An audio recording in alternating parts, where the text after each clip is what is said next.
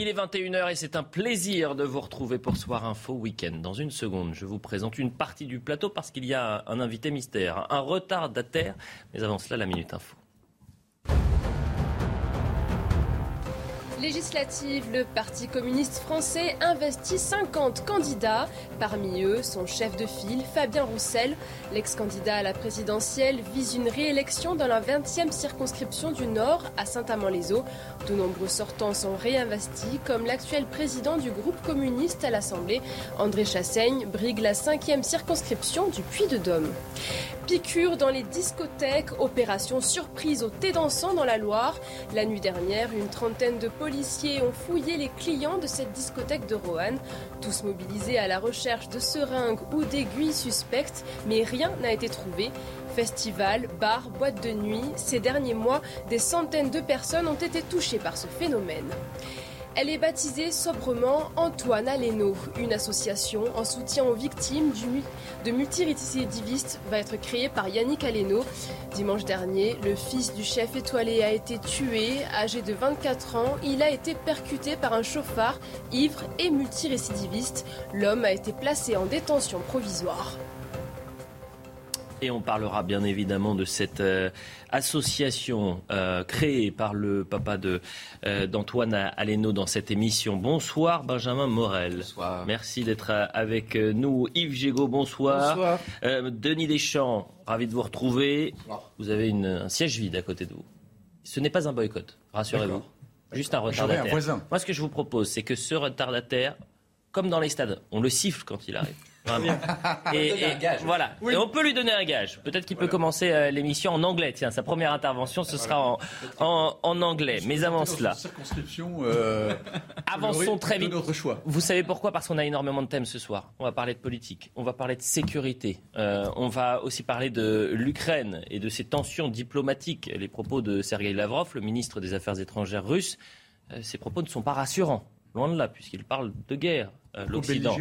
De co-belligérance. Donc qu'est-ce que ça veut dire? On va essayer de définir ça avec vous également, Denis Deschamps. Mais prenons la direction du Sud rejoindre un certain Gauthier Lebret, notre journaliste tout-terrain euh, qui suit la campagne d'Éric Zemmour. Éric Zemmour qui euh, poursuit son périple. Ah, c'est un, un, beau plan que vous nous offrez, euh, Gauthier Lebret. Éric Zemmour qui, donc, je, je le disais, est dans cette course aux législatives. Vous avez de la chance, je suis quasiment jaloux. Au, dans la quatrième circonscription du Var, dont Saint-Tropez. Moi, la question que je voulais me poser, et c'est la question qu'on va se poser tout de suite dans le débat, est-ce qu'il arrive en terrain conquis, Gauthier? Bah, c'est un peu comme Marine Le Pen à Hénin-Beaumont. Hein. La prise de risque est très faible, hein, quasiment nulle pour Éric Zemmour.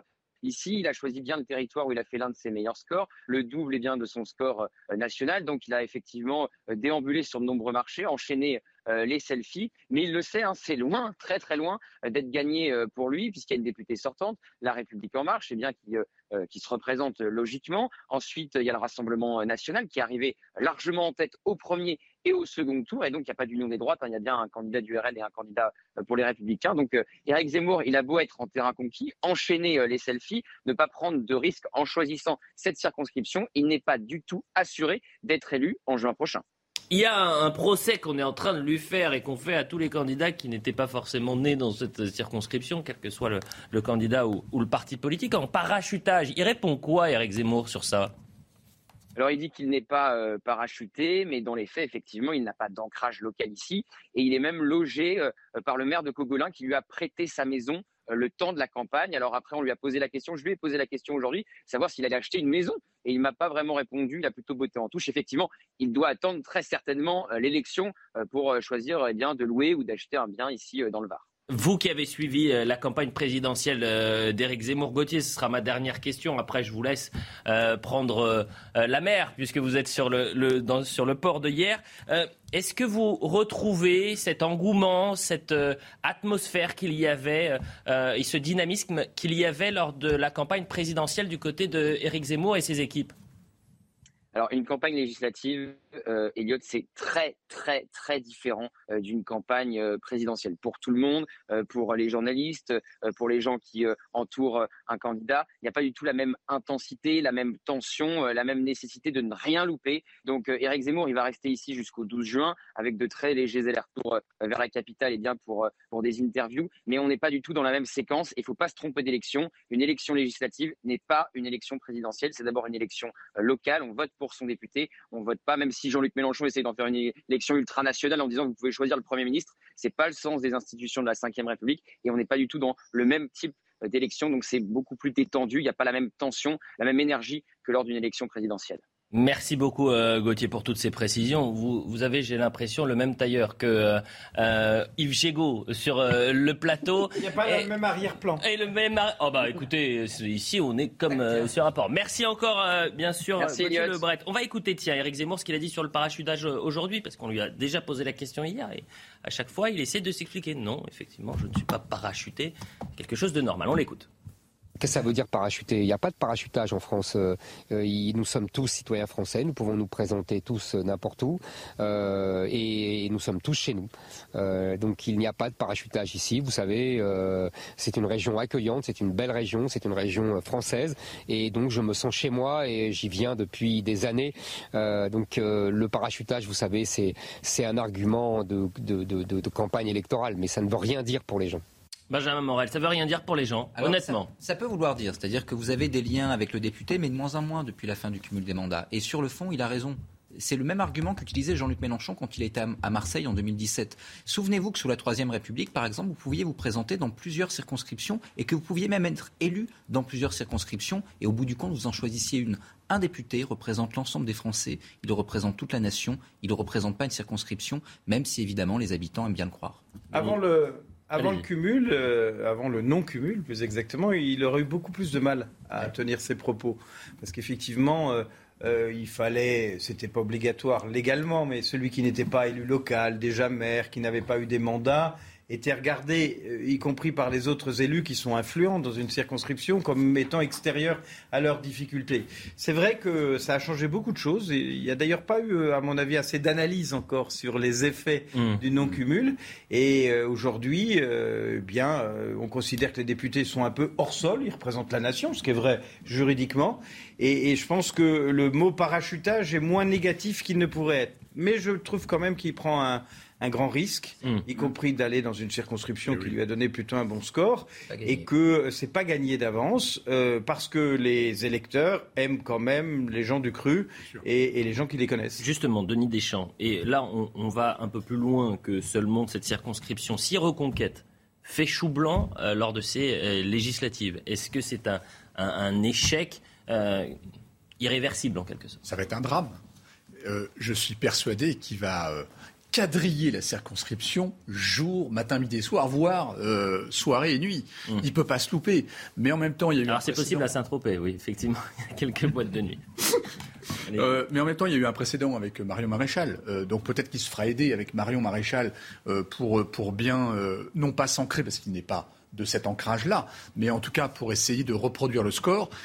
Un score présidentiel n'est pas le même euh, sauf si vous êtes du cru et qu'ils vous connaissent depuis deux ou trois générations. Mais là, c'est pas le cas du tout. Donc, euh, attention, mais le loyer va lui coûter cher quand même. Hein. Il aurait été, dans, mon département, dans le Loir-et-Cher, le loyer de sa, permanence lui aurait coûté moins cher. On regarde les concurrents d'Éric Zemmour euh, dans cette circonscription, puisqu'il y a des, candidats qui sont déjà en lice, avec Serène Mauborgne, députée sortante et candidate de la majorité, Philippe Lotio, Sabine Christophanie Viglione, Marie-Christine Hamel et Pascal Morel qui n'a rien à voir avec ah, Benjamin Morel, bien évidemment. Marie-Christine Hamel, la candidate LR, euh, elle a été interrogée par euh, Gauthier Lebret. On va l'écouter et ensuite on va passer à Marine Le Pen. Je veux qu'on aille très vite ce soir parce qu'il y a vraiment beaucoup de choses. Il a également pris son temps pour évaluer le potentiel qu'il pouvait avoir dans l'une ou l'autre circonscription, si c'était sur Paris ou si c'était dans le Var. C'est le propre d'une candidature opportuniste, donc effectivement, et de parachutage. Aujourd'hui, sur euh, le journal local Var Matin, il déclare être le seul candidat de droite. Alors je le dis comme je, je pense et comme le pensent beaucoup de mes concitoyens, sa déclaration est une insulte aux électeurs de droite. Marine Le Pen, à présent, qui poursuit sa campagne dans le Nord, candidate à sa réélection dans le Pas-de-Calais, le Rassemblement national. Alors c'est intéressant la stratégie du Rassemblement national parce qu'ils veulent former la première force d'opposition à l'Assemblée. Quand euh, la NUP, la Nouvelle Union populaire écologique et sociale, veut avoir euh, Jean-Luc Mélenchon à Matignon. Donc c'est deux stratégies qui sont euh, différentes. Marine Le Pen qui a parlé de Jean-Luc Mélenchon aujourd'hui dit cet objectif de Matignon, c'est irrationnel. Il prend les gens pour des gogos. Alors je ne sais pas ce que ça veut dire, gogo. Marine Le Pen qui en parle. J'ai la posture de la vérité, vous voyez, parce que moi je n'aime pas mentir aux Français. Donc compte tenu de l'existence de trois blocs politiques, euh, Jean-Luc Mélenchon n'a absolument aucune chance d'avoir la majorité des députés. Donc venir raconter ça, c'est prendre les Français pour des gogos. Et je pense qu'Emmanuel Macron les prend assez pour des gogos pour pas que Jean-Luc Mélenchon s'y mette. Tout ce que je dis aux Français, c'est que la vraie question, c'est quelle opposition à Emmanuel Macron. Est-ce que c'est une opposition qui aggrave le désordre ou est-ce que c'est euh, une opposition euh, en même temps euh, raisonnable, convaincue, sérieuse et qui va défendre les intérêts des Français et qui est constituée par les députés du Rassemblement national? Alors, gogo, personne crédule, naïve, prête à croire n'importe quoi. Donc, il y a effectivement une, définition. C'est très mal joué de la part de Marine Le Pen. Parce qu'en réalité, quand vous voulez gagner une élection législative, il y a deux conditions. Première condition, vous devez unifier votre camp pour envoyer le plus de candidats possible au second tour. Or, elle ne veut pas le faire parce que l'objectif premier de Marine Le Pen, on peut la comprendre, hein, pour 2027, c'est de tuer Reconquête. Jean-Luc Mélenchon, lui, est parvenu. Le deuxième élément, c'est que vous devez le mieux possible mobiliser votre électorat. Parce que dans une, dans une élection où il y a beaucoup d'abstention, celui qui l'emporte, c'est celui qui a l'électorat, non pas le plus large, mais le plus mobilisé, celui qui va voter. Or là, qu'est-ce que dit Jean-Luc Mélenchon? Il dit, vous avez une chance de gagner, donc ça vaut la peine de vous déplacer. Mmh. Que dit Marine Le Pen? Elle dit, non, non, Emmanuel Macron va avoir une majorité, c'est évident. Donc, au bout du compte, à quoi ça sert de venir vous déplacer, puisque tout ce que vous pourrez atteindre, eh bien, c'est éventuellement un groupe RN un peu plus important. On sait que l'électorat de Le Pen est l'électorat le plus abstentionniste. Il ne se déplace que quand il pense qu'il a une petite chance de l'emporter. Là, elle lui, elle lui elle se tire une balle dans le pied. Alors. Elle se tire réellement une balle dans le pied. Stratégiquement, c'est idiot. Et, son, son, analyse consistant à dire euh, que, euh, évidemment, euh, Jean-Luc Mélenchon ne peut pas gagner, est démenti quand même par l'histoire assez récente de la Ve République, la dissolution de 2017 où Jacques Chirac nous expliquait, de 97 où Jacques Chirac nous expliquait que c'était gagné d'avance, qu'il n'y avait aucun risque et Lionel Jospin arrive au pouvoir. Euh, euh, la, réélection de François Mitterrand, qui a une majorité extrêmement juste à l'Assemblée nationale sur ce sujet. Euh, il ne faut pas penser que les choses ne sont pas possibles. Je pense que là, elle, fait effectivement, je rejoins ce que disait Benjamin Morel, une, fausse analyse. et elle se tire une balle dans le pied pour se distinguer à la fois de Mélenchon, parce qu'elle ne veut pas faire la course au Premier ministre avec lui, et puis surtout pour tuer Reconquête, parce qu'effectivement, le seul objectif, c'est de faire disparaître Reconquête. Euh, de, euh, du paysage politique euh, de, de, ce deuxième tour. Jean-Luc Mélenchon qui rêve de Matignon, Marine Le Pen qui ne rêve apparemment plus de l'Elysée. Du moins, c'est ce qu'elle a dit au micro de CNews. 2027, ce n'est pas un objectif. Normalement, elle n'y va pas. On l'écoute. A priori, je ne serai pas à nouveau candidate à la présidentielle, mais il peut arriver que des événements exceptionnels puissent intervenir qui euh, ferait que euh, je me lancerais dans une quatrième euh, campagne présidentielle. Voilà, ça veut dire ça. En politique, vous savez, on dit il faut jamais dire jamais. Bon, donc, mais la logique voudrait que émerge dans, dans le camp national, disons, une, une, nouvelle génération pour pouvoir porter ce flambeau et aller au bout du combat que nous menons depuis des décennies. Il n'a pas attendu 2027 pour arriver sur ce plateau. On vous avait promis de vous siffler. Ouh, Marc Hainaut, le retardataire. Ça n'est vraiment pas très gentil. Bonsoir Marc, journaliste Boulevard Voltaire. Tiens, première question. Primeur au, au retardataire, on a entendu Marine Le Pen dire 2027, a priori, j'y vais pas. Est-ce que c'est une bonne stratégie alors qu'il y a les législatives et que normalement c'est elle le moteur euh, pour euh, le Rassemblement national. Mais lorsque Marine Le Pen euh, avait fait son discours au soir du second tour, la seule personnalité qu'elle avait nommée pendant son discours, c'était Jordan Bardella. Elle avait notamment dit je mènerai cette campagne législative aux côtés de Jordan Bardella. Mmh. Donc il y avait quand même une, un élément de langage qui était assez intéressant. Et là, visiblement, il y a, il y a effectivement on a l'impression qu'elle va s'effacer au fur et à mesure et qu'a priori le, le, son successeur, a priori elle l'a désigné, ça restera Jordan Bardella. C'est quand même un peu tôt c'est un peu tôt. Très tôt. C'est un peu tôt, oui et non. Alors après, 2027, il aura 32 ans. Non, mais pas, pas, 2027, c'est un peu tôt de l'annoncer aujourd'hui, qu'elle a attendu les législatives. Ok, moi je pensais que c'était 32 ans candidat à la présidentielle. Non, non, mais, en tout cas, déjà en ébullition avec la concurrence de Reconquête. Donc voilà, c'est ça. C'est très dangereux actuellement de Il y a quand même la droite qui est en train de se recomposer, euh, les, les, blocs qui sont en train de se constituer aussi. Donc je pense qu'elle est aussi, elle, est, elle, est, elle regarde. On a vu qu'elle a fait récemment entrer, euh, elle avait un récemment investi candidat, euh, des candidats plutôt issus de la droite conservatrice. Je pense notamment, c'est un de ses premiers déplacements d'ailleurs de soutien de candidat. Le premier candidat qu'elle va soutenir, c'est Christophe Benz, qui est l'ancien délégué général du Parti chrétien-démocrate qui était un ancien proche de Philippe de Villiers. Donc on sent qu'elle commence un peu à placer, qu'elle essaye des choses. Elle l'a investi dans une circonscription de Haute-Marne qui est réputée gagnable. Donc euh, on sent qu'elle commence un peu à donner, euh, à regarder effectivement du côté de Reconquête, à piquer un peu mm. euh, ce qui fait le, cœur idéologique du parti, sans pour autant passer par lui. Donc elle tente quoi. Marc Hainaut est en retard, mais il a des billes. Donc ça va, il peut rester sur le plateau. la minute info, la minute info, on poursuit le débat dans un instant.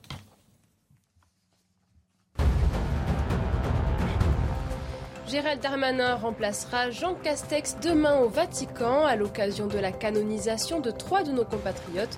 Le ministre de l'Intérieur a été désigné par Emmanuel Macron. Le chef de l'État sera en déplacement à Abu Dhabi. Le Premier ministre doit donc rester en France, les deux chefs de l'exécutif ne pouvant pas se trouver hors du territoire en même temps. Week-end de campagne pour Éric Zemmour et Marine Le Pen. Dans la course aux législatives, les deux candidats sont sur le terrain. Éric Zemmour, qui brigue la quatrième circonscription du Var, s'est rendu sur le marché de Cogolin. Marine Le Pen, candidate à sa réélection dans le Pas-de-Calais, a déambulé dans le marché aux puces de Courrières. La Turquie prête à discuter avec la Finlande et la Suède de leur candidature à l'OTAN, des adhésions qui suscitent l'hostilité d'Ankara car les deux pays nordiques soutiennent l'organisation terroriste PKK, partie des travailleurs du Kurdistan. La Finlande et la Suède ne peuvent être admises qu'après un vote à l'unanimité des membres existants de l'Alliance Atlantique que la Turquie menace de bloquer. Voilà pour la Minute Info. On va écouter Marine Tondelier, candidate euh, NUP dans la 11e circonscription du Nord-Pas-de-Calais, du Pas-de-Calais, non pas Nord-Pas-de-Calais, du Pas-de-Calais. On l'écoute. La gauche est ensemble, on n'aura pas à choisir entre vous. Donc ça, il y a un enthousiasme autour de ça. Et surtout, euh, bah, des candidats qui connaissent le territoire. Quand vous rentrez chez vous, vous rentrez à Hélène, à Carvin. Euh, Marine Le Pen, quand elle rentre chez elle, elle rentre à Saint-Cloud. Donc il y a un truc comme ça. De, on se rend compte qu'en fait, elle a apporté très peu au territoire pendant son mandat. Euh, pour les rénovations des cités minières, pour les problèmes autour de, du site de Métal Europe qui doit être dépollué, tout ça. Qu'elle a-t-elle fait Rien. Et à l'Assemblée, parce que le reste du travail d'une députée, c'est l'Assemblée, elle a rien empêché la politique de Macron et rien apporté de nouveau en termes de propositions de loi ou de choses qui ont avancé dans la réglementation donc en fait, elle a servi à rien. Et nous, on veut euh, du coup pas une députée euh, fantôme, on veut une députée pour de vrai. Et c'est ça un peu l'axe de notre euh, campagne. La gauche, justement. Et là, on change de sujet. On ne parle pas des législatives, quoique puisque les responsables politiques qui seront à l'Assemblée nationale pourraient un jour porter ce dont on va parler maintenant à l'Assemblée nationale, le Burkini. Lundi, Éric Piolle, le maire vert de Grenoble, va porter l'autorisation du Burkini dans les piscines. Euh, donc ça sera lundi en conseil municipal de Grenoble. Qui sait ce qui va se passer dans les mois à venir? On ne sait jamais puisqu'il y a un vide euh, euh, légal là-dessus. ce qu'on apprend aujourd'hui, c'est que nos confrères du Parisien ont eu des informations. Et finalement, la gauche est en train de se diviser. il n'est absolument pas, il ne fait pas l'unanimité au sein de son, de son alliance. pour que les téléspectateurs comprennent, il y a 59 élus qui vont voter lundi. Euh, il faut 30 voix contre pour que euh, la proposition soit rejetée. Opposition plus frondeur, puisqu'il y a 13 frondeurs du côté des Verts et de la gauche, ça fait 27 voix. Ce qui veut dire que ça va se jouer à rien euh, lundi.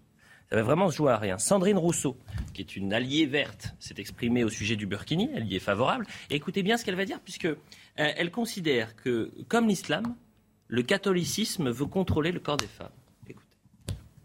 Déjà, rien que l'appeler le burkini, euh, voilà, c'est un, c'est un maillot de bain couvrant. Moi, l'important, c'est vraiment que les femmes aient accès euh, au, créneau de piscine. Et toutes les religions, les trois grandes religions, ont ceci en commun, et je le dis et je le redis, que leur, leur seul point commun finalement, c'est leur volonté de contrôler le corps des femmes. Donc ça n'est pas la seule religion.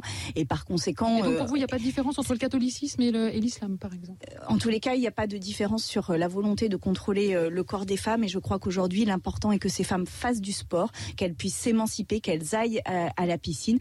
Que répondre à, Sandrine Rousseau? Yves Gégaud, quelle interprétation vous avez? C'est très étrange parce qu'elle dit euh, les, trois, enfin, les trois grandes religions euh, euh, veulent de la même manière mettre les femmes sous leur coupe.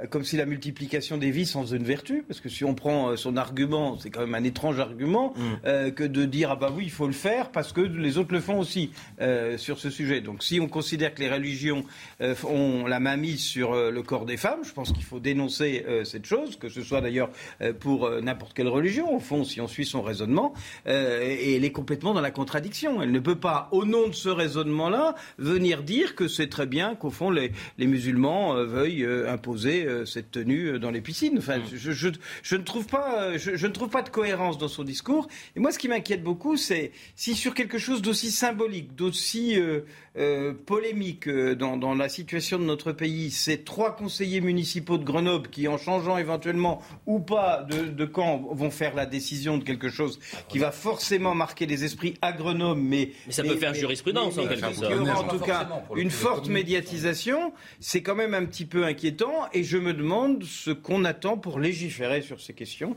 Tout le pour fait... faire en sorte que le Parlement se saisisse de ce sujet et que le Parlement français réglemente les tenues dans les piscines municipales des villes françaises, parce que laisser les maires décider tout seuls ou subir la pression tout seuls de l'exemple grenoblois, si l'exemple grenoblois était accepté, c'est les laisser en race campagne. Je pense qu'il est temps, qu'il est urgentissime qu'il y ait une loi.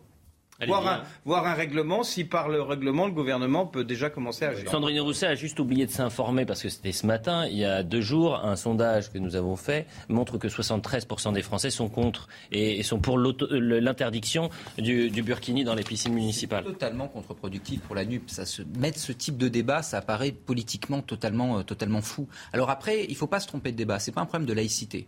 C'est-à-dire que, pour le coup, la, la laïcité, c'est la neutralité du service public, pas la neutralité de ses usagers.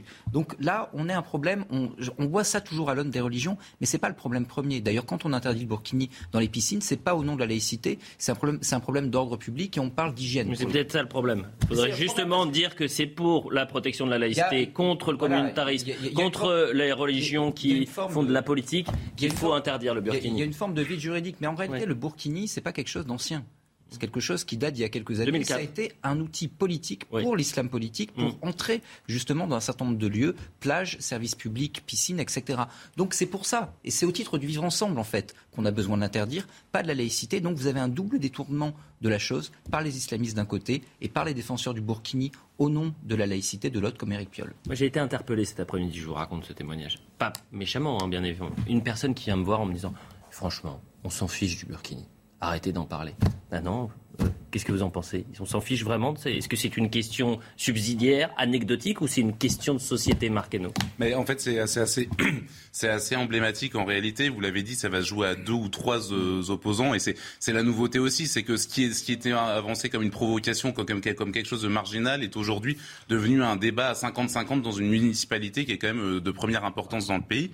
Premièrement, mais il y a quand même quelque chose qui est extrêmement inquiétant là-dedans, c'est que pendant 40 ans, si vous voulez, on a laissé, on a, on a laissé une, une immigration sans contrôle s'installer en France. Pendant 40 ans, on a fait preuve de lâcheté, en tout cas de renoncement vis-à-vis de l'islam politique. Et aujourd'hui, on se retrouve du coup à devoir légiférer sur qui porte quoi dans une piscine, qui s'habille comment dans la rue, euh, qui mange quoi, dans quelle boucherie, dans quel établissement. Et en fait, alors que tout ça aurait pu être réglé avec une. Je hein, pas parlé non, des boucheries. Non, non, mais je sais bien. Non, mais ce que je veux dire, c'est que tous ces débats qui aujourd'hui, enfin, ça fait débat. Moi, personnellement, c'est le, par exemple, le port du voile dans l'espace, dans euh, l'interdiction du port du voile intégral dans l'espace public. En soi, je, pour moi, l'idéologie islamiste, je suis absolument contre. Mais en même temps, ça va aussi en contradiction avec mon, ma, ma, vision de la liberté individuelle des uns et des autres. Et le problème, c'est qu'on est obligé de légiférer sur des petites choses comme ça parce qu'on n'a pas été capable d'agir à la racine en, ne voulant pas influencer sur les causes. On en finit à traiter les conséquences au détail. Exactement sur ce que vous dites, pardon de vous interrompre. Je pense que si on regarde l'histoire de ce pays et notamment les débats qu'il y a eu au moment euh, de la loi sur la laïcité, de la séparation de l'Église et de l'État au début du siècle dernier, on a toujours ce débat sur les religions.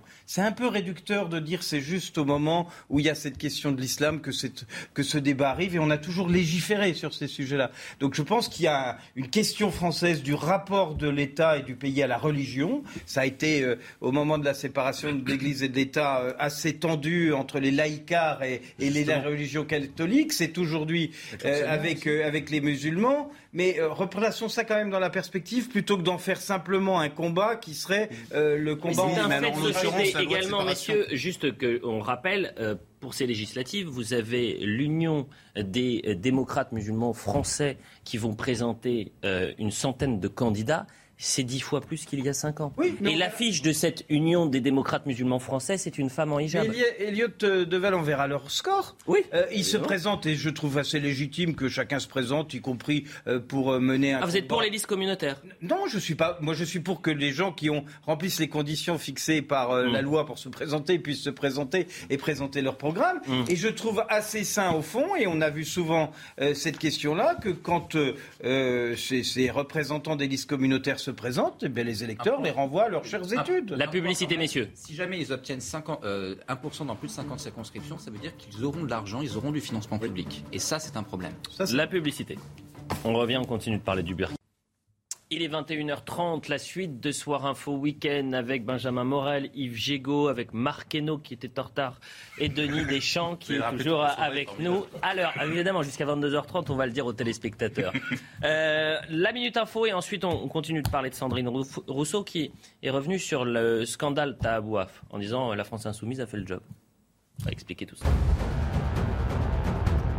Un homme tué d'une balle dans la tête lors d'une rixe à Paris la nuit dernière. Après avoir pris la fuite en voiture, le suspect sympathisant d'extrême droite a été interpellé et placé en garde à vue. Un différend avait éclaté entre plusieurs individus sur la voie publique. Une enquête de flagrance pour meurtre a été ouverte. Législative, MJ Telguerab ne se représente pas. Il soutiendra la ministre Elisabeth Moreno, investie par la majorité dans la 9e circonscription des Français de l'étranger. Le député, ex-LREM, a été condamné jeudi à un an de prison ferme et deux ans d'inéligibilité. En 2017, il avait agressé à coups de casque de scooter l'ancien responsable socialiste Boris Faure. Sergei Lavrov s'en prend à l'Occident dans une longue déclaration. Le ministre russe des Affaires étrangères a tenté de justifier la guerre en Ukraine, estimant que les pays occidentaux ont un comportement inacceptable et qu'ils mènent une guerre hybride et totale contre la Russie. Voilà pour la Minute Info. Sandrine Rousseau qui est revenue ce samedi sur l'affaire euh, Tahabouaf, candidat de la nouvelle Union populaire aux législatives, qui a renoncé prétextant des attaques insurmontables, puis qu'on apprend quelques jours plus tard euh, qu'il était visé en fait par une enquête interne pour violence sexuelle. Pour Sandrine Rousseau, circuler il n'y a rien à voir. Euh, la France insoumise a fait le job. On l'écoute. J'ai vu euh, passer, et à ma très grande surprise, le mmh. fait qu'on ait attendu cinq jours, mais enfin, euh, sur des affaires de cette nature, de cette gravité. Euh, quel parti politique, quelle force politique a agi aussi rapidement et aussi nettement? En tous les cas, pas LREM, par exemple. Donc je veux dire, euh, là, il y a quand même quelque chose de très malsain qui est en train de se passer, c'est-à-dire qu'on regarde euh, du côté de la NUP comme si nous n'avions pas fait le travail, alors que nous avons fait le travail, nous avons fait le, le, job et nous avons été plusieurs à, à, accompagner cette femme et à faire en sorte que sa parole soit entendue et respectée. Je voudrais que dans toutes les forces politiques, on puisse se dire la même chose. Aujourd'hui, ce n'est pas le cas. Messieurs, l'explication euh, de Sandrine Rousseau est-elle crédible Mais elle a fait quel job? Mm. Est-ce que c'est euh, la nouvelle Union populaire écologique et sociale qui l'a sorti des élections? Non, c'est lui-même qui a dit dans un tweet emberlificoté qu'il était fatigué, qu'il était soumis et qu'il s'en allait. Déjà, il n'y a pas eu « Monsieur, vous n'êtes plus notre candidat parce qu'on a des soupçons sur vous ». Est-ce qu'ils euh, ont saisi la justice, le procureur? On n'en sait rien. Mais depuis quand c'est les partis politiques qui doivent faire ce genre de travail? Enfin, nous sommes dans une société de droit. Euh, il y a une justice et il y a des procureurs qui doivent être saisis. Est-ce qu'ils l'ont été par ceux qui ont recueilli ces fameux témoignages? Je n'en sais rien sur ce sujet. Enfin, je trouve que c'est un peu fort de café de nous inventer comme ça. Et il y a une commission à l'intérieur de ce parti pour euh, recueillir les gens qui se plaignent de violences sexuelles des mmh. membres du parti? Mais moi j'ai découvert cette commission, c'est pire que la cocoé euh, de l'ancienne euh, hein. Alors déjà, Sandrine Rousseau, elle aurait pu citer aussi Europe Écologie Les Verts parce qu'elle-même euh, a basé une part de sa légitimité politique sur les affaires de, harcèlement sexuel qui avaient eu lieu au sein de son propre parti dont elle a elle-même été victime. Et moi, sur Tahabouaf, en plus, il y a quelque chose que je comprends pas, c'est que c'est c'est vrai, c'est vraiment, c'est-à-dire que ce, ce garçon, ce garçon était absolument lâché sur un témoignage que qui n'a pas été traduit en justice. Donc en réalité, Tabouaf, ne va pouvoir se défendre contre rien, puisque si la justice ne s'en mêle pas, il ne sera jamais reconnu coupable ou innocent par les voies normales, par les voies judiciaires. Et là, moi, j'ai l'impression d'avoir un, c'est vraiment c'est courant à gauche. Pour moi, il, rejoint la liste des Mehdi Méclat et autres icônes qui ont été brandis par la gauche et qui ont été lâchés du jour au lendemain. Je veux dire, Tahabouaf, il y a quand même des cadres du parti qui l'ont soutenu, qui ont tweeté leur soutien, etc. Au moment même d'ailleurs où c'est où la, où la commission a priori avait lieu, qui ont retiré leur tweet dans la, qui ont retiré leur tweet dans la foulée. Et ce garçon, il s'est retrouvé absolument tout seul et, euh, et il n'aura jamais en fait l'opportunité de se défendre, se défendre devant la justice. Et la, et la, et la malheureuse plaignante, encore une fois si les faits seront avérés, parce que nous en fait on n'en sait rien, on ne sait même pas de quoi il est question. C'est au-delà de, de l'affaire jamais de violence sexuelle par la, par la justice. Qui peut croire, Benjamin Morel, cette chronologie et que euh, finalement euh, le fait. Il y a deux trucs scandaleux en fait dans l'affaire. le premier truc scandaleux, c'est que qu'il y ait des commissions internes, ok, normal, il y en a partout. Enfin, il y en a normalement quand votre organisation est bien organisée, vous avez une commission pour traiter ce genre d'affaires. Mais c'est justement pour dès lors que vous constatez un fait délictuel ou un fait criminel, ensuite saisir la justice. Là, l'idée de dire, bah écoutez, on va tout internaliser. Premier scandale. Le deuxième scandale, c'est le calendrier. C'est-à-dire que qui peut croire Parce qu'on ne parle pas d'un investi lambda. On parle d'un investi qui, quand même, a fait la une de l'actualité depuis deux semaines. Vous avez une commission qui est lancée dans le week-end, avec une audition, selon vos confrères, quand même par Mathilde Panot, qui est euh, la présidente du groupe euh, l'AFI à l'Assemblée, et Clémentine Autain. Comment croire que, pour le coup, tout le monde n'était pas au courant le samedi hmm. Et comment est-ce qu'on explique les tweets du lundi, du mardi, ensuite de Jean-Luc Mélenchon, etc. Comment arriver à même trouver de la cohérence? C'est au-delà du scandale. C'est hmm. totalement incohérent et suicidaire pour la NUP, pour le coup. Ils perdent beaucoup, euh, ils jouent gros euh, également, Denis Deschamps, euh, la NUP dans ce dossier-là. En tout cas, tout de suite, on voit dans, sa réaction, on, s'achète une vertu, on lave plus blanc que blanc. Vous avez vu tout de suite, on a réagi. Donc en fait, ils sont dans le, ils sont dans le, comment dire, dans le message fort. Euh, effectivement, il y a plein de sujets juridiques derrière, mais surtout, regardez les autres. Vous avez vu, nous, on est exemplaires. Regardez les autres, ce qu'ils n'ont pas fait ou ce qu'ils auraient dû faire. Donc, effectivement, euh, puis en plus, la NUP, c'est un regroupement. Vous savez très bien comme moi qu'une fois qu'ils vont être à l'Assemblée, ils vont se rediviser, chacun va avoir son groupe et ils vont se chatouiller les uns les autres. Mm. Donc euh, là, ils, sont, ils essaient de délivrer des messages. Par contre, j'ouvre, je, je, fais juste un petit commentaire. quand on écoute Sandrine Rousseau, ça n'aide pas la cause écologique alors qu'on est dans des sujets majeurs pour les citoyens, parce que là, ça redescend euh, euh, euh, par ramification jusqu'aux citoyens pour changer les comportements, pour aller extrêmement loin dans, les efforts qu'il faut faire. Là, elle n'aide pas la cause écologique. Ah, mais, je mais je vous rejoins sur un fait. Je pense que l'électeur écolo de Grenoble euh, n'envisageait pas un jour voir euh, euh, et voter pour un, maire qui allait proposer le burkini dans les écoles. En tous les cas, c'était pas sa priorité et, à, ça, cet électeur. Ça, n'est pas la cause féministe. Je vous rappelle que Sandrine Rousseau est celle qui propose. Écolo modéré, j'allais dire. Et celle qui propose l'idée que dans un foyer, un conjoint puisse aller porter plainte contre l'autre pour non partage Elle des parle jamais d'écologie d'ailleurs. ménagères sur ce sujet-là et sur la cause féministe. Enfin, elle, elle découvre, d'après ce qu'on connaît de la chronologie, un samedi euh, des faits dont euh, on nous dit qu'ils étaient particulièrement graves sur ce sujet. La seule réaction, c'était de prendre son téléphone, d'appeler le procureur de la République mmh. et, de, et, de, et, de, faire ce travail de citoyen. Elle dit non, non, on a réglé les choses en interne, mais on a réglé quoi? Pardon, cette gauche féministe, ça fait des, ça fait des mois qu'elle incite tout le monde à porter plainte au moindre truc, mais a raison d'ailleurs, mais que derrière, on a les discours de le coupable, c'est l'homme blanc, l'homme blanc chrétien de plus de 50 ans, c'est la civilisation patriarcale, c'est tout ce que vous voulez. Là, il y a quand même un cas proche d'elle qui, qui vise visiblement en tout cas une personne qu'elle connaisse et la victime peut-être qu'elle la connaisse aussi. Et là, elles sont incapables de mettre en pratique ce le béaba de ce qu'il faut de ce qu'il faut faire dans ce genre dans ce genre de sujet. Et objectivement, la France insoumise fait pareil et en pire ce qu'elle reproche à l'IGPN lorsque la police euh, commet, commet selon une bavure. C'est-à-dire qu'en fait, ils vont dire comment c'est la, la police, c'est la police qui juge elle-même s'il y a une bavure ou pas. Et eux, c'est exactement ce qu'ils sont en train de faire. Donc, dans les années à venir, lorsqu'il y aura des violences policières et que la France insoumise se permettra d'avoir son opinion, je connais beaucoup de syndicalistes policiers qui vont beaucoup, euh, beaucoup rire.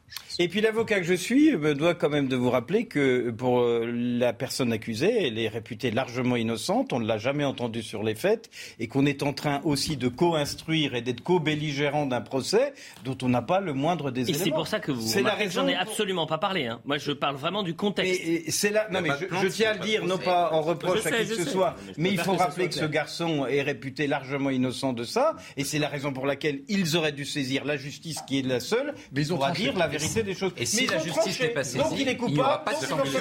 Il n'y aura pas de sanction. Il y aura simplement un refus d'investiture. On en est là, si vous voulez. Donc, avançons. C'est un vrai problème. La justice, justement. Et là, ça va être lié entre l'insécurité et la justice. Euh, ce dont on va parler à l'instant pourrait être considéré, un, comme un fait divers, deux, comme un, règlement de compte qui, qui vire au drame. Euh, ça s'est passé dans la nuit de vendredi à, à, samedi. On est à Paris, dans le 17e arrondissement, boulevard de Clichy, un endroit un peu euh, festif. Et aussi le soir, 2h30 du matin, on peut se retrouver dans des situations un peu particulières. Il y a un règlement de compte. Je le disais, vire puisque un homme est mort, euh, tué par balle, d'une balle dans la tête.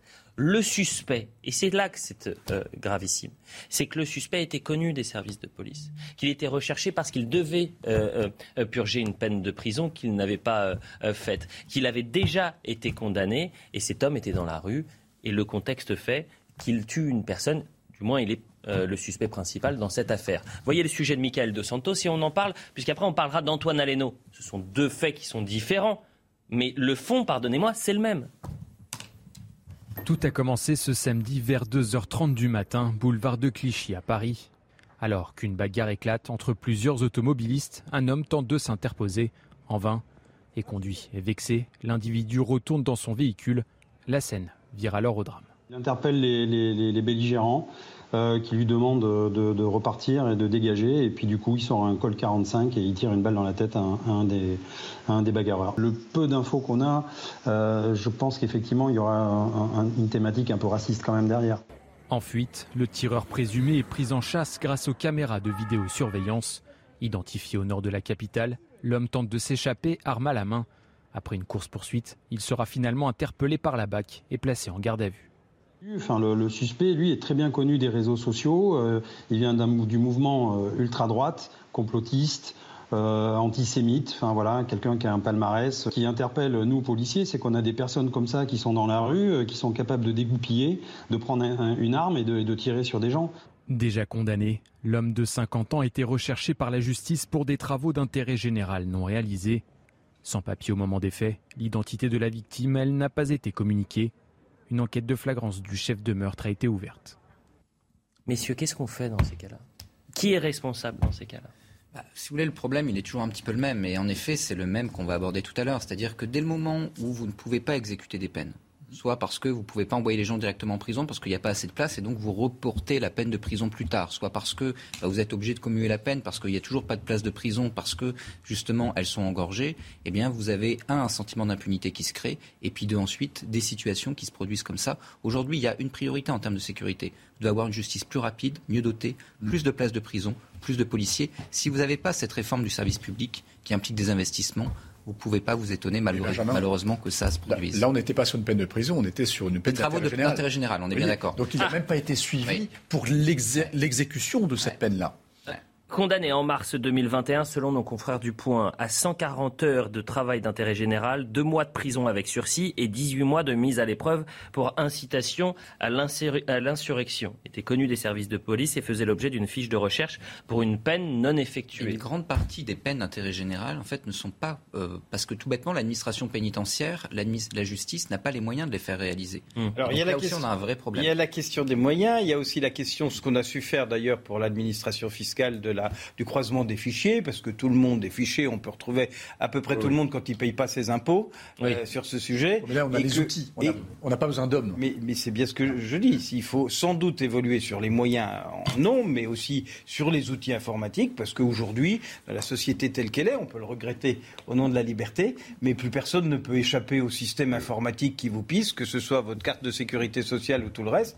Et euh, on n'arrive pas à comprendre, mais ça fait des années, moi j'ai siégé au Parlement pendant 16 ans et ces sujets étaient lancinants. Comment on n'arrive pas à faire les progrès voulus sur ces questions-là? J'ajoute à ce progrès un combat auquel je crois beaucoup, c'est qu'il faudra réécrire les codes de procédure pénale qui sont devenus le grand n'importe quoi, parce que chaque fois qu'on rajoute un bout, un morceau, ça devient euh, des, des, des, des, montagnes infranchissables pour les magistrats, et qu'il y ait un grand travail de réécriture, de simplification, de moyens et de croisement des outils, qui devrait dire une chose simple. Hein. Dans notre pays, quand vous êtes condamné à une peine, l'État met tous les moyens pour que vous l'accomplissiez.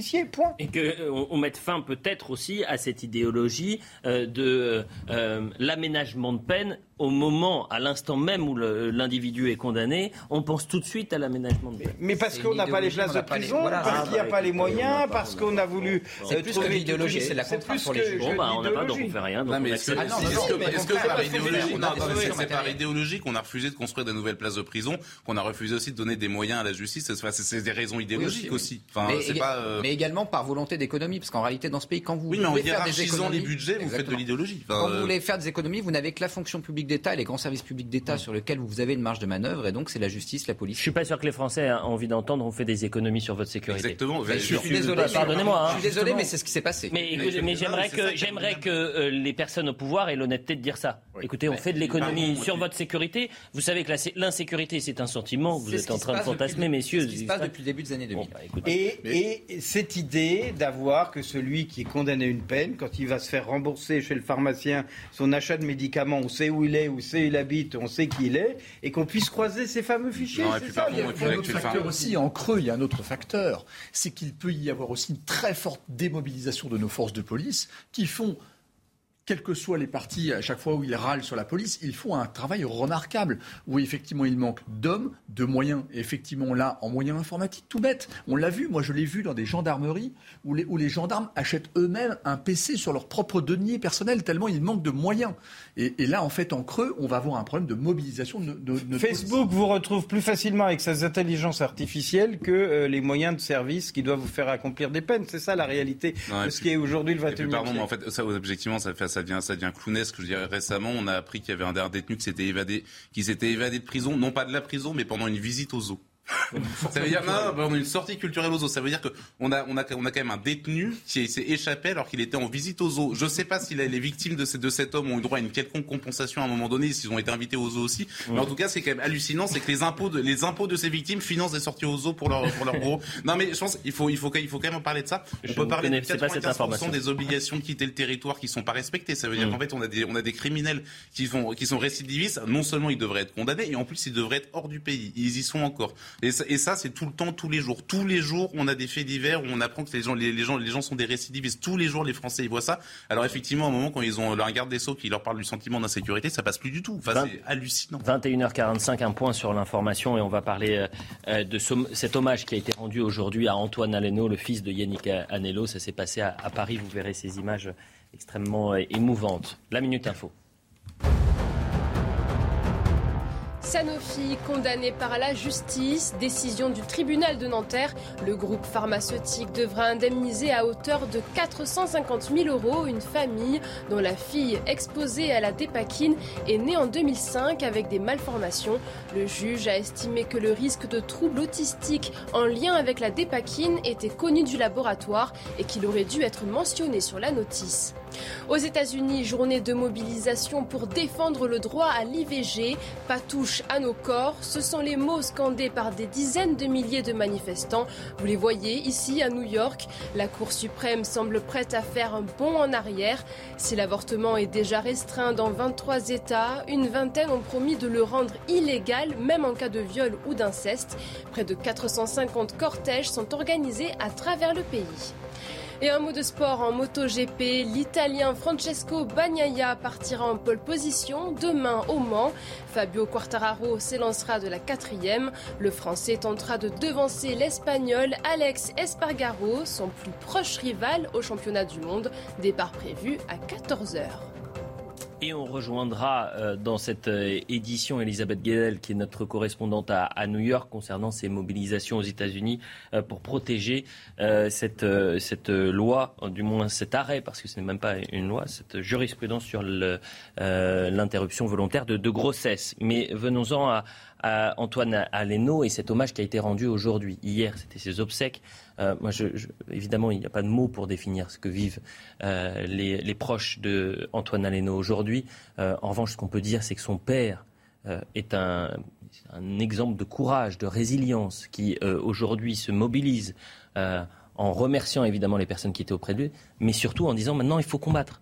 Euh, il, faut se, il faut, se, relever pour essayer de, que, ce n'arrive plus, euh, euh, cette situation. Voilà ce qu'il a dit aujourd'hui. Hier, il y avait autour de, de lui, en parlant de son fils, des milliers de bras forts et aimants pour le porter aux cieux en cette collégiale de Poissy. Je viens, moi, de comprendre ce matin seulement le manque qui va me hanter toute ma vie, alors son énergie logée au plus profond de mon corps servira à travers l'association, il monte une association, il crée une association, Antoine Aleno, pour soutenir les victimes des multirécidivistes. Et je le disais donc, un hommage lui a été rendu par les chefs à Paris, euh, en présence euh, de Stéphane Manigold, qui était notre invité hier, on va le réentendre. Mais regardons cette séquence, c'était à 20h donc.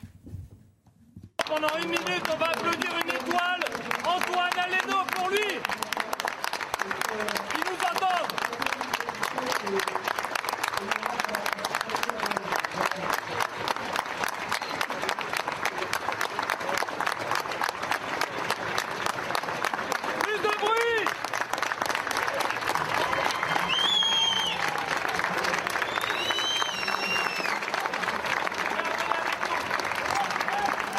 Et ce que je vous propose à présent, c'est qu'on écoute euh, ces chefs qui étaient présents et qui lui rendent un, dernier hommage. On écoute. Antoine, il est dans notre cœur à tous et il était dans notre quotidien. Aujourd'hui, c'est une étoile qui brille et ça ne veut pas dire qu'on ne pensera pas à lui, bien au contraire. Ça fait plaisir parce que voilà, tout le monde aujourd'hui essaye de rendre hommage à Antoine qui le mérite. La communauté de la cuisine un petit peu euh, en colère, mais ça nous fout les boules quand même parce qu'on se dit, zut, pourquoi? Comment ça se fait? Il faut plus que ça arrive. C'est dramatique. Donc, euh, faut que ça bouge. Rappelons quand même les faits. Antoine Aleno, 24 ans, qui est fauché par un individu au volant d'une voiture volée dimanche dernier. Un individu qui était connu des services de police et qui devait purger une peine de trois mois de prison. On dit quoi à la famille Aleno aujourd'hui? Yannick Aleno, il finira sur le mur des cons du syndicat de la magistrature. Enfin, c'est ça qui est dramatique. C'est euh, moi, je, en écoutant cette histoire, je pense au général Schmitt, euh, le père d'Anne Lorraine, qui a été euh, tué dans un RER il y a des années euh, pour, euh, par, par quelqu'un qui aurait dû être en prison, qui avait été libéré évidemment trop tôt. Et euh, ce père avait mené un vrai combat en justice dans par, la voie d'un institut et il avait été affiché dans le mur des cons du syndicat de la magistrature juste parce qu'il a demandé justice. une justice qui a, qui, a, qui a fait défaut pour le meurtrier de sa fille, qui fait défaut encore aujourd'hui.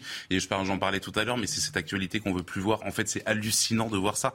ce, jeune homme, il n'est pas, pas mort, il est pas mort en état d'ivresse, en, excès de vitesse. Mort fauché par quelqu'un qui était condamné, qui était recherché, qui n'avait rien à faire dans ce pays. Enfin, je veux dire, j'entendais les chefs qui disaient, ben, on a un peu les boules. Enfin, on sentait qu'ils osaient pas trop s'énerver. Mais enfin, si on prend conscience de ça, mais, mais dans quelle société vit-on? Où est-ce qu'on vit en fait en réalité? C'est tous les jours des choses comme ça. C'est tous les jours. Aujourd'hui, ça, aujourd'hui, ça, ça atteint le fils d'un chef connu visiblement. En tout cas, je le connaissais pas, mais en tout cas, visiblement, un chef étoilé connu. Donc, ça bouge. Donc, euh, ça en fait. Il y a un débat. Mais il y en a combien des euh, des Alénos il y en a combien d'Aléno dans ce pays chaque jour? Moi, je pense que ce soir, il faut qu'on ait une pensée pour tous les Antoine Aléno de France et des familles moins connues, moins célèbres, qui ont moins de notoriété et qui, qui, ont vécu, qui vivent euh, cette question. Il y a une question majeure sur euh, euh, ces sujets d'application des peines de récidive. Enfin, le débat, on l'a déjà fait et, on le reposa. Ce que je trouve très bien et remarquable, c'est que son père trouve la force de dire qu'il va combattre, qu'il va mettre sa notoriété, la notoriété de cette mort au service d'une cause. Et effectivement, je pense qu'il faut que la société civile s'empare de ces sujets qu'elle fasse levier, euh, y compris sur la société politique, pour faire avancer ces causes, ces causes-là, pour faire bouger l'opinion publique euh, globale euh, sur ces questions, pour montrer ce qu'on ne voit pas et pour faire en sorte qu'on arrive à, à, à éradiquer ce fléau de la récidive insupportable et surtout de la non-application des peines. Le RN a 42% au second tour de l'élection présidentielle, donc elle envoie des signaux quand même. Elle envoie des signaux. Oui, mais, mais, pardon, mais ce sont des mauvais signaux. Ah non, mais ça, je Parce que ce sont des signaux gloubi de la politique. Là, c'est. Je pense que, pardon, le Yannick Aleno, qui est un grand cuisinier français, quand il s'exprimera sur votre plateau, sur d'autres, sur ces questions-là, hum. fera infiniment plus bouger euh, l'opinion publique que je n'ai pu le faire moi comme parlementaire ou d'autres. Euh, mais, en tout cas, la, société envoie des signaux. Il y a la nécessité d'envoyer des signaux parce qu'aujourd'hui, pourquoi est-ce que ce type de peine n'est pas réalisé? D'abord parce que vous avez une loi qui fait que lorsque vous êtes condamné à moins d'un an, ben, vous n'êtes pas enfermé euh, quand vous êtes condamné à une peine de prison ferme. Donc de toute façon, si jamais vous ne poussez pas le politique à modifier la législation, ce type de cas est, je dirais, presque la normale. Et ensuite, parce qu'on évoquait tout à l'heure les peines de prison, en début de quinquennat, en fin de quinquennat, plutôt quand vous, euh, pendant la campagne, vous dites toujours, je vais construire plus de places de prison. Hmm. Et en règle générale, les plans pour construire des places de prison. Sous les trois dernières législatures, il en a été ainsi, sont annoncés en fin de quinquennat. C'est un cadeau pour votre successeur qui, évidemment, se dépêche de l'oublier parce que ça coûte cher. Donc, si jamais vous n'avez pas de vraie pression de l'opinion, eh ben, vous n'avancez sur aucun de ces C'est aussi une question d'idéologie et pour euh, euh, faire euh, la transition avec ce que disait Marqueno. en fait, c'est que vous avez des responsables politiques qui disent euh, euh, tolérance zéro, euh, peine plancher, intransigeance avec les délinquants qui s'en prennent aux forces de l'ordre, etc. Avec, euh, on essaye de protéger les forces de l'ordre avec les, les la, la, présomption de légitime défense. Mais là, vous êtes taxé d'extrémiste. Dans ce cas-là, vous êtes limite de fasciste. Vous voyez ce que je veux dire? Oui, mais si vous voulez, aujourd'hui, alors il y a deux types, il y, a, il y a deux procès en idéologie. En réalité, les politiques, je dirais, euh, hiérarchise les choses au regard aujourd'hui des économies à faire. Et on l'a dit tout à l'heure, à partir du moment où ça coûte cher, vous n'investissez pas. Et ensuite, il y a les juges. Moi, je veux bien que les juges soient très idéologues. Le syndicat de la magistrature est quand même un syndicat minoritaire. Par ailleurs, encore une fois, sur ce type de dossier, les juges n'ont pas de marge de manœuvre. Leur job, normalement, c'est d'individualiser les peines, mmh. de faire que quelqu'un qui est dangereux puisse aller en prison. Mais si jamais ils le condamnent à moins d'un an, ben, ils n'ont pas de marge de manœuvre, il n'ira pas en prison. Mmh. Et pourquoi? Bah Parce que la loi aujourd'hui fait que lorsque vous faites une courte peine de prison ferme, eh bien vous n'allez pas en prison. Je suis pas sûr que, encore une fois, les Français aient envie d'entendre ce genre de choses. Denis Deschamps, euh, l'aménagement de peine, je le disais, c'est la norme. Est-ce que cette doctrine doit être revue? Est-ce qu'il faut, sur certains euh, faits euh, criminels ou délictuels, on dit qu'il n'y a pas possibilité d'aménagement de peine? Elliot, je vous retourne la question. Est-ce que le, tous les citoyens que nous sommes, et je rejoins Yves, c'est absolument dramatique de perdre un enfant? Dans pleine innocence et effectivement, euh, ils ont une tribune aujourd'hui pour essayer de faire bouger les choses. Donc justement, maintenant, c'est que ça vienne du terrain pour faire changer les choses. Et justement, si on ne peut pas aménager les peines, qu'on change euh, pas tout le système, mais qu'on change le système pour que, euh, euh, comment dire, il y ait une forte mobilisation. Regardez, euh, prenons des exemples il y a une trentaine ou une quarantaine d'années avec Coluche. Il a fait bouger les choses parce que dans certains pays, c'est interdit d'avoir la pauvreté. Les, politiques sont mandatés pour lutter contre, la pauvreté. Certains, comme Xi Jinping, en font même un, un débat politique fort. eh bien, il y a eu un mouvement extrême sur ce sujet-là. On n'a pas résolu le problème, mais en attendant, les gens sont mobilisés et il y a de l'action sur le terrain, en dehors de l'État. Stéphane Sachant que ce n'est pas que l'aménagement des peines, pardon. Et bien sûr qu'il faut construire des, peines, des, places de prison. Mais, mais si euh, l'individu en question avait été condamné et avec un bracelet électronique et qu'il soit resté chez lui, il n'aurait pas écrasé ce pauvre môme. Mm. Euh, je veux dire qu'il y a aussi dans l'aménagement des peines des mesures de punition, mm. des mesures qui protègent la société, qu'il ne faut, qu'il faut pas balayer comme ça. c'est au juge de pouvoir en euh, décider. Et c'est au juge de marge de manœuvre. De décider et d'avoir les moyens euh, pour, euh, pour l'appliquer. On réécoute euh, Stéphane Manigold qui était notre invité hier et qui était présent donc aux obsèques de Antoine Aleno. Vous avez un môme qui est parti, qui n'aurait pas dû partir. Si ce type avait été en prison, jamais leur route ne se serait croisée.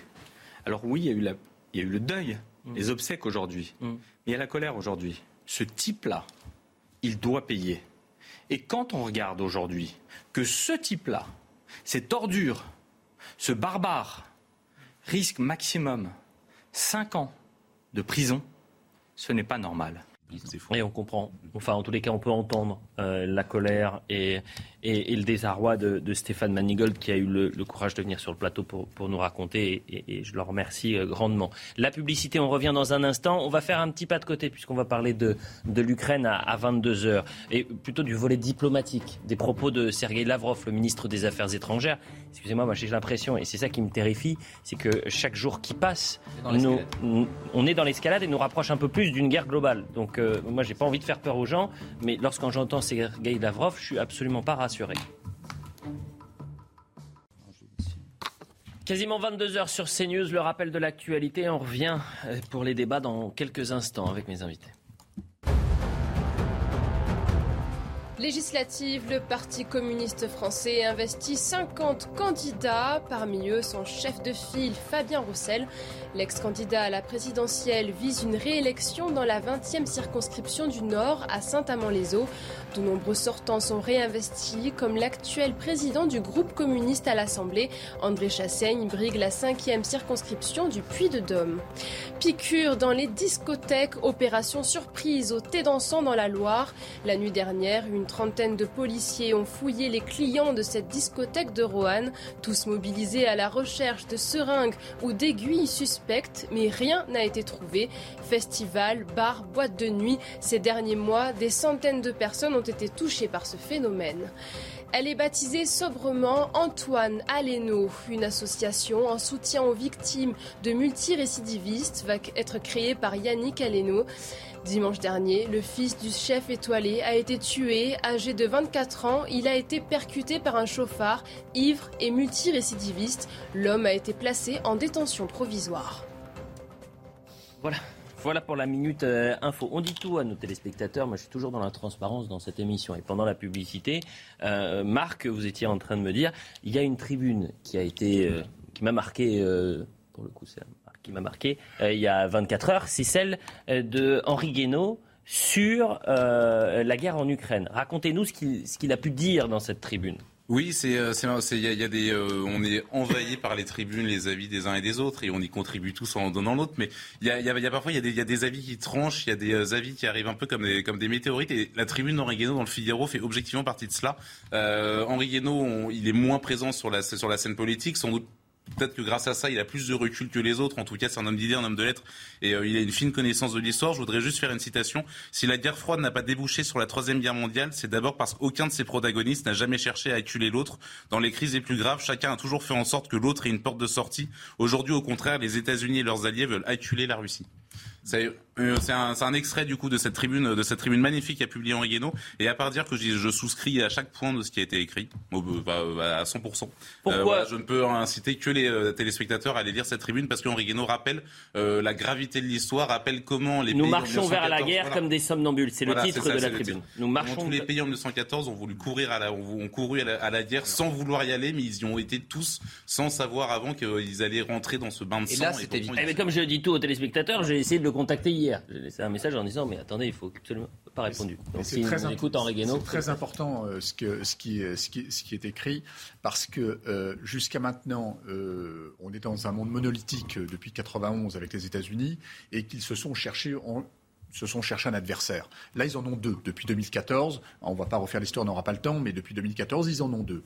Et là, en fait, ils ont un moment historique, les États-Unis, justement pour totalement étouffer euh, parce qu'ils savent très bien que la Chine est, est, surpuissante et va le devenir de plus en plus. Et donc c'est un moment pour pouvoir peut-être étouffer définitivement la Russie, qui a toujours des velléités d'empire, qui a toujours été extrêmement puissante à travers le hmm. monde.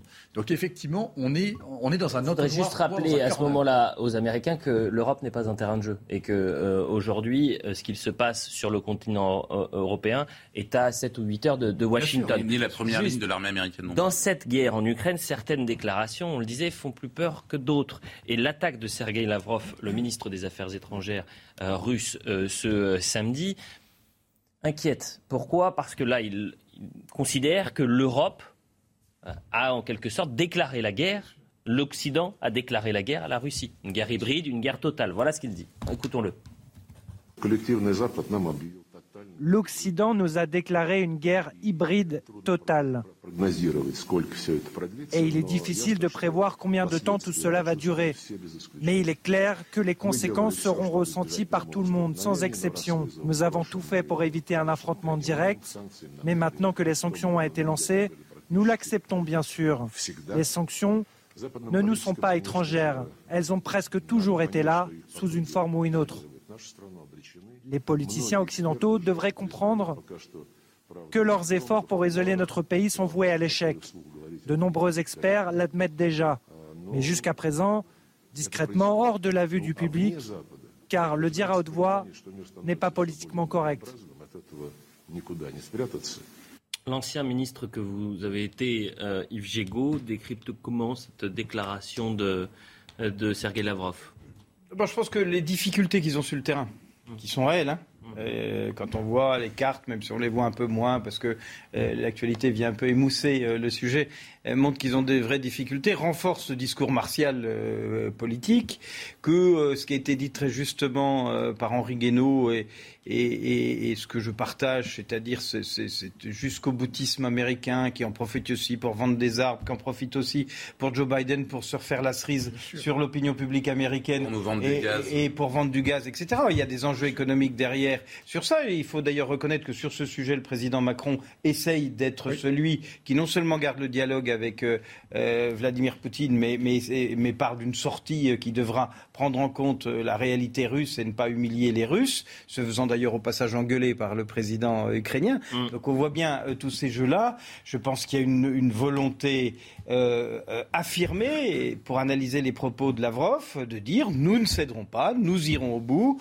Et au fond, quand on est un pays comme ça en difficulté, eh bien aller au bout, c'est utiliser tous les moyens pour se défendre, ce qu'ils considèrent se défendre alors que c'est eux qui attaquaient. Hein. Dans ses propos, c'est quand même assez particulier sur ce sujet. Euh, c'est un discours martial et moi je suis aussi un peu inquiet que à discours martial s'oppose un discours martial. Souvenez-vous, au tout début euh, du premier voyage d'Emmanuel Macron, c'était, il parlait de désescalade. Eh bien voilà deux mois qu'on n'arrive pas à désescalader et qu'au contraire c'est la grande escalade. Cette déclaration, elle intervient alors que la Finlande et la Suède, mais surtout la Finlande, veulent intégrer l'OTAN. Euh, et concernant la, la Finlande, c'est un tournant, un tournant diplomatique puisque ça met fin à cette politique de neutralité qui date de 1948. Résultat, euh, aujourd'hui, euh, la Russie a coupé le courant euh, en quelque sorte à, la Finlande, puisqu'ils ont interrompu le, transfert d'électricité. Juste 10%. juste 10%, c'est juste quand même déjà un signal. Mais on va voir le sujet de Laura Cambo qui nous explique tout, et on en parle juste après avec vous, Denis. Cette rencontre entre Vladimir Poutine et son homologue finlandais ne date que d'il y a trois ans. Mais depuis cette semaine, les relations entre les deux pays sont bouleversées. Dans un entretien par téléphone avec le président finlandais, le Kremlin met en garde contre la probable candidature du pays pour adhérer à l'OTAN. Vladimir Poutine a souligné que la fin de la politique traditionnelle de la neutralité militaire serait une erreur, puisqu'il n'y a aucune menace à la sécurité de la Finlande. Cette adhésion serait un changement historique pour la Finlande, neutre depuis son indépendance en 1917. Mais depuis l'invasion de l'Ukraine, le pays, qui partage avec la Russie une frontière de 1300 km, s'inquiète. Jeudi, le président du pays nordique s'est dit favorable à une adhésion sans délai à l'Alliance atlantique. La décision finale sera annoncée demain. Lors d'une réunion du G7, l'Allemagne a de nouveau soutenu l'initiative. Ce n'est pas l'OTAN qui a poussé la Suède et la Finlande à demander leur adhésion. Si elles décident de poser leur candidature, je les soutiendrai vivement. Ce sont les actions du président russe qui ont poussé la Finlande et la Suède vers l'alliance. Moscou a d'ores et déjà commencé à répliquer. Prétextant des impayés, la Russie a suspendu ses livraisons d'électricité à la Finlande. Benjamin Morel, c'est un tournant. Hein. C'est un tournant. Il faut bien comprendre que ce n'est pas forcément une bonne nouvelle pour la désescalade qu'on évoquait tout à l'heure. Vous savez, quand on voulait, quand on disait il y a quelques semaines, il faut régler euh, le problème ukrainien et avoir justement une désescalade, on parlait de finlandisation. Oui. La finlandisation, c'était justement revenir à ce statut qu'en fait avait été euh, une forme de compromis entre le gouvernement finlandais et Staline à l'époque. Parce que la Finlande a été brièvement. alors l'expression, j'ai appris que l'expression, c'était même pas pour la Finlande, c'était pour l'Autriche Oui, alors vous avez en effet l'Autriche. L'idée, en fait, l'idée qui était développée dans les cercles soviétiques et les cercles occidentaux d'une désescalade au début de la guerre froide, c'était d'avoir un cordon de pays neutres. Et donc, ça devait permettre de faire baisser la pression.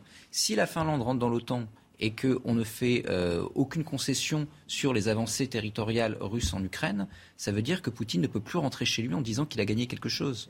Et s'il ne peut pas rentrer chez lui en disant qu'il a gagné quelque chose, ça veut dire que le régime s'effondre.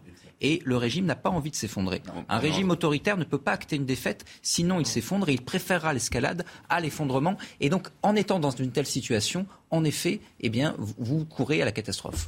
on court à la catastrophe aujourd'hui, Denis. Vous êtes, euh, euh, je le rappelle, euh, conférencier en géopolitique. C'est à, vous que je m'adresse. J'ai besoin de comprendre. Rassurez-moi. Est-ce que le fait que demain la Finlande intègre l'OTAN, ça va rajouter de la pression à la pression et les Russes vont se dire écoutez, c'était la ligne rouge qu'il fallait pas franchir. Là, vous l'avez franchi. Maintenant, c'est soit vous arrêtez, soit c'est la guerre totale. Alors Elliot, je crains de ne pas pouvoir vous rassurer tout de suite. Euh, dès le troisième ou quatrième jour, la Russie a tout de suite menacé, trois fois de suite, l'usage de, boutons nucléaires. Alors après, on chipote stratégique, tactique, on en parlera si on a le temps tout à l'heure. L'autre phénomène, et ça se retourne contre Poutine, c'est qu'il y a eu une coalition d'Européens, une unité forte, jusqu'à ce que l'Allemagne annonce énormément de choses, des requêtes, 100 milliards sur la table et ainsi de suite. Donc là, ça s'est retourné contre lui. Là maintenant, on évolue encore un peu plus dans le discours après le bouton nucléaire. J'ouvre une petite parenthèse pour dire qui est Lavrov. Lavrov, ministre tout-puissant des Affaires étrangères, qui est à ce poste depuis 18 euh, ans, depuis 2004, avant, il a passé dix ans à l'ONU pour euh, diriger l'équipe euh, de, euh, russe à l'ONU. Donc c'est pas un perdreau de l'année. Le type, il connaît parfaitement, très bien, parfaitement bien son métier et surtout les ressorts qu'il faut utiliser. Et il utilise énormément le mensonge. Donc ce qui est assez intéressant avec Lavrov, c'est qu'il il ne fait pas partie du premier cercle de Poutine dans les ultra-confidences de Poutine. Mais en attendant, il fait très très bien le job. Là, j'avais dit sur votre plateau Elliott, d'entrer dès le départ de cette affaire ça va durer longtemps. Il va y avoir des morts civiles. On n'est plus habitué à ça. On est habitué à avoir des, drones et tout ça. On va avoir des morts. Malheureusement, tout de suite, je l'ai dit, mais on va avoir des morts. Et malheureusement, troisième élément, il ne faut pas, il faut justement faire attention à cette friction avec Poutine, parce que si on l'humilie, on va absolument vers la catastrophe. Et effectivement, ce genre d'état. là, vous faites un, maxi pas de côté. Revenons sur notre sujet. La Finlande, euh, qui intègre l'OTAN, c'est une bonne ou une mauvaise nouvelle? C'est ça qu'il faut dire. C'est une mauvaise nouvelle. Est-ce qu'il euh, il faut intégrer la Finlande? Et On peut comprendre aussi. Et la, Suède, et, la, Suède. mais ils ont, ils ont une frontière avec. Euh, ils sont collés à la Russie. Ils n'ont pas, peut-être pas envie de, vivre le scénario ukrainien. Donc qu'est-ce qu'on fait de la Finlande? C'est une très mauvaise nouvelle parce que jusqu'à maintenant, il y avait un modus operandi entre les deux grands blocs et, et ça faisait ça faisait partie de l'affaire. Euh, malheureusement, le coup d'après, ça va être qu'est-ce qu'on fait euh, de la Moldavie, de la Géorgie, peut-être de l'Ukraine parce que ce n'est plus d'actualité, mais peut-être après, ça veut dire que c'est la fameuse, le containment, l'encerclement militaire qui va encore mettre plus de pression sur la Russie et sur Poutine. Et qui va surtout donner un argument à Poutine pour dire, vous voyez, on est envahi, l'OTAN c'est l'Amérique, ils sont autour de nous, ils sont en train de vaincre des positions, et qui va jouer le pays encerclé pour, pour cette escalade qui peut être tragique. Mais lorsqu'il dit l'OTAN c'est l'Amérique, est-ce qu'il se trompe, tiens? Est-ce que Vladimir Poutine se trompe quand il dit bah, l'OTAN c'est bah, l'Amérique Alors, euh, il y, y a une démonstration mathématique assez simple à faire, c'est s'il n'y avait pas l'Amérique, est-ce que l'OTAN aurait encore une puissance? La réponse est non. Et, dans les 100 milliards, ah dans l'enveloppe allemande, il y en a une partie qui va en Amérique, d'ailleurs. Mmh. Les F-35. On va regarder euh, ce sujet d'Antoine Estève, qui est l'un de nos reporters, qui suit régulièrement les troupes françaises, qui est assez intéressant, puisqu'il suit euh, ces troupes qui sont euh, affiliées également à l'OTAN et qui effectuent 3 à 4 missions par jour hein, depuis le début du conflit. Regardez. Le lieu de rendez-vous est tenu secret le transpondeur de l'avion est éteint. Nous sommes à quelques kilomètres de la frontière ukrainienne, quelque part en Pologne. À 6000 mètres d'altitude, l'avion ravitailleur Phoenix déploie ses paniers. Ces réservoirs contiennent plusieurs dizaines de tonnes de carburant. Ils peuvent assurer les ravitaillements d'autres avions pendant une mission de 11 heures de vol. Les rafales euh, rentrent dans l'espace du, euh, dans le volume de l'appareil et se mettent en position et sont autorisés par l'équipage à rentrer en contact avec le panier afin de procéder au transfert. 3 mètres à droite. Pendant cette manœuvre très délicate à plus de 500 km/h, le moindre écart peut être fatal. Le Phoenix transporte plus de 100 tonnes de carburant. Et ça demande beaucoup de concentration, donc la communication est réduite au minimum. Donc on a des mots vraiment, des, mots un petit peu code pour, euh, voilà, pour qu'on pour qu'on se comprenne. Euh.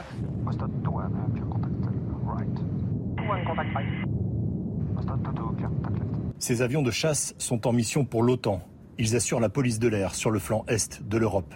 Depuis le début de la guerre en Ukraine, ils surveillent plus de 3000 km de frontières. Objectif éviter une intrusion et surtout assurer la suprématie aérienne. Les ravitailleurs A330 Phoenix se sont basés à Istres dans les Bouches-du-Rhône.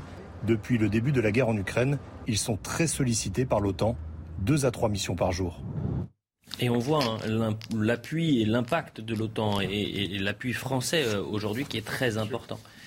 Et ces avions qui survolent une zone qui on est vraiment juste à côté de l'Ukraine. Autant euh, le président Macron avait dit que l'OTAN était en mort cérébrale, autant on joue très bien le jeu.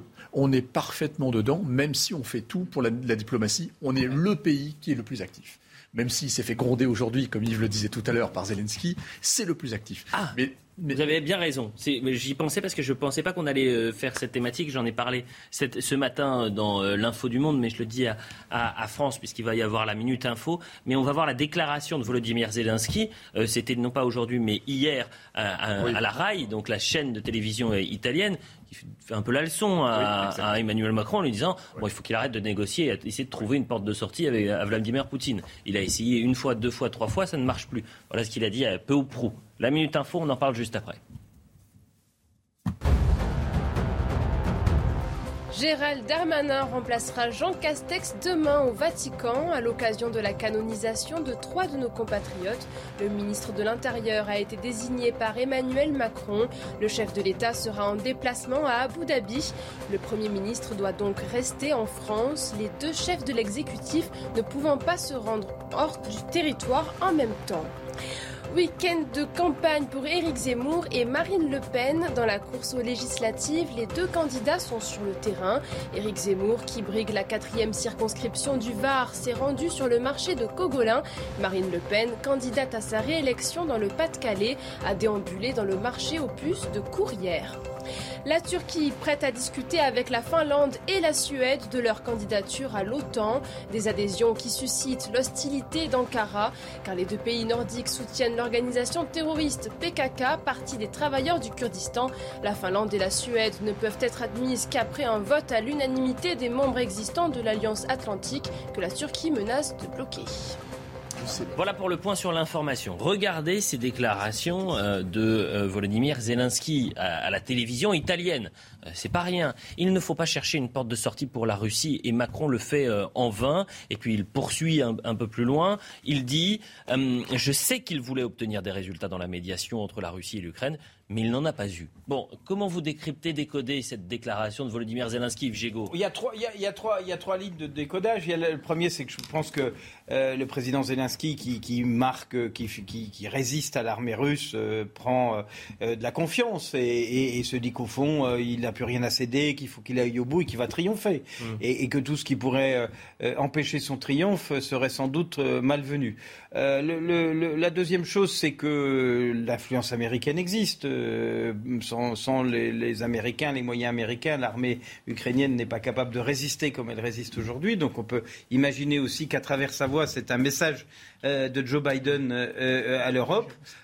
moi, je serais tenté de dire que la politique de la France ne se fait pas à Kiev. Mmh et que euh, la France a une tradition que Emmanuel Macron représente, qui est une tradition d'indépendance, qui est une tradition euh, euh, d'équilibre entre les intérêts des uns et des autres, et, que dans cette affaire, n'en déplaise au président Zelensky, je pense que c'est une bonne chose qu'on garde le fil, le lien avec le président russe, et que s'il y a un moyen de trouver un compromis pour éviter le pire sur le, champ européen, eh bien ça vaut la peine de, le, tenter. Excusez-moi, sans évidemment entrer dans la polémique. Euh, mais euh, euh, la France a quand même donné 2 milliards d'euros à, l'Ukraine, ce n'est pas rien. Emmanuel Macron est en, contact permanent ou quasi permanent avec toutes les autorités possibles pour négocier. Faire la leçon au président français sur une chaîne italienne en expliquant qu'il n'y arrive pas et qu'il faut qu'il arrête, Ça me paraît étonnant. Ne faisons pas non plus l'escalade des petites phrases sur ce sujet. On peut ici imaginer que cet homme est fatigué, que euh, cette phrase. Euh, c'est l'avocat qui parle, là, c'est pas l'ancien ah, ministre. Non, non, mais j'essaye d'être équilibré sur ce sujet. Bah, oui. Mais je pense qu'il est bien de rappeler que la politique de la France est, menée depuis Paris et selon euh, la, vision des Français, mm. et de, de, marteler ce message que humilier la Russie ou tenter d'humilier la Russie n'apportera aucune pire des scénarios. C'est le pire des scénarios. Benjamin Morel sur les propos de Volodymyr Zelensky. Ah on, peut comprendre Zelensky. L'objectif de Zelensky, c'est de dire grosso modo, eh bien, il faut que nous gagnions totalement la guerre et que rien ne soit, ne soit lâché. Mais l'intérêt global de la planète n'est pas celui-là. Parce que la seule alternative à la négociation, c'est la guerre totale. Mais souvenez-vous, quand euh, Zelensky disait il y a quelques semaines, eh bien, en réalité, il faut que j'adhère à l'OTAN. Donc, en fait, article 5, ça veut dire que tout le monde est en guerre contre la Russie du jour au lendemain. Bien sûr. Ou que j'adhère à l'Union européenne, idem. Eh bien, il est dans cette stratégie de globalisation du conflit. Mm. Mais évidemment, il ne faut pas céder à cette stratégie. Marc bah, il y a quelque chose de très vrai dans ce qui a été dit, c'est que sans le soutien américain, les armes américaines et les moyens américains, l'Ukraine serait tombée. Je pense qu'enfin on peut, on peut, on peut, on peut quand même se dire ça de manière assez rationnelle. Aussi. oui, les, armes européennes aussi, mais enfin. Même l'Allemagne a donné beaucoup, beaucoup oui, de roquettes anti-chars. Euh, et les, bien sûr, mais en tout cas, bien sûr. en tout cas, on est, on est quand même là-dessus. Moi, en fait, vous, Là, je, suis assez d'accord. En fait, la seule alternative, la seule alternative, ça, reste la guerre totale. Personne n'en a envie. Et il y a, un moment donné, quand j'écoute parler de Volodymyr Zelensky, je me dis, mais, mais si, euh, si le, la diplomatie américaine avait besoin d'un porte-parole, Volodymyr Zelensky fait quand même super bien le boulot, en fait. Et je, alors je sais évidemment, mais évidemment, c'est une guerre, évidemment, c'est horrible. Il y a des morts, il y a des exactions, il y a des, il y a des civils. Enfin voilà, mais on a tous été euh, choqués en voyant ces images. Mais il y a un moment donné, c'est ce que, sans répéter ce que dit Henri Guénaud, on, on, marche tous tranquillement à la guerre comme des somnambules. Et il y a un moment, où faut, à un moment donné, il faut aussi prendre du recul sur la situation et commencer à dire, attendez, où est-ce qu'on va? Qu'est-ce que ça implique de dire ça? Qu'est-ce que ça implique d'aller provoquer euh, Sergei Lavrov, d'aller provoquer Vladimir Poutine? Qu'est-ce que ça implique d'acculer la Russie comme on est en train de le faire? Vu que vous citez une nouvelle fois Henri voilà ce qu'il dit aussi dans cette tribune. Cette guerre est à travers l'Ukraine martyrisée. Une guerre entre l'Occident et la Russie qui peut déboucher sur un affrontement direct euh, par une escalade incontrôlée. Exactement, mais c'est ça le piège euh, dans lequel on peut retomber avec les propos de Zelensky. D'ailleurs, il a même reproché à Emmanuel Macron de ne pas avoir encore été sur place. Euh, pendant ce temps-là, Lavrov dit clairement ce que moi j'ai annoncé sur votre plateau dès le départ, Elliot. Oui, mais on va être co-belligérant de cette affaire à force de donner des armes sur. Euh, euh, les annonces des spécialistes. Moi, j'avais un autre spécialiste euh, quelques jours avant la guerre. Je lui avais dit sur une échelle de 1 à 10, si 10 c'est l'invasion de l'Ukraine, l'invasion de la Russie en Ukraine, on est à combien? Éminent spécialiste m'avait dit 0,5. Je lui avais répondu Vous êtes sérieux? Il m'a dit Oui, vous êtes. Je suis très sérieux. Mais je lui avais répondu Comment? Plus invité, voilà. Bah, alors là, il fait la tournée. Ah, je peux vous dire qu'il fait la tournée des, autres ah, chaînes de télévision. On reste chez vous, Elliot. les services français. Bon, bah, ça c'est pas faux. Peut-être pas 0,5 sur 10. Avançons, il nous reste quelques minutes. Pourquoi On va parler de l'Eurovision. Tiens, l'Eurovision. Vous allez me dire, mais pourquoi vous parlez de l'Eurovision bah, Pourquoi pas Vous avez peut-être été champion de France de karaoké un jour. Non, malheureusement. Malheureusement, non. L'Eurovision, jamais il n'aura eu une portée aussi politique puisque l'Ukraine fait partie des grandissimes favoris, que la Russie est priée de suivre. Euh, cette euh, cérémonie devant la télévision, exclue. Ça aussi, je vais vous poser la question. Est-ce que ça vous choque que la Russie soit exclue de, cette Eurovision? On est avec euh, Alexandre Le Naour, qui est en Italie, puisque la cérémonie se passe en Italie. Alexandre, ça y est, l'Ukraine est, est, passée. Alors racontez-nous. Est-ce que ce groupe ukrainien Kalouch Orchestra a marqué les esprits ce soir? Et oui, bonsoir. Effectivement, c'est une édition de l'Eurovision, vous l'avez dit, qui se déroule dans un contexte très particulier, celui eh bien, de la guerre en Ukraine. Alors pourtant, l'Eurovision, c'est un concours qui se veut apolitique, avec une mission eh de fédérer autour de la musique. Mais très difficile cette année de faire abstraction de ce contexte géopolitique. Vous l'avez mentionné précédemment, effectivement, la Russie n'est pas présente ce soir à Turin. Elle a été exclue de cette 66e édition. Et c'est l'Ukraine qui est ce soir eh bien, la très grande favorite parmi les 25 pays en lice de cette édition. Alors l'Ukraine vient effectivement de terminer sa prestation, la prestation du groupe Kalouch Orchestra et de sa chanson Stefania, interprétée en ukrainien et qui se veut eh bien, un hommage à la mère de l'un des six membres du groupe. Donc ça vient de se terminer cette prestation sur le, eh bien, la grande scène euh, du Palo Olimpico de Turin. Une prestation qui a été évidemment très suivie et très applaudie. Faut le dire, et qui est bien associé à des sonorités traditionnelles avec une modernité plus hip-hop et rap, qui sont évidemment les caractéristiques de ce groupe euh, ukrainien. Et en fin de prestation, eh bien, un message aussi qui cette fois été politique, un message de soutien de l'un des membres du groupe pour Azovstal et Mariupol. Merci beaucoup Alexandre, vous restez avec nous parce qu'après on va parler des Français, mais on va peut-être écouter un extrait de cette euh, chanson du groupe Kalouch Orchestra, groupe ukrainien qui était euh, donc présent à l'Eurovision. On les écoute.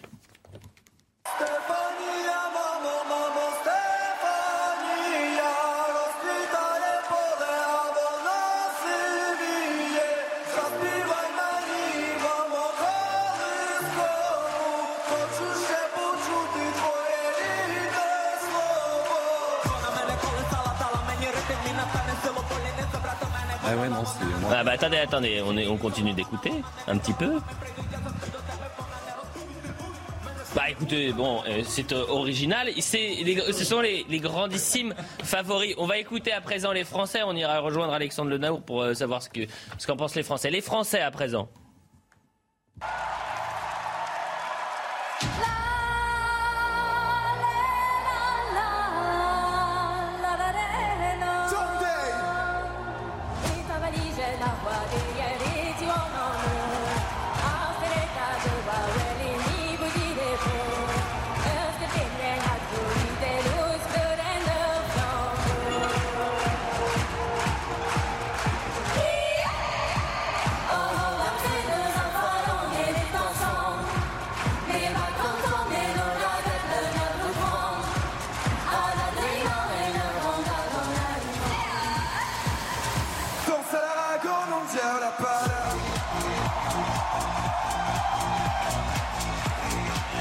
Allez, on revient sur nous.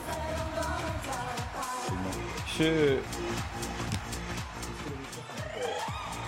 Alors, on revient. C'était les Français Alvan et, qui Vous avez bien fait de préciser que c'était des Français quand même. Bah, parce qu'ils chantent en pense que- breton. Non, non, mais vous passez l'image, euh, sans- le son sans rien dire. Je pense que personne Bon. n'est capable de trouver d'où viennent ces chansons. On va essayer de retrouver Alexandre Le Naour qui va nous faire la traduction parce que comme c'est du breton, il faut qu'il nous explique un peu ce qu'il chantait. Euh, les Français, c'est plutôt pas mal. euh, Cocorico, est-ce qu'ils ils sont dans le top 5 ou pas euh, les Français? Dans les chez les bookmakers hein, bien sûr.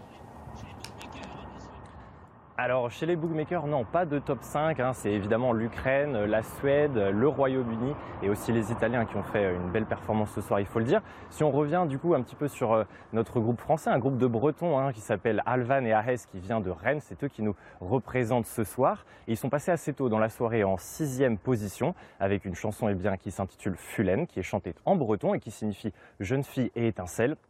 Pourquoi? Eh bien parce que cela parle d'une légende bretonne et c'est une chanson où on a vu, il y a beaucoup de modernité qui s'est entremêlée, une musique électronique avec aussi des chants traditionnels celtes et avec une scénographie, je pense que vous l'avez vu, assez mystique et somme toute, je pense plutôt réussie.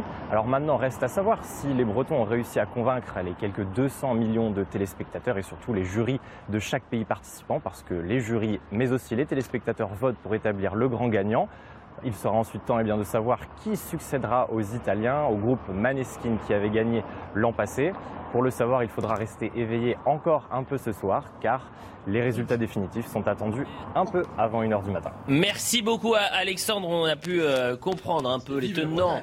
Vive la Bretagne, bah, vive la France aussi, donc c'est Oui, pour ça. oui, oui. Je pense que Il nous reste 30 secondes. Le ne sera pas à Tiens, Paris l'année 30 prochaine. il nous reste 30 secondes. Un pronostic pour euh, le classement des Français. Est-ce que les Français euh, seront dans le top 10 de l'Eurovision? Oui ou non? Non. Non?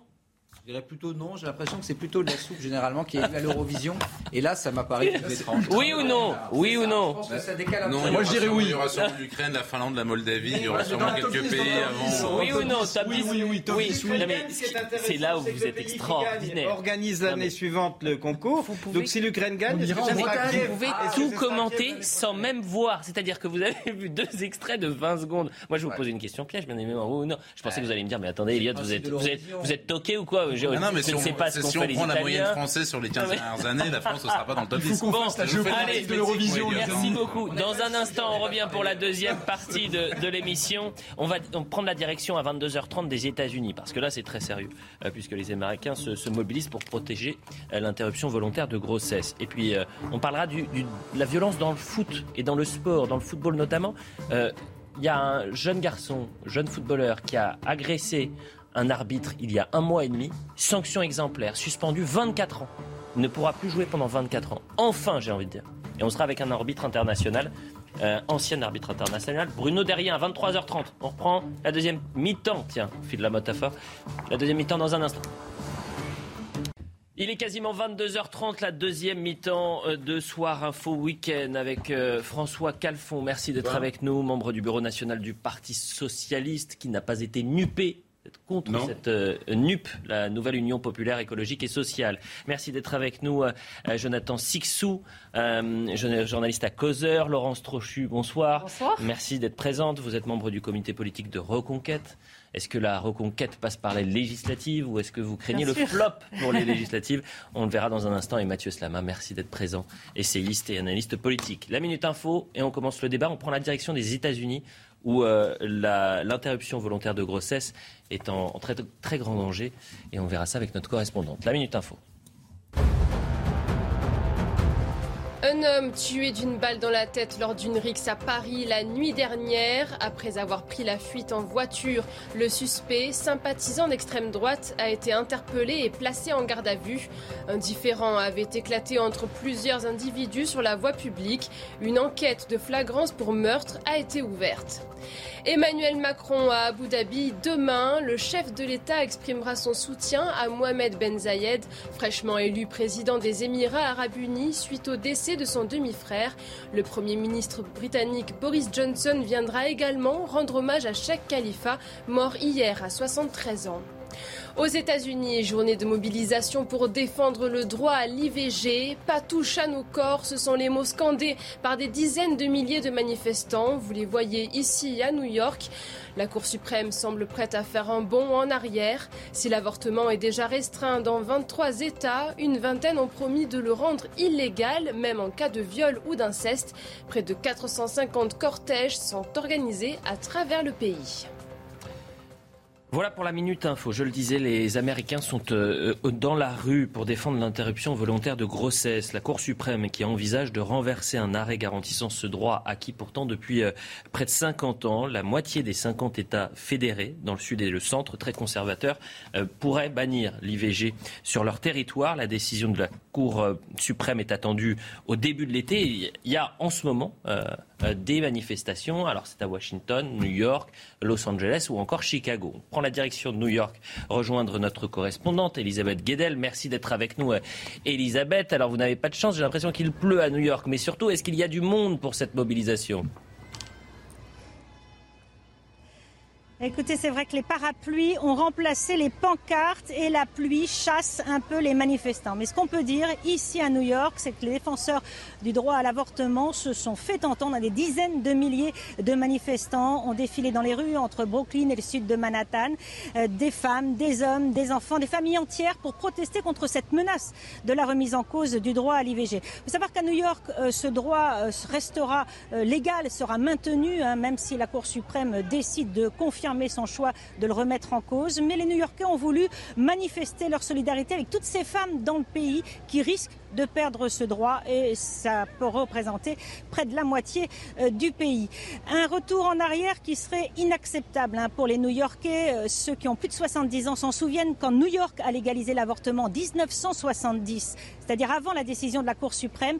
Eh bien, on a vu euh, ici à New York des milliers de femmes, des dizaines de milliers de femmes venir d'un peu partout dans le pays se faire avorter ici, faute de pouvoir le faire dans leur ville. Et donc, c'est un retour en arrière qu'on pourrait vivre. C'est ce qu'on a entendu toute la journée durant cette grande journée de mobilisation ici à New York. Ne touchez pas à ce droit, ne touchez pas à nos corps. Les New-Yorkais qui restent déterminés à maintenir la pression dans les prochaines semaines et les prochains mois euh, sur les juges de la Cour suprême. Merci beaucoup, euh, Elisabeth, pour toutes ces, précisions. On va écouter quelques Américaines euh, au micro d'Elisabeth.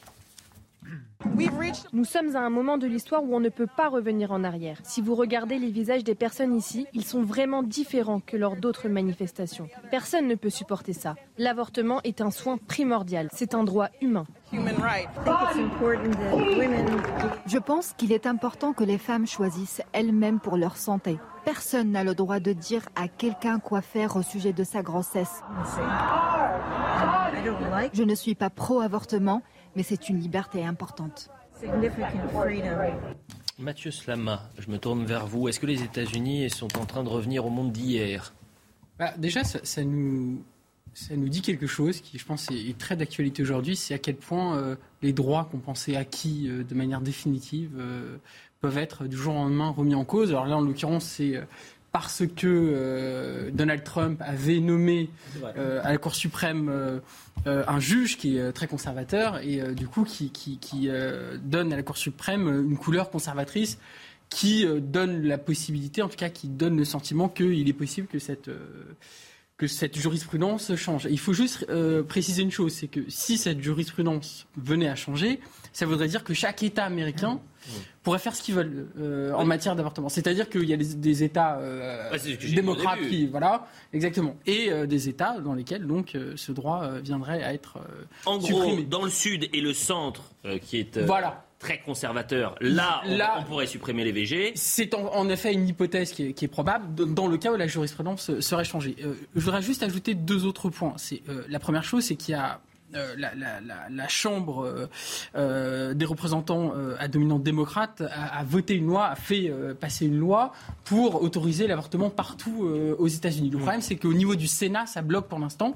Et c'est pour ça que cette décision de la Cour suprême est si importante. C'est qu'aujourd'hui, la loi ne permettrait pas de, de garantir le droit à l'avortement. Donc voilà. Et juste pour finir, le drame, il n'est pas seulement dans la la fin d'un droit qui est quand même fondamental et depuis, euh, depuis des décennies, mais c'est aussi qu'au fond, l'avortement ne disparaîtrait pas. Donc euh, ça voudrait dire pas la fin de l'avortement, mais ça voudrait dire la fin de l'avortement encadré, euh, safe, comme on dit là-bas, et donc avec des dangers beaucoup plus grands pour les femmes. Laurence Trochu, comment vous interprétez ce choix potentiel de, de cette Cour suprême à tendance effectivement conservatrice?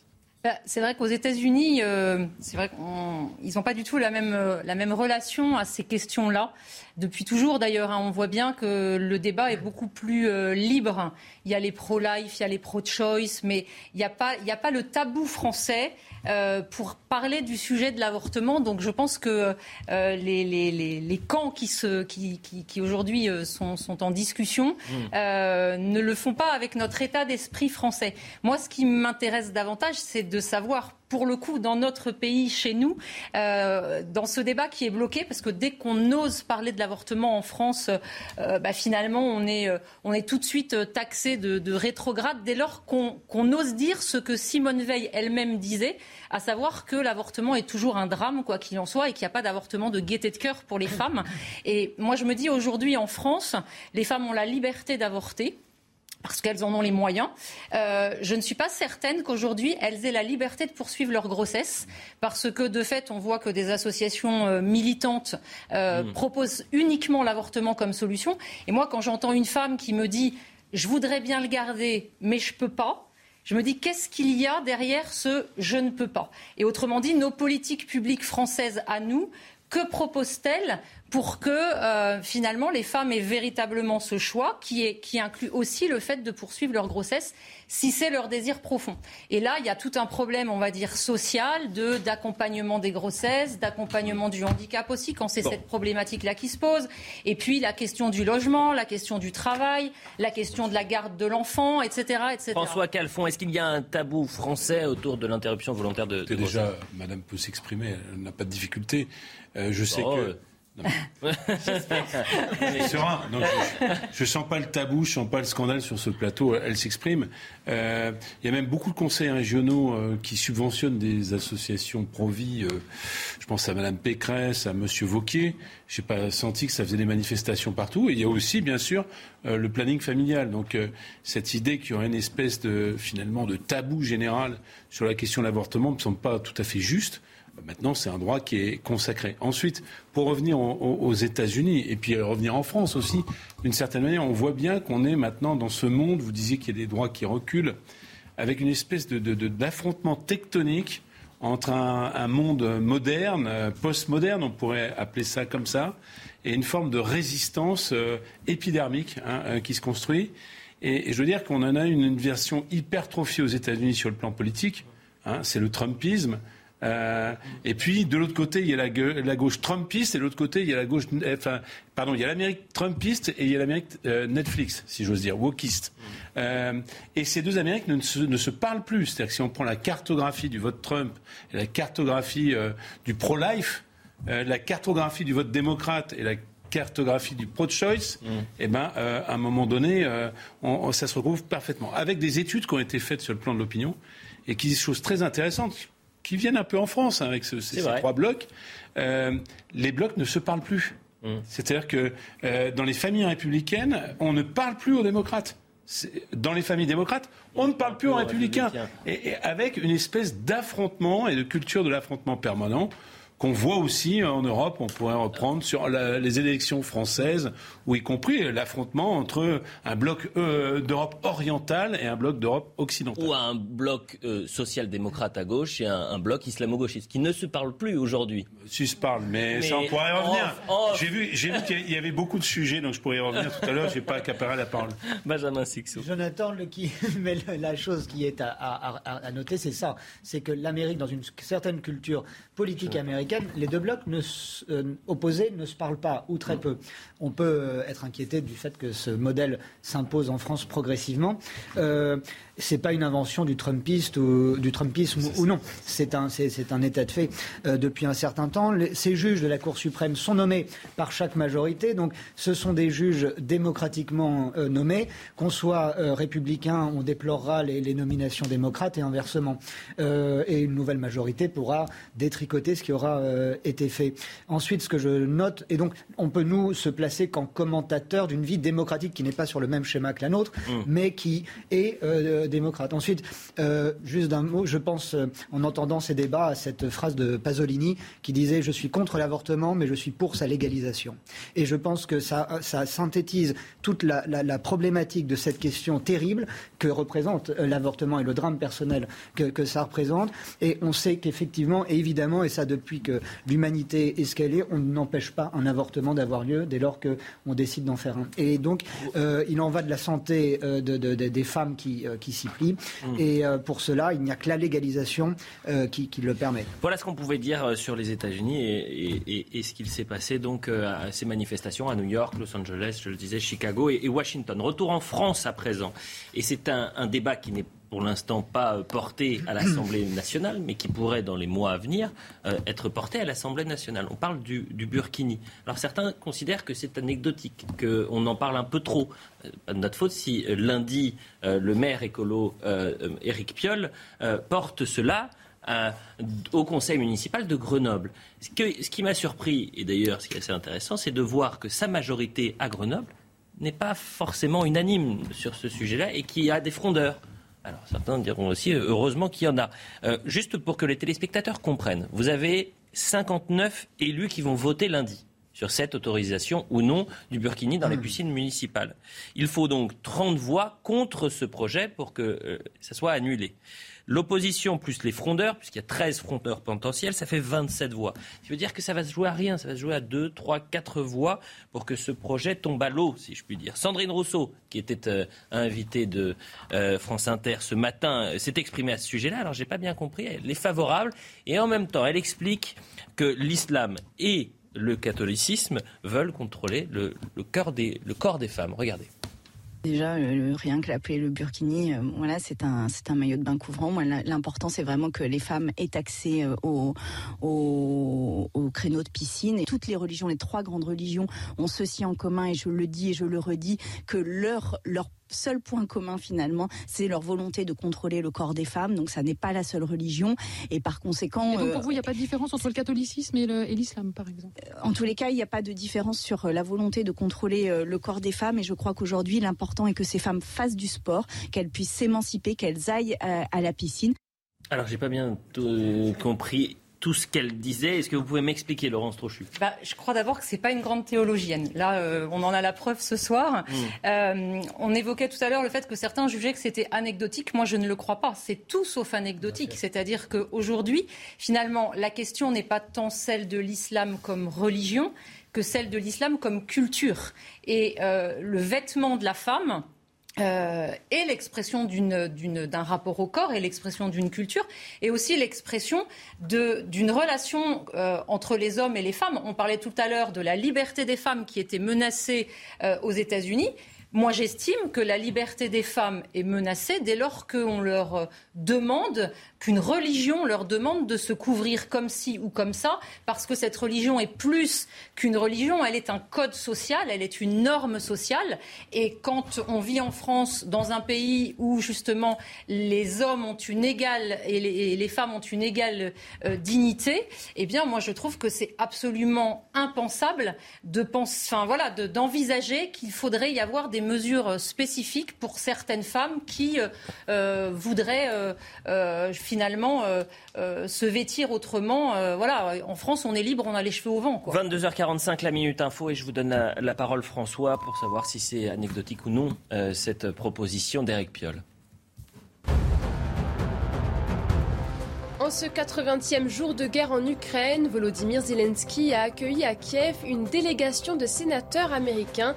Le président ukrainien souhaite que le soutien américain perdure avec de nouvelles sanctions contre Moscou. Volodymyr Zelensky qui estime que la Russie devrait être officiellement reconnue comme un État sponsor du terrorisme. Le G7 critique la décision de l'Inde de restreindre les exportations de blé. Le pays fait face à une baisse de production due notamment à des vagues extrêmes de chaleur. Deuxième producteur mondial, l'Inde prévoit de limiter les exportations de cette céréale stratégique. Un problème au moment où la guerre en Ukraine fait craindre une crise alimentaire dans certains pays. Et enfin, un mot de sport en moto GP. L'Italien Francesco Bagnaia partira en pole position demain au Mans. Fabio Quartararo s'élancera de la quatrième. Le Français tentera de devancer l'Espagnol Alex Espargaro, son plus proche rival au championnat du monde. Départ prévu à 14h. François Calfon, membre du bureau national du Parti socialiste. Vaste question que euh, celle du Burkini dans les piscines. Pourquoi? Parce que certains considèrent que c'est anecdotique, qu'on en fait trop, euh, que ça fait le jeu de l'islamo-gauchisme et de l'islamophobie. Euh, et d'autres qui considèrent que c'est un fait de société. Bah, écoutez, déjà, Monsieur Piolle, enfin, je dirais téléspectateur, puisqu'il faut être simple et direct. Il y a apparemment une gauche burkiniste qui apparaît, il y a une gauche universaliste. Moi, je suis dans la gauche universaliste. C'est-à-dire que je n'ai pas des points de vue différents suivant qu'on soit un citoyen de telle et telle origine. La deuxième chose que vous avez dite, à mon avis, est une, une approximation. Le burkini n'est pas euh, un vêtement de la religion musulmane. Le burkini est un outil politique d'un certain courant, mm. le salafisme, euh, pour contraindre les femmes et pour tordre cette religion dans un sens euh, euh, beaucoup plus contraignant pour les femmes, mais au-delà des femmes, beaucoup plus contraignant, et qui n'accepte pas la sécularisation.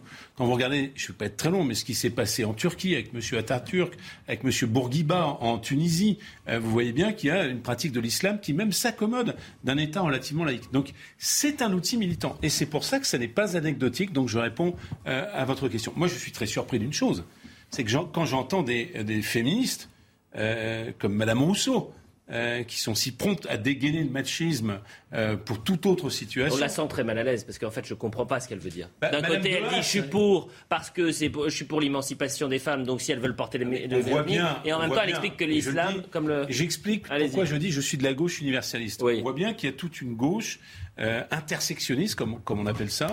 Hein, qui n'a pas un point de vue universel sur, sur, les humains et les situations, mais qui est différencié si on est pour reprendre leur expression avec deux grandes guillemets, racisés parce que nous aurions été nous-mêmes des oppresseurs du privilège blanc et donc euh, ces gens auraient le droit un peu de tout faire. Donc c'est une erreur, euh, à mon avis, euh, fondamentale. François hein Calfon, votre discours est, certains diront rassurant, mais j'ai l'impression que vous êtes un ovni à gauche aujourd'hui. Non, je ne pense pas être un ovni. D'ailleurs, vous avez dit dans votre précédente heure qu'il y avait une grande majorité des Français qui étaient contre le Oui, 73%. Et si vous regardiez les ventilations, je suis à peu près certain qu'il y a une majorité assez nette, y compris à gauche, pour être contre ce vêtement. Hein. Mmh, euh, mmh, mmh. Euh, voilà le point qui est fait. Donc on attendra lundi. Moi, ce que je regrette, et pour ne pas être trop long et passer la parole aux autres interlocuteurs, c'est que la gauche ait eu le débat à Bouaf, lui-même qui a été comment dire condamné pour injure à caractère racial.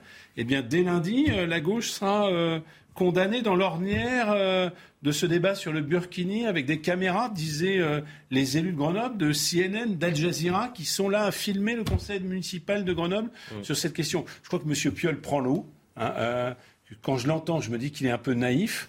D'autres diront qu'il est très communautariste. Hein, je ne le connais pas assez pour savoir ce qu'il en est. Mais en tout cas, c'est profondément une impasse pour la société française et pour la gauche en particulier. Une impasse pour euh, la gauche. Tiens, Mathieu Slama, impasse pour la gauche ou pas moi, je suis en désaccord avec euh, ce qui a été dit, vous comme, euh, comme vous, et je vais essayer d'expliquer pourquoi, parce que c'est un, un, sujet assez complexe. déjà, moi, je trouve que le Burkini, on en parle beaucoup, ça concerne quoi 1000, 2000 personnes en France peut-être, donc c'est un micro-phénomène, mais qui en effet est intéressant, comme vous l'avez dit, du point de vue de, la société, etc. Moi je trouve que dans notre pays aujourd'hui, on a, cette tendance à vouloir tout interdire dès qu'il y a quelque chose qui, est problématique, et, euh, le Burkini est en effet problématique, euh, et je vais y venir. Je, pense qu'il faut distinguer le droit et la morale dans cette histoire. La morale, en effet, nous amène à considérer le burkini comme un instrument plutôt patriarcal, euh, lié à une religion et à peut-être euh, une dimension euh, très rigoriste, enfin en tout cas une pratique, une, pratique très très rigoriste, très rigoriste, et avait, en, euphémisant en tout cas très conservatrice d'une religion. Et la plupart des musulmanes d'ailleurs ne, ne, portent pas, le, le, burkini. Et je pense qu'il faut le préciser, mais en effet c'est quelque chose qu'on quand on est, euh, on aime, on aime la liberté, l'émancipation, tout ça, mmh.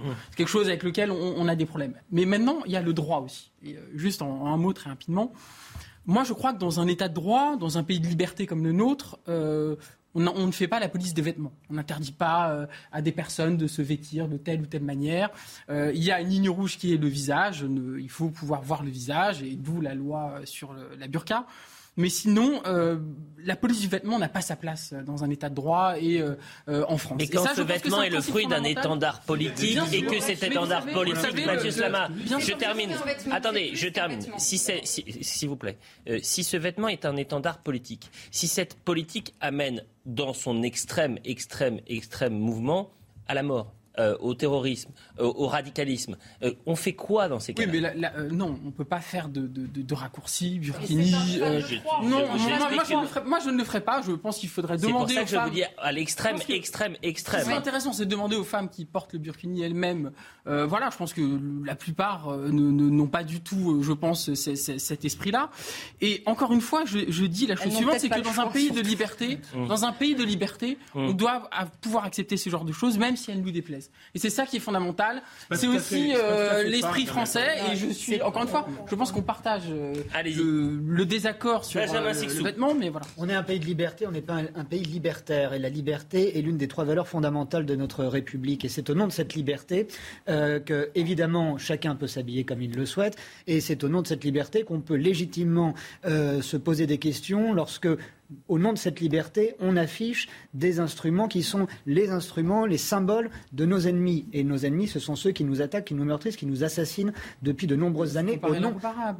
Les frères musulmans ne défendent les, les femmes qui portent le burkini euh, ont un, La plupart de ces fiches, à votre avis, ne le savent pas ou sont Moi, instrumentalisées. Euh, et euh, je crois que et je crois que ça alimente une confusion coupable de la part de, de, nombreux responsables politiques. Sandrine Rousseau s'illustre depuis de nombreuses années, mais c'est vrai qu'on n'entend pas des porte-étendards du, féministe, tel que, du féminisme tels que Caroline de Haas ou Clémentine Autain euh, à ce sujet. Et là où je parle de confusion, c'est qu'au nom euh, d'une certaine liberté, au nom du féminisme, on euh, défend, elles défendent une idée de la soumission de la femme. Et moi, ça me, il, y a, il manque un terme dans l'équation pour que je puisse la comprendre. François Calfon. Je suis d'accord qu'il y a la morale et le droit, mais il y a aussi la politique. Et quand M. Piolle prend cette décision-là, il commet un acte politique. Hein, quand vous êtes à gauche, que vous êtes euh, pétri des droits de l'homme et que vous avez au bout de la planète, en Afghanistan, puisque vous dites le vêtement est neutre, chacun fait ce qu'il veut. Ben non, euh, pardon, mais on dit le burkini. La burqa, c'est un instrument politique des talibans. Eh bien, moi, je ne suis pas, je ne suis pas dans la neutralité bienveillante et libertaire. Je, respecte que vous le soyez euh, par rapport à cela. C'est-à-dire qu'on est dans un pays laïque. Alors, et bien sûr, ça ne, recouvre pas les lois de laïcité, euh, où finalement euh, il y a une forme de neutralité de l'espace public. Et là, il s'agit d'une piscine municipale. Il ne s'agit même pas de la plage publique. donc d'un élément de service public, finalement, dont on accepte une certaine euh, voilà, orientation. Et, eh bien moi, c'est pas au nom de la laïcité, au nom d'une morale universelle, c'est au nom de mes convictions politiques de la vision que je défends de la femme, de la vision que je défends de la gauche, au moment où on est en train de bourkiniser, euh, euh, de bourquiser les femmes en Afghanistan, ah bah c'est une réalité. Ah bah non, bah attendez, excusez-moi.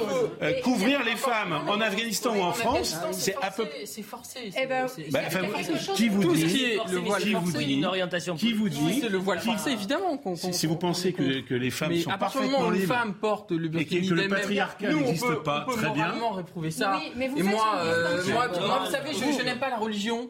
Donc euh, tout ce qui est Vous euh, faites- religieux ou quoi que ce soit, je Oui. n'aime pas. Laurent mais. Soit voilà. vous êtes faussement naïf, soit vous êtes vraiment provocateur. Voilà. Enfin, mais, vous Mais- je comprends, que hein. Vous appliquez, vous appliquez à cette religion qu'est l'islam une distinction qui ne la concerne pas. Vous nous parlez de morale, vous nous parlez de politique, vous nous parlez euh, de liberté.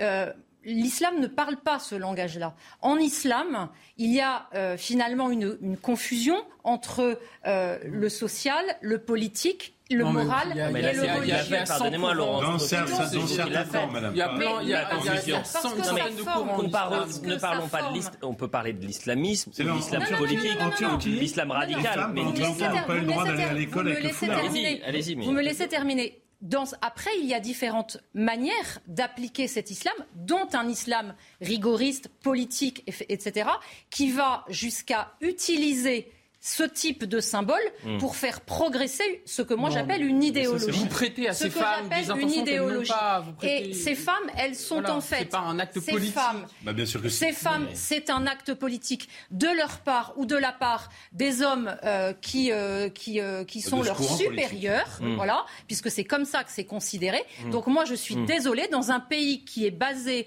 sur l'égale dignité de l'homme et de la femme, ça pose fondamentalement un problème pour le respect dû à ces femmes et ça pose aussi un problème parce que ça n'est rien d'autre que l'islamisation progressive de notre société. Il y en a 1000, il y en a 2000 aujourd'hui et puis demain, il y en aura 10 000 et c'est comme ça à chaque fois. La minute, la, la publicité. La publicité, on revient. Je ne pensais pas qu'on allait faire autant, mais on va continuer juste après la publicité. Il est 23h sur CNews. Merci d'être avec nous. Si vous nous rejoignez, on était en train de parler de- du burkini, l'autorisation du burkini ou non euh, dans les piscines euh, municipales. Euh, ce- ce- ce- cette question va être portée euh, au conseil municipal de, de Grenoble lundi. Et vous me l'avez appris, François, c'est-à-dire qu'il y aura des caméras du monde Bah, moi, entier. j'ai entendu M. Piolle et ses opposants, parce Ouais. que au sein de son conseil municipal, il se trouve que je suis socialiste, qu'il y a Ouais. aussi, dans, son, dans sa majorité des socialistes. Et il y a des frondeurs. Bah, il y a des gens qui sont pas d'accord. Enfin, Ouais. a- vous savez, il y a plein de gauches, euh, plein de gens de la gauche universaliste. Et ils disent quand même, c'est regrettable que Grenoble soit sous le feu des caméras du monde entier, Mm. parce que c'est quand même ça la polarisation médiatique. Pour cette décision-là, et, et- et puisqu'on en parlait hors caméra, attention, il ne s'agit pas d'interdire le burkini dans l'espace public, il s'agit au contraire, par un maire, de l'autoriser dans une piscine municipale. C'est pas tout à fait la même chose. Mais s'il y a- S'il y a tous ces médias Oui. euh, qui viennent du monde entier, regrette. c'est bien parce qu'il y a un enjeu politique. Et Voilà. un enjeu social. Donc euh, c'en est la preuve. 23h, le point sur l'information, on poursuit le débat. Législative, le Parti communiste français investit 50 candidats. Parmi eux, son chef de file, Fabien Roussel. L'ex-candidat à la présidentielle vise une réélection dans la 20e circonscription du Nord à Saint-Amand-les-Eaux. De nombreux sortants sont réinvestis, comme l'actuel président du groupe communiste à l'Assemblée, André Chassaigne, brigue la 5e circonscription du Puy-de-Dôme. Piqûre dans les discothèques, opération surprise au Tédançon dans la Loire. La nuit dernière, une trentaine de policiers ont fouillé les clients de cette discothèque à Roanne, tous mobilisés à la recherche de seringues ou d'aiguilles suspectes, mais rien n'a été trouvé. Festival, bars, boîtes de nuit, ces derniers mois, des centaines de personnes ont été touchées par ce phénomène. Elle est baptisée sobrement Antoine Aleno. Une association en soutien aux victimes de multirécidivistes va être créée par Yannick Aleno. Dimanche dernier, le fils du chef étoilé a été tué. Âgé de 24 ans, il a été percuté par un chauffard, ivre et multirécidiviste. L'homme a été placé en détention provisoire. On continue encore un peu de parler justement de ce- cette question du burkini, qui est une question euh, que certains considèrent comme anecdotique, et puis d'autres euh, qui considèrent que c'est une véritable question sociale. Je veux juste vous montrer ce sondage qui a été fait euh, par l'Institut CSA pour CNews vendredi, qui présente que 73% des Français veulent interdire le burkini à la piscine. 26 l'autoriser et 1% qui ne se prononce pas. Je me tourne vers vous, Jonathan Sixou. Est-ce qu'aujourd'hui, on est dans un tournant social, sociétal? Euh, Est-ce que euh, si demain le burkini est autorisé à, Grenoble, il y aura une jurisprudence en quelque sorte du burkini? Et qu'on entre dans une nouvelle société, une nouvelle ère si tournant euh, il doit avoir, euh, ce ne sont pas les Français qui l'auront réclamé, ce sont des idéologues. Euh, les propos du maire de Grenoble, mais qui sont relayés, on l'entend régulièrement, par Sandrine Rousseau et autres, ce sont eux qui sont totalement réalité, coupés d'une certaine réalité, au nom de leurs idéaux, au nom de leurs doctrines diverses. Et ces chiffres-là, je me base sur ce sondage, je ne vois pas de ça, pour euh, montrent qu'il y a une, des, des, des, vrais gens eh bien, qui, ne, qui ne pensent pas comme ces élus qui, rappelons-le, euh, sont sortis d'élections municipales plus que bizarroïdes, en plein en, en, euh, pré-confinement du, du, du, premier Covid, etc., où la plupart de ces élus euh, ont été, euh, sont sortis des urnes avec un nombre d'inscrits invraisemblablement faible. Donc leur euh, légitimité, déjà, sur ce point-là, est discutable. Ensuite, ils ont euh, comme euh, intérêt premier la défense de leurs idéologies et de leurs doctrines. C'est une réponse pacifique que de répondre à ce sondage qui va à l'encontre totale de, ces politiques qu'on nous annonce. Peut-être qu'après, le vote de lundi. Parce qu'il y a un vide, entre guillemets, législatif, est-ce qu'aujourd'hui, il faut que ce débat-là soit porté dans la prochaine Assemblée nationale Pour mettre un terme à cette polémique Non, enfin, moi, ça, je ne crois pas. Euh, ce qui est plus intéressant, c'est de savoir ce qui travaille euh, un certain nombre de courants dans la société en faveur de ça. Moi, j'en vois deux.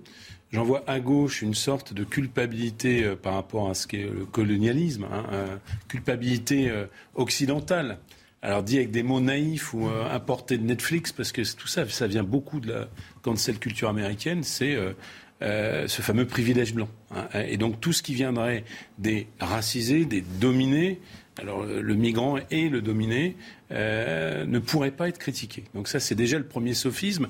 On l'a dit tout à l'heure, l'islam est, très divers et Dieu merci, si je puis utiliser cette expression, les courants les plus radicaux, sans doute les plus visibles, ne sont pas les courants majoritaires, y compris dans les pays arabes. Hein. Enfin, ça faut quand même, euh, euh, faut quand même bien le dire. Et puis le deuxième courant. un peu finalement un peu dominant à gauche, eh bien c'est ce que j'ai d'ailleurs déjà un peu dit. courant universaliste. Alors, en fait, euh, dans l'extrême gauche, et finalement, euh, il y a une sorte de centre de gravité de l'extrême gauche qui est en train de l'emporter, il y a cette notion de tout ce qui bouge est rouge. C'est-à-dire toutes les luttes, finalement, ce ne sont qu'une euh, réinterprétation de la lutte des classes. Et donc, quand vous, pensez que ces courants, les migrants, quelque part, sont des dominés, et qui se mettent en mouvement avec une idée, eh bien, quelque part, ça participe d'une révolution. Alors, jean que vous étiez de gauche. Euh, mais moi, je suis de gauche, mais il n'y a pas de problème. Mais je, ne suis pas de cette gauche-là, ça très clairement. Euh, euh, et ça a été théorisé dans une, une espèce de formule un petit peu attrape-tout de Jean-Luc Mélenchon. Hein, euh, qui est la formule de la créolisation. Hmm. Euh, et cette formule de la créolisation, un peu attrape-tout, ce serait cette idée que euh, finalement, y compris la grande révolution française dans laquelle je m'inscris, serait un outil de domination via, via le colonialisme, et que on pourrait comme ça créer une espèce de nouvelle société. un peu attrape-tout, hmm. où il y aurait un relativisme des valeurs que nous portons. Or, moi, je crois que les valeurs des droits de l'homme, euh, ne sont pas à relativiser avec des courants qui fondamentalement euh, le contestent parce que c'est la cohésion de la société. Je voudrais bien, moi, euh, adhérer à cette créolisation, mais je constate qu'elle n'est pas facteur finalement de paix, qu'elle n'est pas facteur de cohésion, mais au contraire d'affrontement. Avançons, avançons, et puisqu'il y a énormément de thèmes ce soir, je veux qu'on parle de cette situation à Paris hier soir. Euh, c'est une risque euh, qui tourne au, drame, puisqu'il y a un mort euh, d'une balle dans la tête. sauf que on pourrait s'arrêter là, en disant bon, voilà, c'est un fait divers, ça arrive malheureusement très régulièrement, mais c'est plus profond. Pourquoi? Premièrement, parce que le suspect, le principal suspect, est un homme qui est connu des services de police, qui était recherché parce qu'il devait respecter une, une, peine de, non pas de prison, de travaux d'intérêt général, 140 heures, puisqu'il avait été condamné en mars 2021, deux mois de prison avec sursis et 18 mois de mise à l'épreuve pour incitation à l'insurrection. Cet homme est dehors. Cet homme ne respecte pas ces obligations-là. Et cet homme, hier, est devenu donc le suspect, principal suspect dans le meurtre d'une personne, dans l'assassinat d'une personne.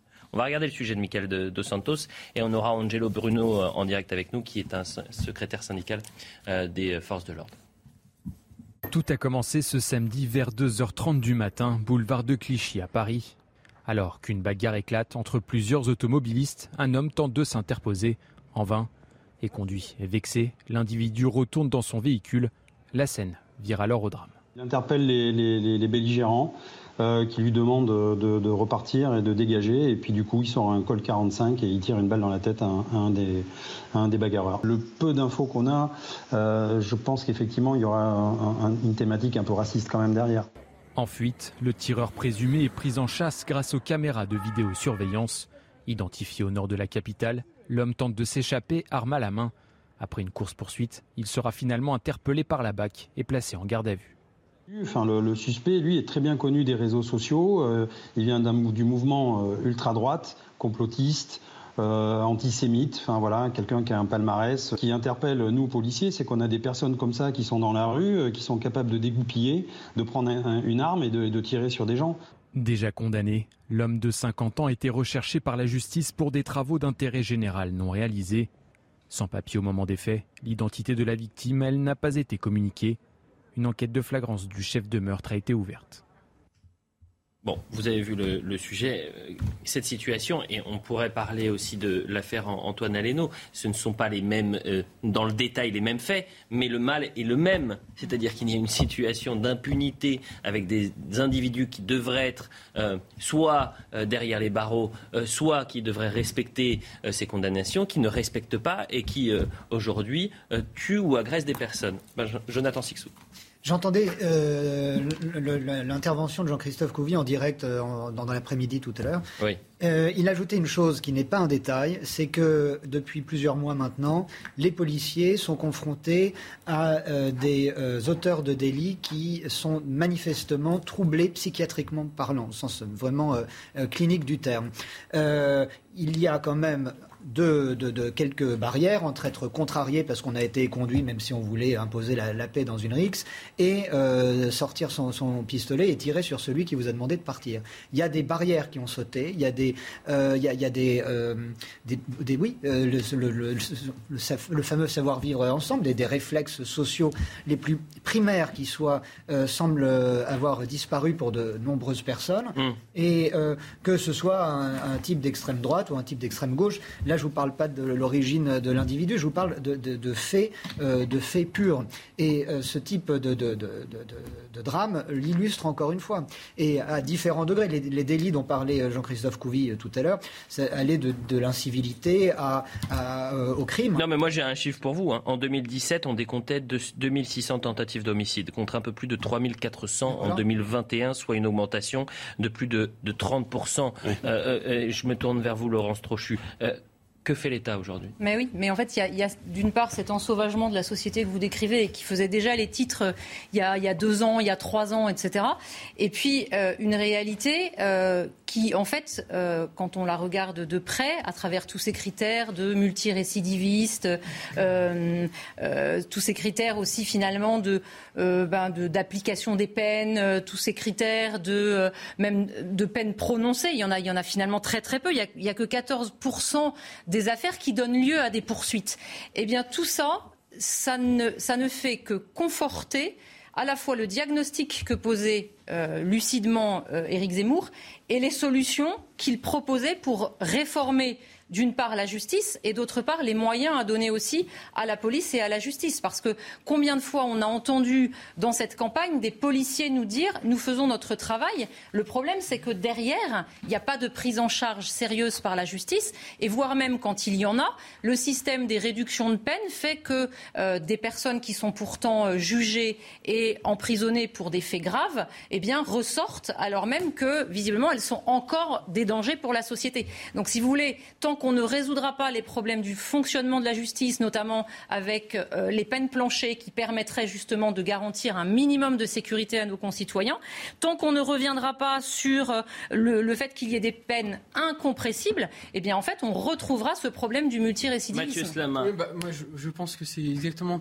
tout ce raisonnement qu'il ne faut pas avoir par rapport à, ces, euh, à ces cas. Alors évidemment, on est tous choqués par, euh, par ce qui s'est passé. Alors là, en l'occurrence, c'est en plus, je crois, un militant d'ultra-droite. Euh, c'est la deuxième fois en, deux mois, je crois, qu'un militant mm. d'ultra-droite tue comme ça en plein Paris. Donc quelque chose quand même qui, doit nous interroger de ce point de vue-là. Et plus globalement, en effet, on est choqué par ce cas-là. Le Aleno, le, le, fils Yannick Aleno, etc. Maintenant, euh, il ne faut pas qu'à partir de ces cas qui sont dramatiques, on en tire des conclusions qui sont totalement fausses. La première, c'est de, considérer que la justice ne fait pas son travail, qui est un discours qu'on entend beaucoup euh, ces temps-ci. J'ai pas dit qu'elle ne faisait pas son travail, j'ai dit qu'elle n'avait pas les moyens de le faire. Non, vous avez dit que la justice ne, faisait pas bien son travail ou quoi que ce soit, ou en tout cas, euh, ça c'est faux, c'est pas vrai. La, justice alors dites-nous tout. fait son travail. et alors en effet, on peut, dire ça, allez dire ça, on peut considérer, père d'Antoine Aleno, allez lui dire ça. On peut considérer qu'il y a des moyens qui doivent être renforcés, comme c'est mon cas d'ailleurs on doit renforcer les moyens donnés à la justice, mais en aucun cas on doit mettre la faute sur la justice. Quelque chose qu'on entend beaucoup, non, mais la, la, justice, vous dites quoi quand J'en viens à autre chose. Quand vous dites justice, non mais c'est intéressant, parce que quand vous dites la justice, la justice, c'est pas, pas une personne. La justice, c'est aussi des textes de loi.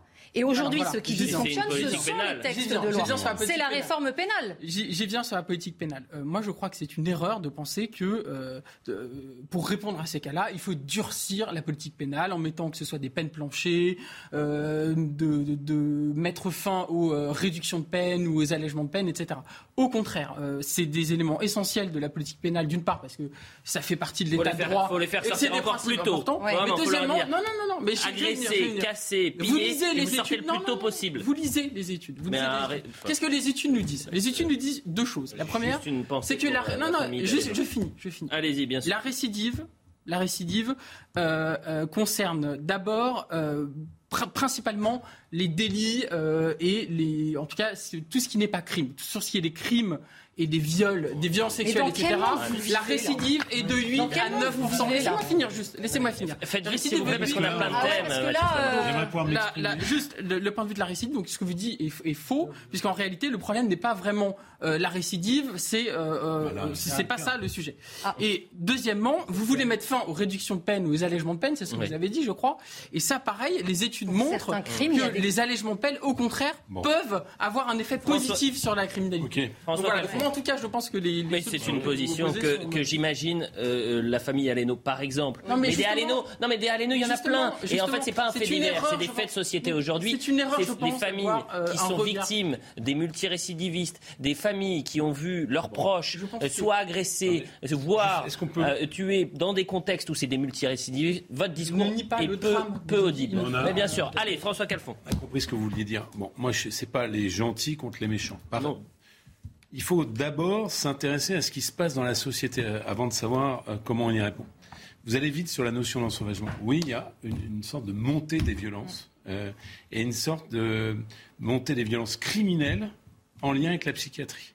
Et ce qui est assez intéressant dans les, parce qu'on aurait pu parler, parler aussi des attaques au couteau à Marseille, etc. Bon, ce qui est assez intéressant, c'est qu'il y, y, a des gens qui manifestement, dans, dans les tensions, qui sont aussi des tensions sociales et politiques, qui décompensent. Hein, euh, et je ne les absous pas en disant ça. Mais on est aux frontières du crime politique et de la psychiatrie. C'est le cas pour un certain nombre de, j'allais dire, d'attentats. Hein, euh, d'agressions se revendiquant de l'islam, et puis on s'aperçoit que le type est complètement cinglé. Là, on a quelqu'un qui était fiché, je crois, S, d'extrême droite, comme euh, la fois où il y a deux militants du GUT qui ont tiré sur des gens dans une terrasse dans, à Saint-Germain-des-Prés il y a une espèce de montée générale des violences. Ça, il faut quand même le constater.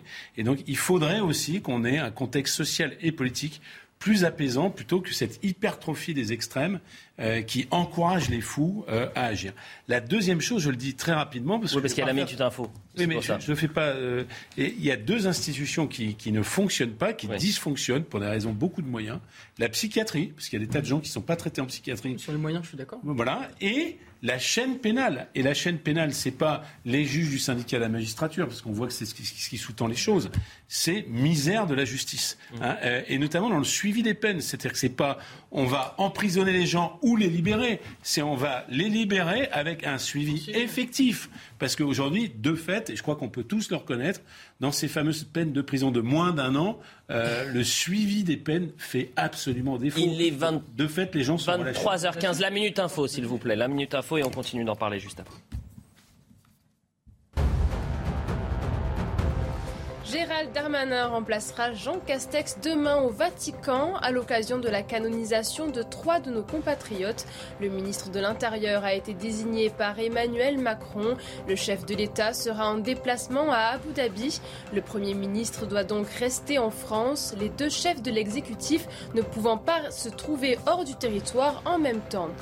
Week-end de campagne pour Éric Zemmour et Marine Le Pen. Dans la course aux législatives, les deux candidats sont sur le terrain. Éric Zemmour, qui brigue la quatrième circonscription du Var, s'est rendu sur le marché de Cogolin. Marine Le Pen, candidate à sa réélection dans le Pas-de-Calais, a déambulé dans le marché aux puces de Courrières. Aux États-Unis, au moins 10 morts lors d'une fusillade survenue dans un supermarché de la ville de Buffalo, dans l'État de New York.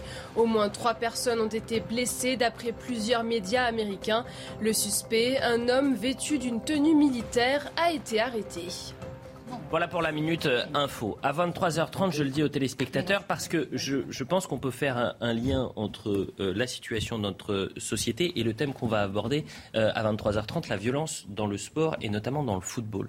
Je vais vous donner cette information qui est très intéressante parce que chez les jeunes et notamment dans le football amateur, je peux vous dire que quand vous êtes arbitre, vous n'avez pas envie parfois d'y aller parce que vous êtes insulté, au mieux, agressé au pire, frappé au pire. Euh, dans la Somme, il y a un, arbitre jeune, 18 ans, qui euh, euh, était en train d'officier pour un match de, jeunes, de moins de 17 ans. À la fin de la rencontre, il est tabassé par un des joueurs. Eh bien, pour la première fois, vous avez les clubs qui ont décidé de le suspendre à 24 ans. C'est-à-dire que pendant 24 ans, ce garçon, il pourra plus jouer au foot. Et eh ben, je peux vous dire que ces euh, sanctions-là, elles sont symboliques et ça va peut-être changer la donne. Aujourd'hui, peut-être que la société, dans une société aussi violente, elle a besoin de symboles. Donc on va rester sur ce qui s'est passé à, Paris parce que cette loi, euh, on a l'impression, la sensation qu'on est soit dans la loi du talion, soit dans le Far West, où on part d'une bagarre et ça finit avec une balle dans la tête, eh bien ces situations, il faut expliquer et comprendre comment on peut ne plus en arriver là, jusqu'où on peut aller et quelle est la limite? Que peut faire la justice aujourd'hui? Jonathan la justice, on en parlait. Euh, le, vrai problème de la justice, indépendamment de, des diverses euh, euh, situations où il peut y avoir des décisions de justice politisées, le vrai problème dont souffre la justice, c'est une vraie question de moyens. La plupart des magistrats travaillent dans des conditions inconcevable pour la plupart des salariés de ce pays. Euh, c'est dans ces, euh, la, charge de travail, les conditions matérielles de travail, les salaires, le temps de travail, sont, tout ça sont des choses qui s'accumulent et sont des gens, j'en suis convaincu, qui font au mieux pour garantir euh, un service le plus exemplaire qui soit, d'autant que c'est il en va de la, de la justice et ça veut tout dire de, de, ce pays. Mmh. Ensuite, il y a toujours pour une question de moyens aussi, euh, la question de l'application. Ce n'est pas une meilleure justice qu'il faut, c'est une application. Mais c'est même pas une meilleure application, c'est déjà l'application tout, court. Et ensuite, on verra ce qui se passe. Mais, vous faites comment puisque vous avez plus de place de prison, par exemple? Mais attendez, euh, la, pardon de faire un peu de politique, mais bien sûr qu'il y a eu un peu plus de moyens pour la justice dans ce quinquennat mais on est très très loin de ce qu'il faudrait faire. Et là, on va être très précis parce que il ne faut pas qu'on soit dans l'impressionnisme des laxistes contre euh, ceux qui se ferment.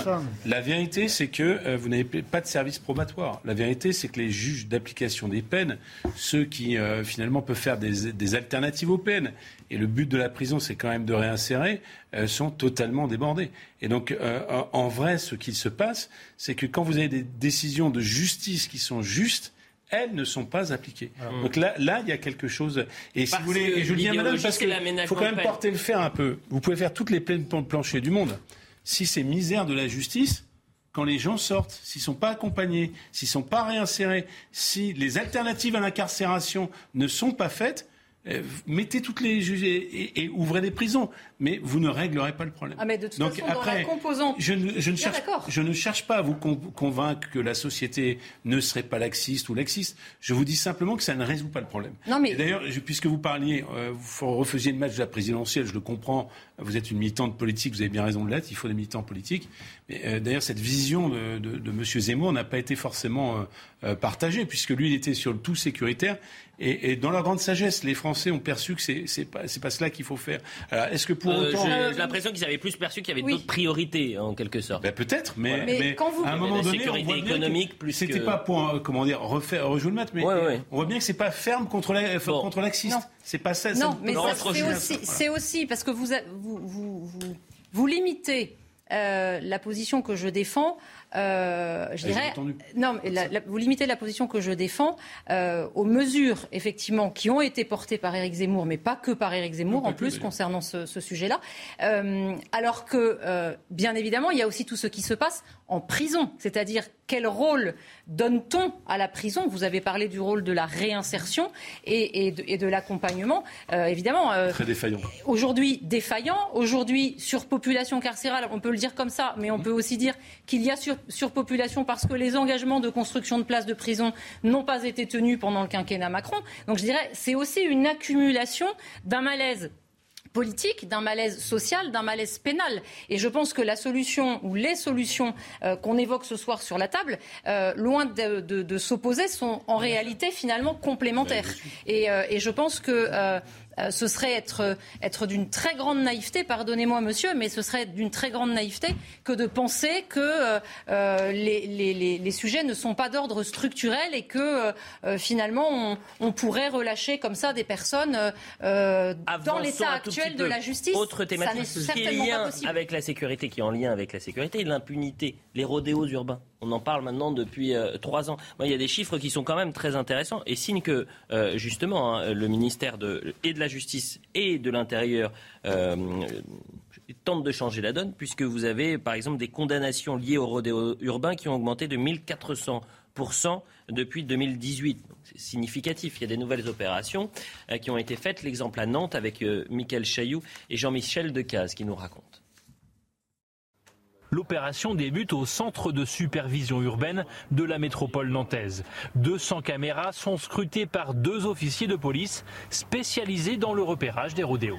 Plaque d'immatriculation dissimulée par masque Covid, habillé en blanc, claquettes et chaussettes noires. On fait une capture d'écran, on envoie euh, la capture d'écran aux effectifs qui sont sur le terrain pour qu'ils identifient euh, bien le, mise en cause et le deux roues. Des va-et-vient, euh, des nuisances sonores, voire des risques d'accident de la circulation. Là-dessus, on ne peut pas laisser faire. C'est un aspect dissuasif pour montrer qu'il y aura des contrôles, des contrôles fréquents, mais il faut marquer le coup. Et pour marquer le coup sur le terrain, 40 fonctionnaires sont mobilisés.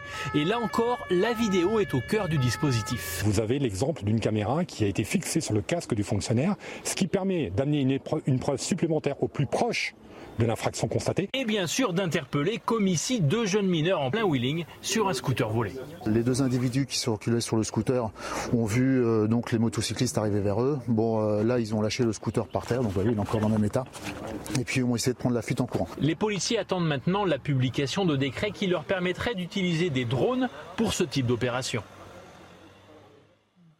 Laurence Truchu, on fait comment là également? Est-ce que ces interventions, c'est la solution ou est-ce que, euh, comme le dit le, synthé, quand il n'y en a plus, il y en a encore? C'est-à-dire que ces délinquants continuer. C'est un sujet auquel je me suis euh, trouvé confronté parce que, parce que élu euh, à Guyancourt, euh, euh, c'était une réalité, effectivement, ces rodéos qui vont d'ailleurs sans doute revenir parce que c'est le printemps hein, en général. moi, j'avais eu une discussion avec, avec une, une, patrouille de police à ce, à ce sujet qui me disait on a aussi le problème de la, de la sécurité des policiers. C'est-à-dire que quand des policiers interviennent sur des rodéos motos, euh, eux-mêmes peuvent être en danger dans les courses-poursuites que, que, ça génère. Mmh. Et parfois, la prudence exige que les policiers n'interviennent pas, euh, précisément pour ne pas mettre en danger euh, les, les patrouilles. Et je pense que là, on voit quand même qu'il y a une constante. Sans, voilà, c'est quand même ça touche des mineurs. La question du coup de la majorité pénale se pose objectivement parce que. Euh, euh, on, sait très bien que dans, ces quartiers dans lesquels il y a des rodéos, euh, voilà, ça va pas plaire à Monsieur Slama, mais, ah mais objectivement, les questions doivent être posées mm. euh, de la responsabilité de quelqu'un qui a 16 ans. Euh, euh, qu'est-ce que ça change par rapport à 18 ans voilà, Mathieu Slama, la réponse, puisqu'en plus vous avez laissé votre place après la publicité. Non, mais parle déjà on parle de rodéo, on parle pas de. Il faut aussi euh, faire la distinction entre les, les, délits, les crimes. Enfin bon, le, rodéo c'est un sujet. Il y a une loi, il y a une loi qui a été votée. Il y a une loi qui a été votée. Il y a une loi qui a été votée en 2018. non mais si vous voulez, moi le discours apocalyptique sur la France, pas apocalyptique, en train mais ne soyez pas non plus aveugle. Non, je suis pas aveugle. J'essaie juste d'être à la euh, fois vous, vous, réaliste, mais aussi de, moi, prendre par bienveillance. Par bienveillance, je vous conseille de faire attention à ce que vous dites parce qu'on ne sait jamais ce qui peut se passer avec un rodéo on a vu des images à Lyon où les mecs étaient en train de zigzaguer euh, dans, dans, en plein centre-ville à côté des riverains. On ne sait jamais ce qui peut se passer. Bien sûr. juste finir en deux phrases. Juste. Je dis pas que c'est pas un problème. Je dis juste que c'est pas le problème du siècle en France, la question des rodéos, et que voilà. Je dis simplement que c'est un problème. En effet, il y a une loi qui a été votée en 2018 euh, spécifiquement sur la question des rodéos urbains. Donc on peut pas dire que le sujet n'est pas pris en compte euh, d'un point de vue politique. Une explosion du nombre de rodéos. Alors notamment après, notamment quand avec le confinement. Euh, notamment avec le confinement. Pourquoi? Parce qu'il y a eu euh, des jeunes qui étaient, euh, ah non mais etc. Donc voilà, il y a aussi des expérimentations dans certaines villes pour essayer de bah, ces jeunes-là de leur faire faire des activités, mais en dehors des villes, etc. mais non mais vous voyez, c'est aussi des choses qui fonctionnent et tout n'est pas. Encore une fois, moi ce que je dis simplement, tout n'est pas le punitif, mettre des drones, etc. Il faut punir ceux qui font des rodéos illégaux, mais en même temps trouver des solutions qui soient aussi appropriées et comment dire proportionnées proportionné. Bah, je vous dis, je vous dis, dans certaines villes, euh, ils ont mis en place euh, des activités pour les jeunes pour justement qu'ils ne fassent pas des rodéos dans les villes. La, crainte ça a fonctionné. Mathieu Slama, la, crainte que j'ai. Mais voilà, mais la publicité. punitif, etc. Non, bah écoutez, j'ai l'impression pas. Ça fonctionne pas. Pardonnez-moi, Mathieu, mais j'ai l'impression que parfois, euh, c'est le discours que les personnes un peu privilégiées qui ne vivent pas cette situation au quotidien peuvent avoir. Moi, j'essaie d'être au plus près des gens qui, me, qui, qui en ont ras-le-bol et qui vivent un enfer à cause de ça. sécuritaire, voir la France comme une apocalypse. C'est sûr que en plein cœur de, c'est sûr qu'en plein cœur de Paris, il n'y a effectivement pas ou peu de rodéo urbain. Bah, euh, Mathieu Slamas, effectivement, puisque j'y vis, euh, je suis le premier à me dire que je suis un privilégié. Et parfois, j'essaye d'écouter les autres. La publicité, on revient dans un instant. Merci beaucoup, euh, Mathieu. Il est 23h30, la Minute Info. On revient dans un instant. Bruno Derrien est avec nous, monsieur l'arbitre. Bonsoir, bonsoir à tous. Merci. La Minute Info. Et là, on va parler des violences dans le football dans un instant. Un homme tué d'une balle dans la tête lors d'une rixe à Paris la nuit dernière. Après avoir pris la fuite en voiture, le suspect, sympathisant d'extrême droite, a été interpellé et placé en garde à vue. Un différend avait éclaté entre plusieurs individus sur la voie publique. Une enquête de flagrance pour meurtre a été ouverte. Emmanuel Macron à Abu Dhabi demain. Le chef de l'État exprimera son soutien à Mohamed Ben Zayed, fraîchement élu président des Émirats arabes unis suite au décès de son demi-frère. Le Premier ministre britannique Boris Johnson viendra également rendre hommage à Sheikh Khalifa, mort hier à 73 ans. Aux États-Unis, des dizaines de milliers d'Américains dans les rues, tous venus défendre le droit à l'IVG, pas touche à nos corps ou encore faites avorter la cour, tels sont les slogans scandés par les manifestants. Si l'avortement est déjà restreint dans 23 États, la Cour suprême semble prête à faire encore un bond en arrière. Près de 450 cortèges se sont organisés dans le pays. On avance. Et là, je pense que c'est peut-être un, tournant, Bruno Derrien. Merci d'être présent sur ce plateau. Je rappelle les faits. Euh, j'ai envie de dire, enfin une sanction exemplaire concernant le foot amateur et les arbitres qui sont régulièrement violentés. Déjà, je me, tourne vers vous. Est-ce que vous avez la sensation qu'en 10, 20 ou 30 ans, les choses ont changé? C'est-à-dire que l'arbitre de foot a toujours été une cible, a toujours été insulté, mais là, c'est euh, euh, dans le foot amateur comme professionnel d'ailleurs, on a passé un cap dans, dans, le manque de respect et dans la violence. Oui, c'est de plus en plus compliqué aujourd'hui euh, d'arbitrer, notamment au niveau du football amateur. Alors, la violence, elle a toujours existé. Mmh. J'ai été agressé il y a, il y a 30 ans. Euh, à Guingamp, parce que je suis breton, j'ai arbitré un match de jeunes en levée de rideau d'un match pro. Le père d'un joueur m'attendait à la fin du match et m'avait asséné un, coup de tête euh, en rentrant au vestiaire. Euh, quelques années après, dans mon club à Brest, pareil, un joueur m'avait donné un coup de pied. Donc La violence, elle a toujours existé. Hein, ça a toujours, les arbitres ont toujours été en, en première ligne. Sans doute de plus en plus, l'UNAF, qui est l'Union nationale des arbitres de football, qui est un peu le syndicat des, des arbitres, euh, recense tous les ans les agressions verbales, physiques. C'est plusieurs centaines d'arbitres sur le territoire français qui sont malmenés ou insultés, menacés ou frappés euh, tous les saisons. Et justement, on a un jeune arbitre euh, qui a été agressé il y a un mois et demi. Ça se passe dans la Somme. Il a 18 ans. Il arbitre un match des moins de 17 ans. Donc c'est des ados. Hein. Enfin, c'est des futurs adultes, mais ça reste des ados. Euh, il est agressé par un des joueurs à la fin de la rencontre qui lui roue, euh, euh, qui lui met plusieurs coups, qui le met à terre. Il y a sa, la mère de l'agresseur et son frère qui sont également présents. Sanction. C'est rare d'ailleurs qu'il y ait des sanctions fortes. Et là, c'est 24 ans de suspension. 24 ans. J'avais l'impression que c'était la première fois que je voyais une telle Ah non, les, suspension. les sanctions, quand on s'attaque aux arbitres physiquement, les sanctions tombent. 24 ans Autant dire qu'il est radié, quoi, ce Oui, joueur. mais Donc, vous aviez déjà vu une sanction de 24 ans Non, moi j'ai vu des joueurs radiés à vie. Ouais. Radiés à vie, ça, ça existe. Non. Je crois que les, les fédérations, enfin la Fédération française de football, les ligues et les districts prennent vraiment des sanctions exemplaires lorsqu'ils- lorsque les arbitres sont malmenés. Faut rappeler J'ai envie de dire tant mieux, hein, Tant mieux. euh, Bruno. faut rappeler aussi qu'il y a la loi Lamour qui a été votée en, en 2006 et qui confère aux arbitres une mission de service public. Hmm. Ça veut dire toutes les atteintes donc, pour être des victimes, et ben les sanctions sont plus fortes. C'est comme si vous attaquez un policier, un enseignant. Parce qu'il y a une décision de justice qui sera football, rendue pour cet agresseur par le tribunal judiciaire d'Amiens. On va écouter ce jeune garçon qui était interviewé par euh, RTL, jeune arbitre Théo Boucher. Il dit bah, grâce à ça, j'ai pu aussi reprendre cette activité parce qu'il était sous le choc, bien sûr. Totalement juste par rapport à ce qui s'est passé et la commission a voulu un peu marquer le coup par rapport à ces sanctions qui sont assez exemplaires, je pense. Au moins, euh, je veux dire que ce jeune homme ne pourra plus commettre de brutalité sur un terrain. Moi, physiquement, j'ai eu des lésions. Après, c'est plutôt euh, mentalement et psychologiquement. Et le fait que les sanctions sont arrivées euh, aussi fortes, parce que 24 ans, voilà, c'est pas anodin. Les gens se disent quand même, bon, là, ça fait un peu, ça fait un peu beaucoup. On va un peu se calmer. On va un peu plus respecter du coup l'arbitre du côté euh, des contestations ou autres. Mais du coup, les gens, je pense qu'ils sont en train de réagir. Et depuis bientôt deux mois, j'ai repris l'arbitrage et je vois sur les terrains que, entre guillemets, l'histoire a quand même fait parler Bruno Derrien, comment vous expliquez que ça ne se passe que dans le football? C'est-à-dire que dans le rugby, on ne voit pas des arbitres qui sont agressés. Euh, au alors, tennis, on ne voit pas des agressions de... euh, c'est vrai qu'au niveau professionnel, au- Mais même amateur. les arbitres sont vraiment respectés. Il y a, il y a une, enfin, sur le terrain, quand il prend une décision, euh, voilà, il explique sa décision. C'est pas la même relation arbitre-joueur. Donc c'est vrai qu'il y a un vrai respect de l'arbitre au rugby. Après, au- dans le rugby amateur, on ne sait pas trop ce qui s'y passe. Je pense que c'est des fois aussi un peu, un peu compliqué. Bah, après, le football, c'est le sport de masse.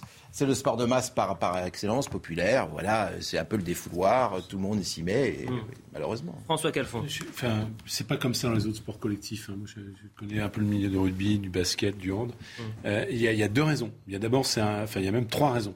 D'abord, c'est vraiment le sport populaire. Euh, depuis toujours, avec la boxe, mais c'est pas un sport collectif, euh, qui prend vraiment les, les, les catégories les plus populaires.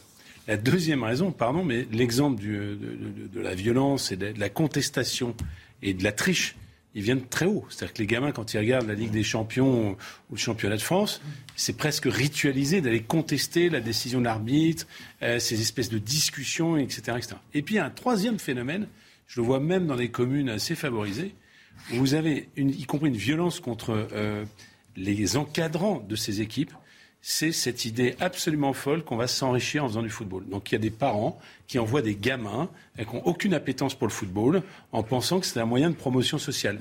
Euh, tout le monde et beaucoup de parents qui sont euh, dans le désespoir euh, pensent que potentiellement ils ont un petit Mbappé à la maison. Et donc l'enjeu sur le football, même à des niveaux très très faibles, sur le dopage, sur les primes de match, sur le repérage des joueurs, avec euh, en Ile-de-France beaucoup de joueurs qui euh, vont composer les grandes équipes internationales, vous le regardez, euh, fait que vous avez ce mélange de- de- de- d'une tension qui existe dans le football depuis toujours, et puis une sorte d'enjeu qui n'a plus rien de J'ai ludique quand dans même le l'impression football, qu'on a passé un cap et pour l'avoir vécu pas, sur hein. là aussi en tant que joueur amateur, il y a aussi On sent que vous toute êtes une un footeux, oui. non non pas que, mais c'est toute une question aussi dans dans la difficulté d'assimilation. Et, et je crois que le, le, euh, euh, le racisme aussi dans, dans, dans le foot amateur est particulièrement euh, prégnant, Et ce qui est dans terrifiant. sens- Bruno Derrien et ensuite dans Laurence le sens de ce que vous venez de dire, François. Pas très loin d'ici, à la CBB Boulogne, ils ont été contraints de stopper tous les entraînements parce que les parents des joueurs s'en prenaient au coach. Il y, a, il y a 15 jours de ça. Le directeur euh, du centre de formation du Stade Rennais a été frappé par, le parent, par le, un des parents des joueurs il y a, il y a quelques semaines. Donc il y a un vrai problème aussi autour du, du football amateur avec l'environnement, les, les parents autour qui se comportent extrêmement mal. Laurence Ouais, moi je ferai un parallèle finalement avec euh, ce qui se passe dans l'enseignement, parce que euh, vous évoquiez tout à l'heure la, la loi Lamour. C'est vrai que le- l'arbitre, c'est la figure de l'autorité. L'enseignant, c'est la figure de l'autorité. Et, ce qui est grave, c'est que euh, c'est pas simplement les jeunes qui la contestent, qui contestent l'autorité de l'enseignant, qui contestent l'autorité euh, euh, de l'arbitre, ou des encadrants. C'est les parents qui s'y mettent et qui en fait ne sont plus capables de considérer que un arbitre, un encadrant, un enseignant est un coéducateur et que euh, l'enfant devient finalement l'enfant roi. Euh, la parole de l'enfant va avoir plus de poids que la parole de l'adulte. Et c'est en fait très révélateur de toute une, une évolution aussi de notre société où l'autorité, d'où qu'elle vienne, euh, pose question et ne va plus de soi. Avançons un tout petit peu, euh, puisque là, on a parlé du football amateur, des violences dans le football amateur. On parlera après, si on a le temps, de ce qui s'était passé cette semaine à Créteil, le futsal, où c'était des bandes rivales qui se sont battues après la rencontre. Mais, les images sont hallucinantes, mais on les a déjà vues. Et puis, il y a eu ce scandale mercredi lors d'un match. Et là, c'est le professionnel. Euh, on est dans le stade de l'OGC Nice, à l'Alliance Arena, Nice-Saint-Etienne, et vous avez une partie des supporters qui se moquent de euh, Emiliano Sala. Emiliano Sala, qui est ce joueur argentin qui est euh, décédé dans un, accident d'avion en janvier euh, 2018 ou 2019. Ce samedi, il y a eu une nouvelle rencontre euh, de l'OGC de Ligue 1, et à la neuvième minute, il devait y avoir un hommage qui était rendu à la demande du club pour Emiliano Sala. Écoutez.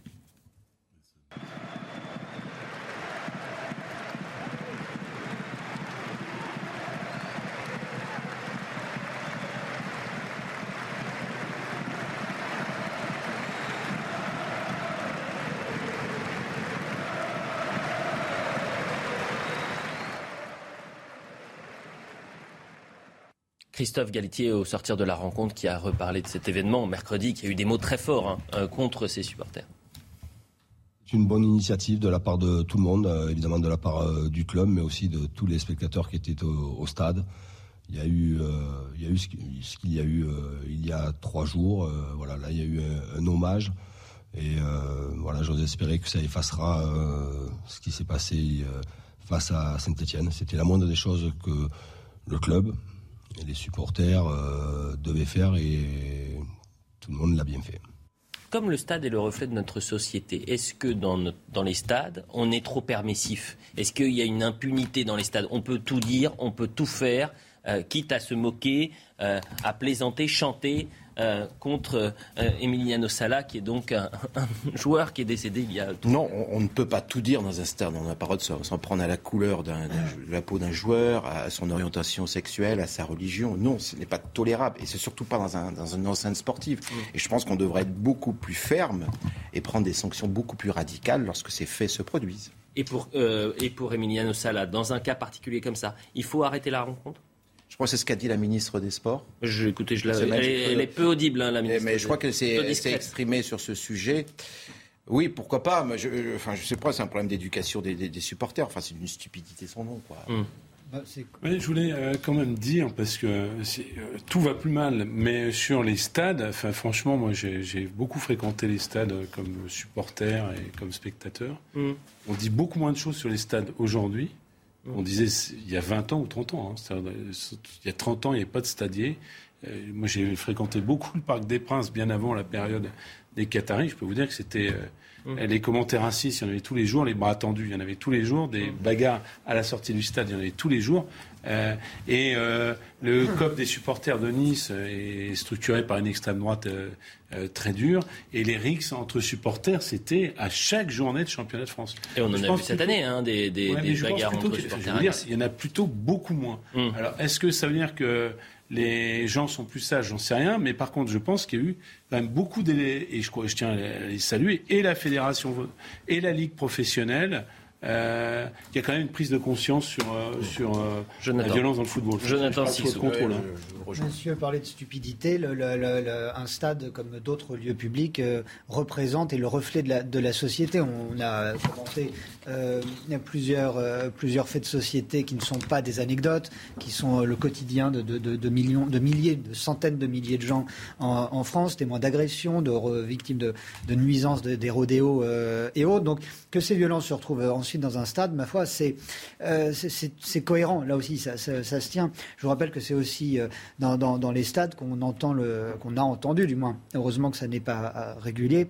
La Marseillaise sifflée. Je vous rappelle que Jacques Chirac, président de la République, mmh. Avait quitté le stade de France parce que la Marseillaise, à l'occasion de je ne sais quel match, finale de Coupe de France. C'était Lorient-Bastia. Mmh. En mai 2002. Il n'y a pas un président de la République depuis au moins 30 ans quand il rentre dans un stade, sauf peut-être dans son état de grâce, il n'est pas sifflé. Donc, si, vous voulez, de la Marseillaise, hein, je vous parle pas. Non, mais j'ai bien compris. Mais vous dites une chose, j'en dis une autre. On est deux à dire des choses. Et quand vous regardez finalement, enfin, pardon, mais c'est vieux comme la sociologie du sport. Euh, on disait que c'était le, sport de masse, c'était l'opium du peuple. Il y a toujours eu euh, comme ça une forme d'exutoire.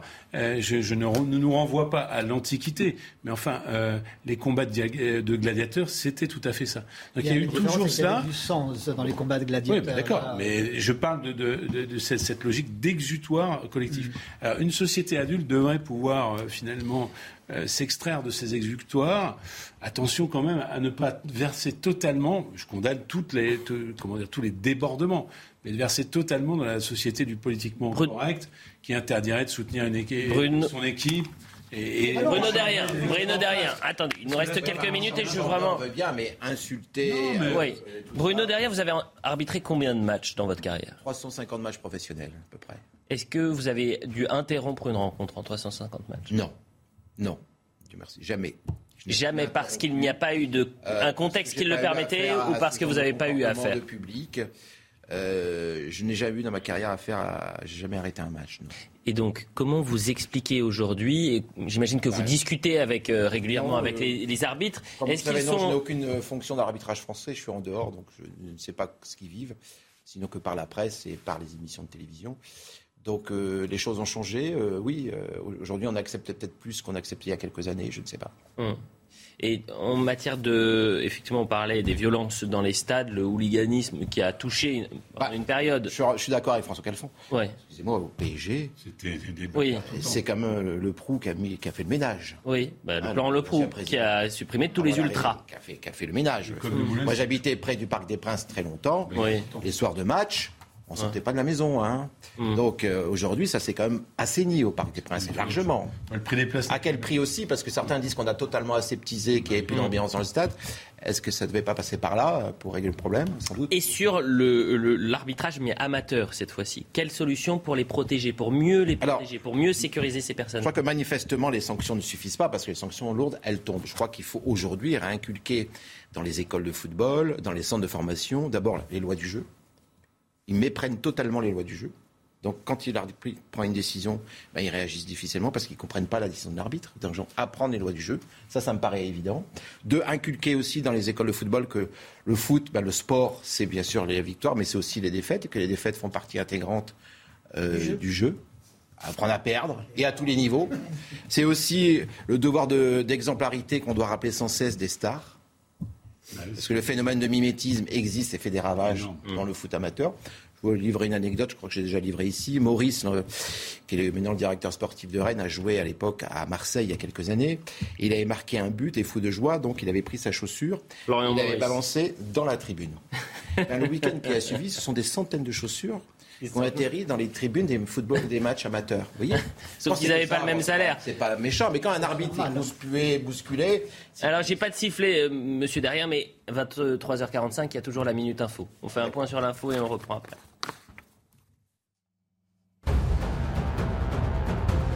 Sanofi, condamné par la justice, décision du tribunal de Nanterre. Le groupe pharmaceutique devra indemniser à hauteur de 450 000 euros une famille dont la fille exposée à la dépakine est née en 2005 avec des malformations. Le juge a estimé que le risque de troubles autistiques en lien avec la dépakine était connu du laboratoire et qu'il aurait dû être mentionné sur la notice. Le G7 critique la décision de l'Inde de restreindre les exportations de blé. Le pays fait face à une baisse de production due notamment à des vagues extrêmes de chaleur. Deuxième producteur mondial, l'Inde prévoit de limiter les exportations de cette céréale stratégique. Un problème au moment où la guerre en Ukraine fait craindre une crise alimentaire dans certains pays. Et enfin un mot de sport en MotoGP. L'Italien Francesco Bagnaia partira en pole position demain au Mans. Fabio Quartararo s'élancera de la quatrième. Le Français tentera de devancer l'Espagnol Alex Espargaro, son plus proche rival au championnat du monde. Départ prévu à 14h.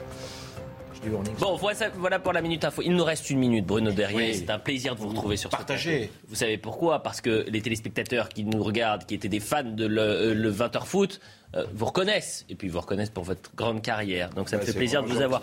Euh, on va faire, euh, non pas 20h foot, mais on va faire 23h47 foot. En une minute, je vais vous poser trois questions sur le foot. Vous allez me répondre oui ou non. Kylian Mbappé, il reste à Paris, oui ou non? Je le souhaiterais. Oui, non, mais je oui, ou non, il reste? Alors, oui. L'équipe de France, il y a la Coupe du Monde en novembre. Voilà gagner cette Coupe du Monde ou pas? Ce sera difficile cette fois-ci, je crois. Oui ou non? Non. Non. Euh, bon, toujours sur le Paris Saint-Germain, parce qu'il y a un problème qu'il y a Mbappé, mais il y a aussi un problème avec Neymar. Qu'est-ce qu'on fait de Neymar? Parce qu'il croit que c'est le Club Med, Neymar. Euh, euh, il est au Club Med parisien depuis 4 ans. Il reste ou pas? S'il veut partir, qu'il parte. Oui, bah, est-ce qu'il faut qu'il parte? Son problème. Et en trois secondes, Karim Benzema, Ballon d'Or, oui ou non Oui, et je le souhaite. Ah, et vous le souhaitez. Bruno Derrien, c'était un plaisir. Merci beaucoup, merci, euh, Jonathan. Merci, euh, Laurence. C'était un plaisir. François, toujours un plaisir. Vous venez quand vous voulez. Bruno Derrien, merci. À très vite. À demain. L'Occident nous a déclaré une guerre hybride, nouvelle déclaration du gouvernement russe.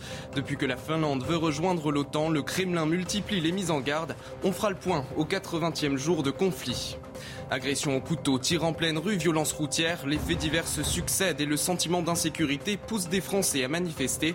Exemple à Villejuif où des habitants ont tenu à exprimer leur ras-le-bol dans ce journal. La menace qui pèse sur le droit à l'avortement pousse les Américains dans la rue. Des dizaines de milliers ont manifesté 450 cortèges à travers le pays pour défendre le droit à l'IVG. Nous serons avec notre correspondante aux États-Unis dans un instant. Une minute d'applaudissements pour Emiliano Sala à Nice, trois jours après le chant injurieux qui avait ému le football français.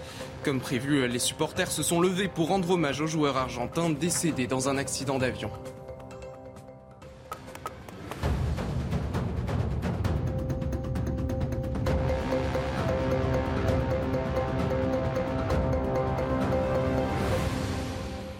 Soyez les bienvenus dans votre édition euh, de la nuit à la une. Le conflit en Ukraine qui ne baisse pas en intensité dans les combats et dans les mots. Sergei Lavrov, le ministre russe des Affaires étrangères, s'est exprimé longuement samedi. Il s'en prend à l'Occident. Écoutez l'Occident nous a déclaré une guerre hybride totale. Et il est difficile de prévoir combien de temps tout cela va durer. Mais il est clair que les conséquences seront ressenties par tout le monde, sans exception. Nous avons tout fait pour éviter un affrontement direct, mais maintenant que les sanctions ont été lancées, nous l'acceptons bien sûr. Les sanctions ne nous sont pas étrangères. Elles ont presque toujours été là, sous une forme ou une autre. Les politiciens occidentaux devraient comprendre que leurs efforts pour isoler notre pays sont voués à l'échec. De nombreux experts l'admettent déjà, mais jusqu'à présent, discrètement hors de la vue du public, car le dire à haute voix n'est pas politiquement correct. La Turquie se dit prête à discuter avec la Finlande et la Suède de leur candidature à l'OTAN. Dans un premier temps, Ankara avait menacé de bloquer le processus car il faut l'unanimité des membres de l'Alliance pour en accueillir de nouveau. Ces deux candidatures ne plaisent pas non plus à la Russie. Moscou a indiqué suspendre ses livraisons d'électricité à son voisin avec qui elle partage plus de 1000 km de frontières. Et vous allez l'entendre, les habitants qui vivent le long de la ligne sont inquiets. Marc Pope. À paisible ville à l'est de la Finlande, les habitants jettent des regards inquiets vers le voisin russe. Depuis l'invasion de l'Ukraine, beaucoup craignent que l'histoire ne se répète. On est en sécurité ici, les gardes-frontières nous protègent et ils gardent un œil sur les gens qui viennent ici. Mais lorsque la guerre en Ukraine a commencé, j'ai commencé à me dire, puisque l'on est si proche de la frontière, Que se passera-t-il si l'on se retrouve un jour dans la même situation? La Finlande possède 1300 km de frontières avec la Russie. Pour éviter un tel scénario, le pays a émis le souhait d'être rapidement intégré à l'OTAN, une décision soutenue par les trois quarts de la population. On aurait dû rejoindre l'OTAN plus tôt. Il n'y a aucune raison de rester à l'écart. Ça fait des années qu'on voit ce qui se passe ici à l'Est. Maintenant que nous rejoignons cette alliance occidentale, je ne suis pas trop préoccupé par ce qui se passe en ce moment. Les renforts arrivent. Pour intégrer l'OTAN, la Finlande a besoin de l'accord de tous les pays membres. Pour l'heure, seule la Turquie a émis des réserves. Retour en France, un homme a, été tué par balle la nuit dernière euh, à Paris. L'auteur du tir tentait de raisonner plusieurs personnes en pleine bagarre, mais voilà, il n'a pas supporté d'être insulté et a sorti une arme, tirant dans la tête de l'individu. Il est connu pour sa proximité avec des thèses d'extrême droite. Le récit des faits avec Michael Dos Santos. Tout a commencé ce samedi vers 2h30 du matin, boulevard de Clichy à Paris. Alors qu'une bagarre éclate entre plusieurs automobilistes, un homme tente de s'interposer en vain, et conduit. Vexé, l'individu retourne dans son véhicule. La scène vire alors au drame. Il interpelle les, belligérants euh, qui lui demandent de, repartir et de dégager. Et puis du coup, il sort un col 45 et il tire une balle dans la tête à un, des, un des, bagarreurs. Le peu d'infos qu'on a, euh, je pense qu'effectivement, il y aura une thématique un peu raciste quand même derrière. En fuite, le tireur présumé est pris en chasse grâce aux caméras de vidéosurveillance. Identifié au nord de la capitale, L'homme tente de s'échapper, arme à la main. Après une course-poursuite, il sera finalement interpellé par la BAC et placé en garde à vue. Le, suspect, lui, est très bien connu des réseaux sociaux. Euh, il vient du mouvement euh, ultra-droite, complotiste, euh, antisémite. Voilà, quelqu'un qui a un palmarès. qui interpelle nous policiers, c'est qu'on a des personnes comme ça qui sont dans la rue, qui sont capables de dégoupiller, de prendre une arme et de tirer sur des gens. Déjà condamné, l'homme de 50 ans était recherché par la justice pour des travaux d'intérêt général non réalisés. Sans papier au moment des faits, l'identité de la victime, elle n'a pas été communiquée. Une enquête de flagrance du chef de meurtre a été ouverte. Lui est mort euh, dimanche dernier à 24 ans. Antoine Aleno a été percuté par un chauffard, un feu rouge. Il était un chef au futur prometteur. Le grand festival de la gastronomie Taste of Paris rassemble la scène culinaire française jusqu'à dimanche. L'occasion pour les professionnels de lui rendre un hommage. Regardez. Pendant une minute, on va applaudir une étoile. Antoine Aleno pour lui. Il nous attend.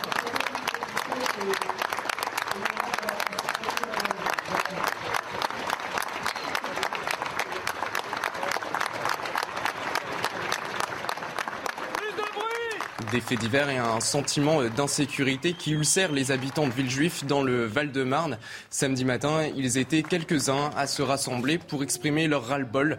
Dans la commune, il ne reste que trois policiers municipaux, un choix assumé par le maire communiste. Alexis Vallée, Loïc Tontat et Adrien Spiteri ont rencontré des citoyens agacés.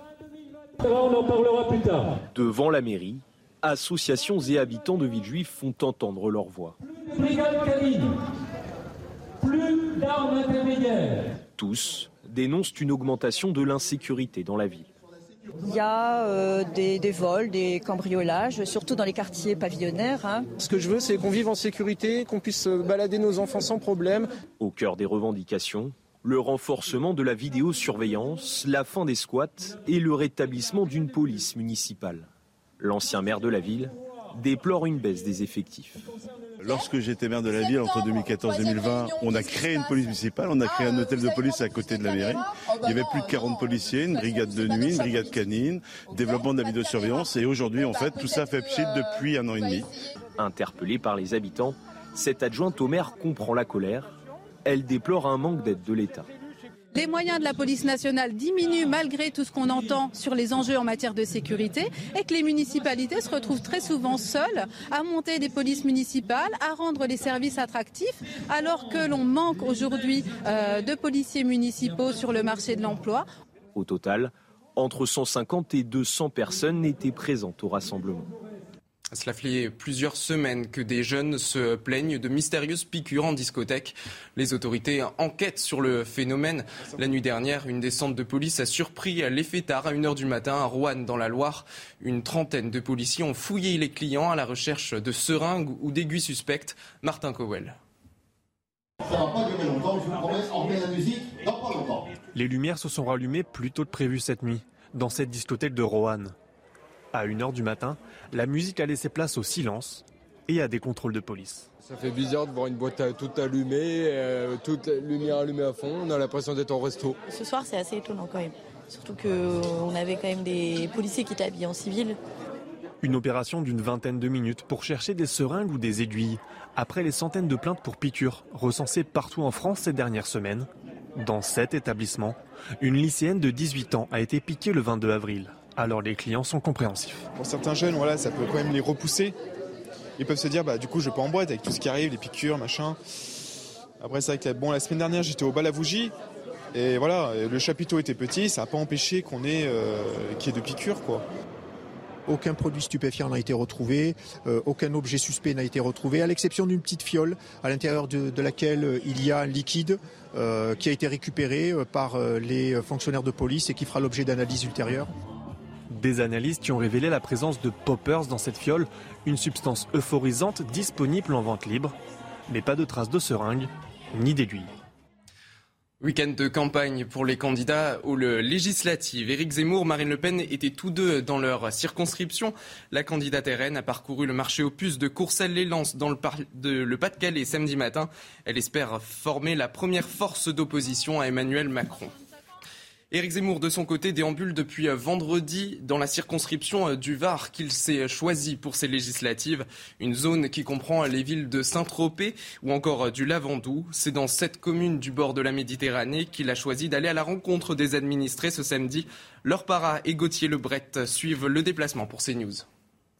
C'est donc ici au Lavandou qu'Éric Zemmour vient ponctuer sa troisième journée de campagne depuis qu'il s'est officiellement lancé candidat jeudi dernier dans cette quatrième circonscription du Var. Il s'est multiplié sur le terrain. Éric Zemmour, objectif, tenter de comprendre les préoccupations locales loin de Paris, préoccupations d'incendie qui a ravagé l'an dernier un domaine viticole qu'il a visité euh, ce matin. Préoccupation aussi parfois de manque de réseau 4G. Éric Zemmour qui a voulu répondre à ceux qui disent eh bien qu'il est parachuté dans cette quatrième circonscription du Var. Vous le savez, il n'a pas d'ancrage local. C'est le maire, par exemple, de Gauguin euh, qui le loge. Et puis il a aussi répondu à ceux qui disent qu'il a choisi une circonscription de vacances, une circonscription euh, bling bling, une circonscription de riches. Eric Zemmour dit que le Var, ce n'est pas que cela. Il va continuer à être très présent sur le terrain jusqu'au 12 juin, jour du premier tour de ces élections législatives. Il sera à nouveau demain sur un marché. Les vêtements, la nourriture, les déplacements des ménages sont contraints de réduire leurs dépenses. Avec la guerre en Ukraine, l'augmentation des prix pousse les Français à revoir leurs priorités. Les explications en détail avec Elisa Lukowski. Face à une inflation euh, galopante, plus 4,8% en avril, eh bien, les comportements des Français ont changé et leur consommation, elle a logiquement euh, baissé au premier trimestre, moins 1,3%. Les Français qui ont délaissé un des secteurs non indispensables, avec en premier lieu l'habillement, qui est en chute de 10,3% entre janvier et fin avril de cette année par rapport à 2019. À titre d'exemple, les ventes de chaussures, elles sont en recul euh, de 6%. Autre secteur boudé, l'hygiène et la beauté dont les ventes ont diminué diminué de 5% hein, depuis le début de l'année, tout comme certains articles de nettoyage. Ce qu'on constate, eh bien, c'est qu'il y a un phénomène de déconsommation de certains produits conséquence directe des hausses de prix, eh bien les Français euh, se rabattent vers les produits les moins chers. Les ventes de viande, fruits et légumes frais diminuent au profit de produits euh, plus bon marché, alors qu'au premier trimestre, le chiffre d'affaires des produits de grande consommation a reculé de 1,8%. Eh bien celui des premiers prix, il a bondi de 8%. Et ce sont les enseignes hard discount hein, qui tirent leur épingle du jeu. À titre d'exemple, Lidl a gagné entre 400 et 500 000 clients depuis le début de l'année 2022. Et cette inflation, elle est en partie expliquée par le conflit en Ukraine et la baisse des exportations de ce pays producteur. Écoutez Christine Lambert du syndicat agricole FNSEA. Elle était l'invitée de Jean-Pierre Elkabach dans la matinale CNews. Disons aussi qu'en France, quand les prix augmentent de 4,5%, comme c'est le cas aujourd'hui, ils augmentent de 7% en Europe, ils augmentent de 9% aux États-Unis. La France est le pays où l'alimentation est la moins chère, où l'inflation alimentaire est la plus faible d'Europe. Donc les consommateurs doivent faire un petit effort. Nous faisons appel aux consommateurs. Écoutez, tout le monde parle d'économie de guerre. Nous sommes en situation d'économie de guerre. Tout flambe et ce n'était pas prévu. Et ça va durer. Quand on voit le durcissement de la guerre et de l'attitude de M. Poutine, oui, le conflit va durer. Donc, il va y avoir une inflation nécessaire, une hausse des prix nécessaire. Mais il y a eu huit années de baisse des prix. Moins 1% sur les prix alimentaires en France depuis 8 ans. Les Français l'ont peut-être pas vu, mais nous, nous l'avons vu. Vous êtes en train de nous avertir que oui. Mais je crois qu'il faut le dire, il faut être réaliste sur ces sujets. Les Français aiment leurs agriculteurs, ok. Le meilleur soutien qu'ils puissent apporter, c'est de mettre quelques centimes en plus. Aux États-Unis, le droit à l'avortement est-il menacé par la Cour suprême? La plus haute juridiction du pays, dominée par les juges conservateurs, s'apprête à autoriser les États à interdire l'IVG. Ça ne passe pas pour une partie de la population américaine. Vous le voyez, des milliers de personnes se sont rassemblées pour manifester leur attachement à ce droit, notamment à New York, où on retrouve Elisabeth Guedel. Les défenseurs du droit à l'avortement se sont fait entendre ici à New York durant cette grande journée de mobilisation. Des dizaines de milliers de personnes ont défilé dans les rues entre Brooklyn et ici, euh, dans le sud de Manhattan. Des femmes, des hommes, des enfants, des familles entières pour euh, protester contre la menace d'une remise en cause du droit à l'IVG. Un droit qui sera maintenu à New York, même si la Cour suprême confirme sa décision de le remettre en cause euh, fin juin, début juillet. Mais les New-Yorkais tenaient à montrer leur solidarité avec toutes les femmes du pays qui risquent de perdre ce droit. Et ça risque de concerner la moitié des États-Unis. Les New-Yorkais qui s'attendent d'ailleurs à voir affluer de plus en plus de femmes ici pour se faire avorter, faute de pouvoir le faire dans leur ville. C'est exactement ce qui s'est passé. Hein. Et les plus de 70 ans s'en souviennent en 1970, quand New York a légalisé l'avortement, avant donc la décision de 1973 de la Cour suprême. Un retour en arrière inacceptable, hein. c'est ce qu'on a entendu euh, durant toute cette journée. Ne touchez pas à ce droit, ne touchez pas à nos corps, slogan de cette journée de mobilisation. Les New-Yorkais qui sont déterminés, comme des euh, centaines de milliers d'Américains dans le pays, à continuer à mettre la pression euh, durant les prochaines semaines et les prochains mois sur les juges de la Cour suprême. Et toujours aux États-Unis, une fusillade a éclaté dans un supermarché de Buffalo, ville dans l'État de New York. Plusieurs personnes ont été tuées. Les chants injurieux contre le footballeur Emiliano Sala, entonnés par des supporters niçois, avaient choqué bien au-delà des amateurs de sport. Le club de Nice a voulu réparer cela. Les supporters ont rendu un hommage à l'Argentin disparu en mer en 2019 à la 9e minute. Un clin d'œil au numéro fétiche de l'ancien joueur. Le jeu a été suspendu, les supporters se sont levés et ont applaudi, à l'exception de quelques ultras, en mémoire d'Emiliano Sala.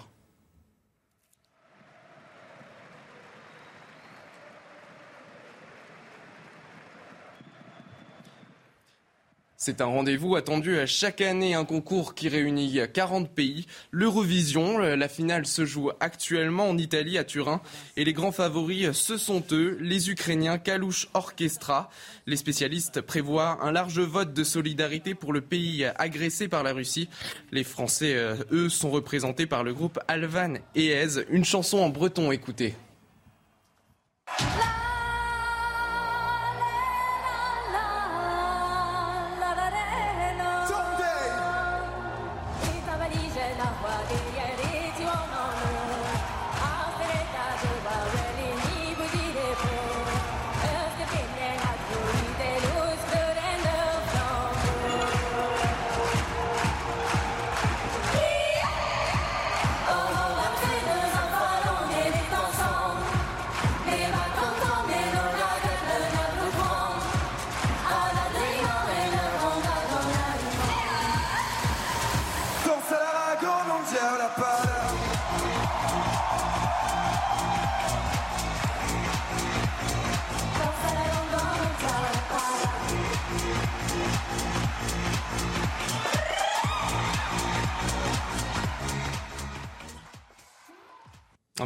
Français à l'Eurovision. Place maintenant au journal des sports et on commence par du euh, football. Le choc de cette 37e journée de Ligue 1.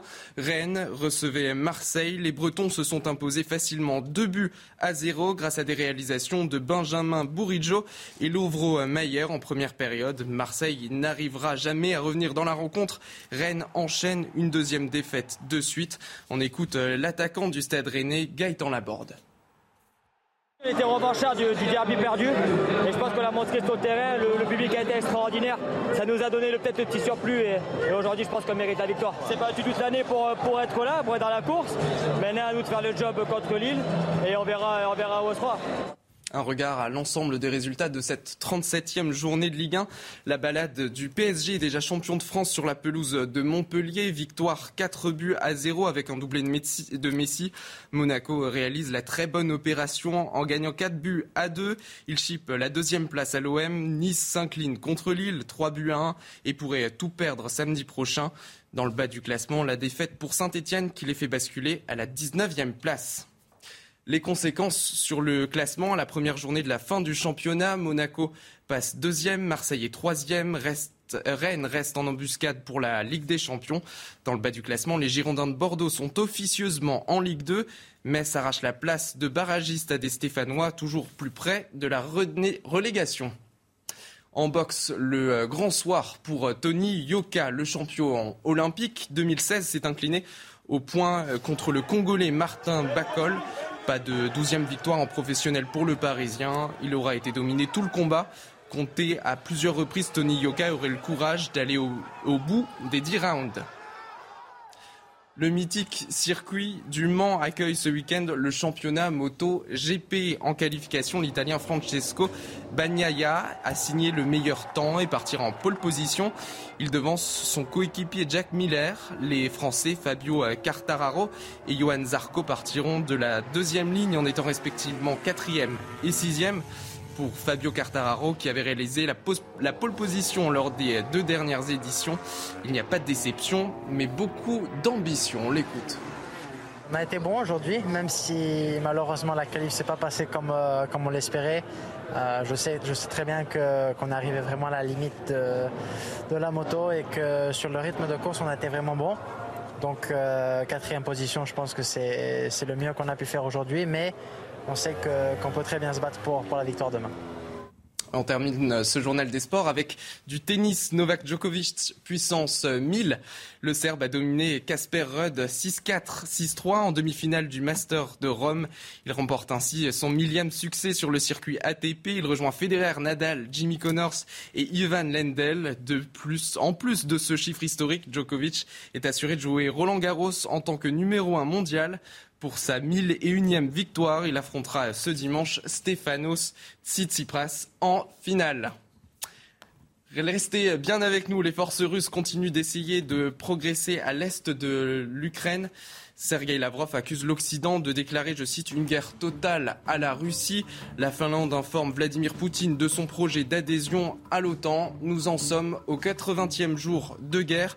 Restez bien avec nous, on revient sur tout ça dans quelques instants sur CNews.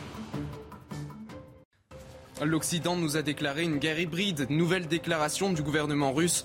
Depuis que la Finlande veut rejoindre l'OTAN, le Kremlin multiplie les mises en garde. On fera le point au 80e jour de conflit. Agression au couteau, tir en pleine rue, violence routière, les faits divers se succèdent et le sentiment d'insécurité pousse des Français à manifester. Exemple à Villejuif où des habitants ont tenu à exprimer leur ras-le-bol dans ce journal. La menace qui pèse sur le droit à l'avortement pousse les Américains dans la rue. Des dizaines de milliers ont manifesté. 450 cortèges à travers le pays pour défendre le droit à l'IVG. Nous serons avec euh, notre correspondante aux États-Unis dans un instant. Une minute d'applaudissement pour Emiliano Sala à Nice, trois jours après le chant injurieux qui avait ému le football français. Comme prévu, euh, les supporters se sont levés pour rendre hommage au joueur argentin décédé dans un accident d'avion.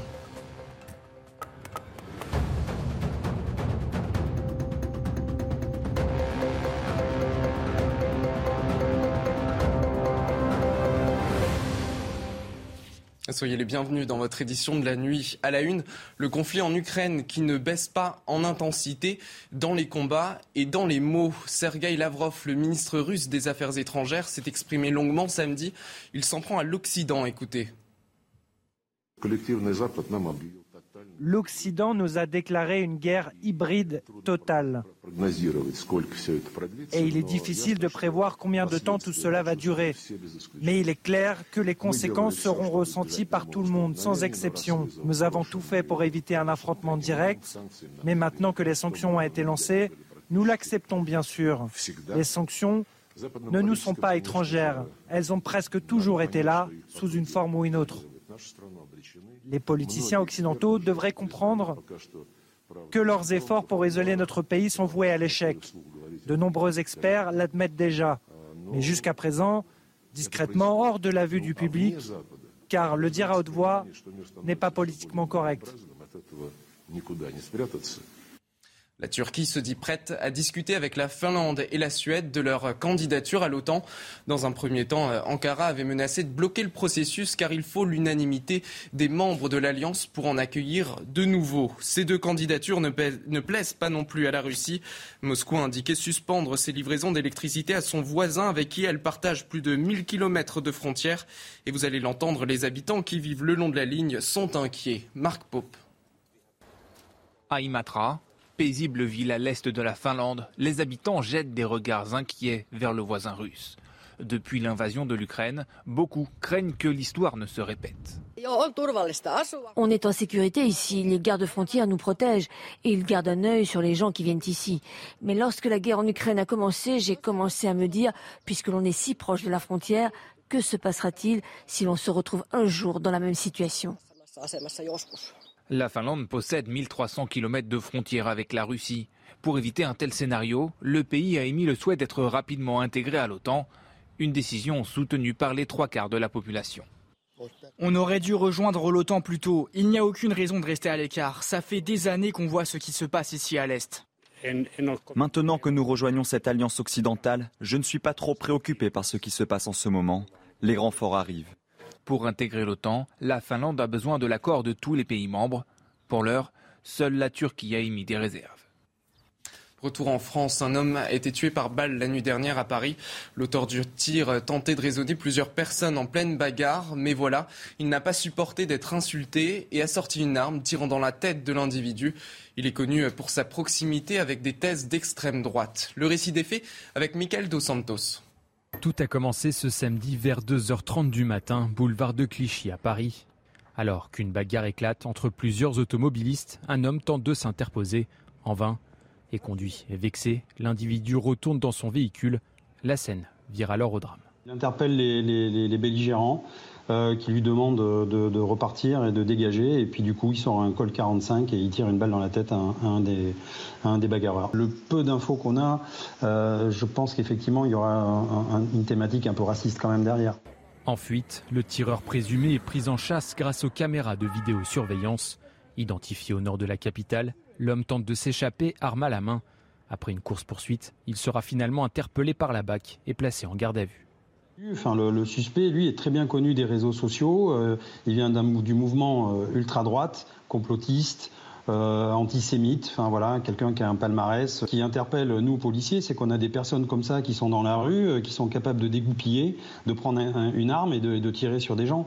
Déjà condamné, l'homme de 50 ans était recherché par la justice pour des travaux d'intérêt général non réalisés. Sans papier au moment des faits, l'identité de la victime, elle n'a pas été communiquée. Une enquête de flagrance du chef de meurtre a été ouverte. Lui est mort dimanche dernier à 24 ans. Antoine Aleno a été percuté par un chauffard à un feu rouge. Il était un chef au futur prometteur. Le grand festival de la gastronomie Taste of Paris rassemble la scène culinaire française jusqu'à dimanche. L'occasion pour les professionnels de lui rendre hommage. Regardez. Pendant une minute, on va applaudir une étoile. Antoine Aleno pour lui.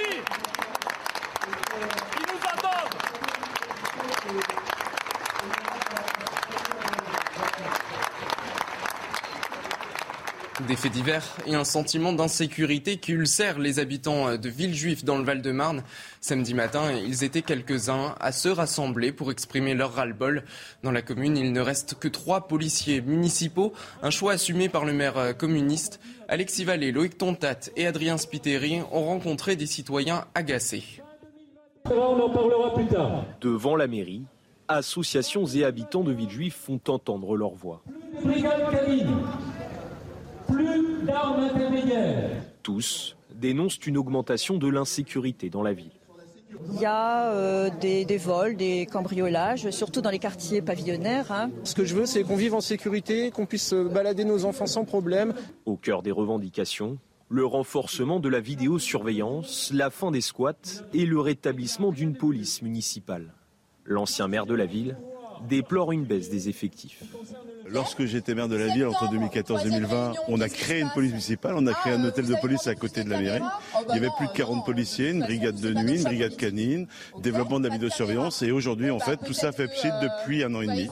Interpellée par les habitants, cette adjointe au maire comprend la colère. Elle déplore un manque d'aide de l'État. Les moyens de la police nationale diminuent malgré tout ce qu'on entend sur les enjeux en matière de sécurité et que les municipalités se retrouvent très souvent seules à monter des polices municipales, à rendre les services attractifs, alors que l'on manque aujourd'hui euh, de policiers municipaux sur le marché de l'emploi. Au total, entre 150 et 200 personnes étaient présentes au rassemblement.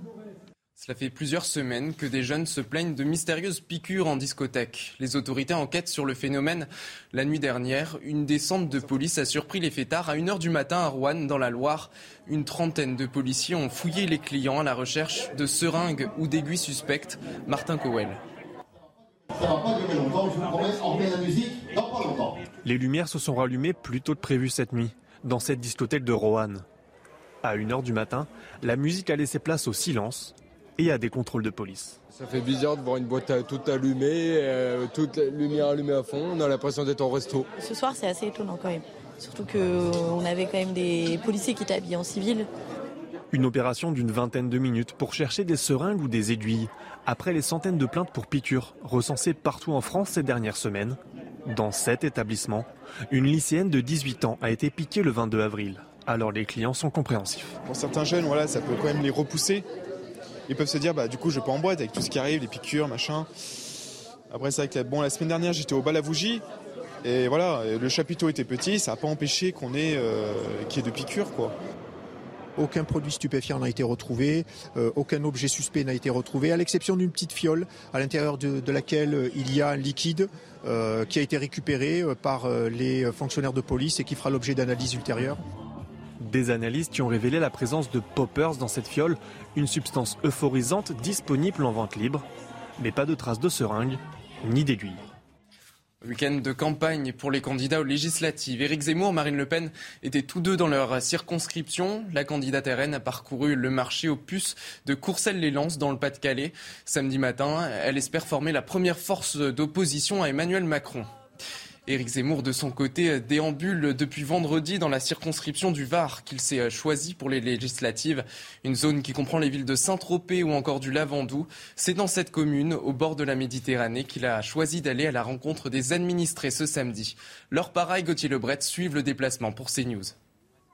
C'est donc ici au Lavandou qu'Éric Zemmour vient ponctuer sa troisième journée de campagne depuis qu'il s'est officiellement lancé candidat jeudi dernier dans cette quatrième circonscription du Var. Il s'est multiplié sur le terrain. Éric Zemmour, objectif, tenter de comprendre les préoccupations locales loin de Paris, préoccupations d'incendie qui a ravagé l'an dernier un domaine viticole qu'il a visité euh, ce matin. Préoccupation aussi parfois de manque de réseau 4G. Éric Zemmour qui a voulu répondre à ceux qui disent eh bien qu'il est parachuté dans cette quatrième circonscription du Var. Vous le savez, il n'a pas d'ancrage local. C'est le maire, par exemple, de Cogolin euh, qui le loge. Et puis il a aussi répondu à ceux qui disent qu'il a choisi une circonscription de vacances, une circonscription euh, bling bling, une circonscription de riches. Eric Zemmour dit que le Var, ce n'est pas que cela. Il va continuer à être très présent sur le terrain jusqu'au 12 juin, jour du premier tour de ces élections législatives. Il sera à nouveau demain sur un marché.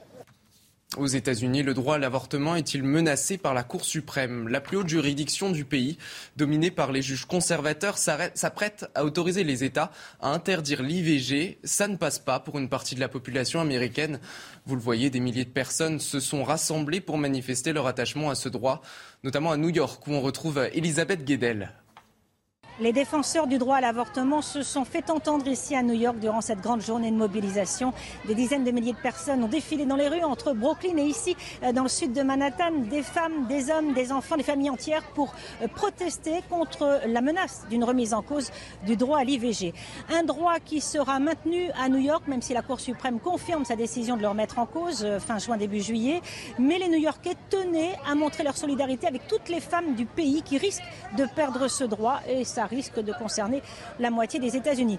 Les New-Yorkais qui s'attendent d'ailleurs à voir affluer de plus en plus de femmes ici pour se faire avorter, faute de pouvoir le faire dans leur ville. C'est exactement ce qui s'est passé. Hein. Les plus de 70 ans s'en souviennent en 1970, quand New York a légalisé l'avortement, avant donc la décision de 1973 de la Cour suprême. Un retour en arrière inacceptable, hein. c'est ce qu'on a entendu euh, durant toute cette journée. Ne touchez pas à ce droit, ne touchez pas à nos corps. Slogan de cette journée de mobilisation. Les New-Yorkais qui sont déterminés, comme des euh, centaines de milliers d'Américains dans le pays, à continuer à mettre la pression euh, durant les prochaines semaines et les prochains mois sur les juges de la Cour suprême. Et toujours aux États-Unis, une fusillade a éclaté dans un supermarché de Buffalo, ville de l'État de New York. Plusieurs personnes ont été tuées. Les chants injurieux contre le footballeur Emiliano Sala, entonnés par des supporters niçois, avaient choqué bien au-delà des amateurs de sport. Le club de Nice a voulu réparer cela. Les supporters ont rendu un hommage à l'Argentin disparu en mer en 2019 à la 9e minute. Un clin d'œil au numéro fétiche de l'ancien joueur. Le, le, jeu a été suspendu, les supporters se sont levés et ont applaudi, à l'exception de quelques ultras, en mémoire d'Emiliano Sala. C'est un rendez-vous attendu euh, chaque année, un concours qui réunit 40 pays. L'Eurovision, la finale se joue actuellement en Italie à Turin et les euh, grands favoris, ce sont eux, les Ukrainiens Kalouche Orchestra. Écoutez.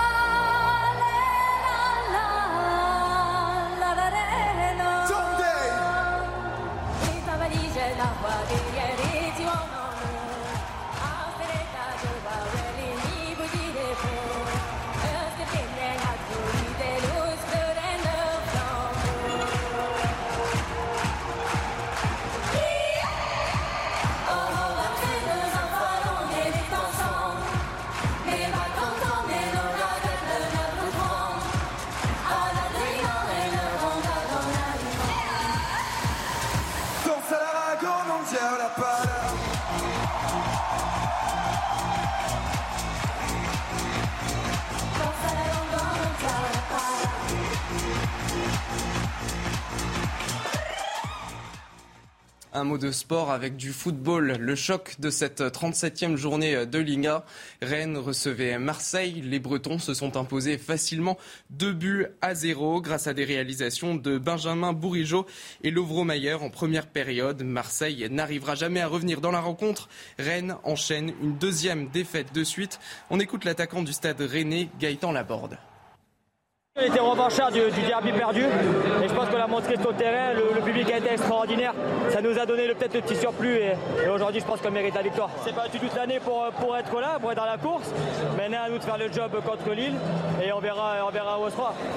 Le mythique circuit du Mans accueille ce week-end le championnat MotoGP.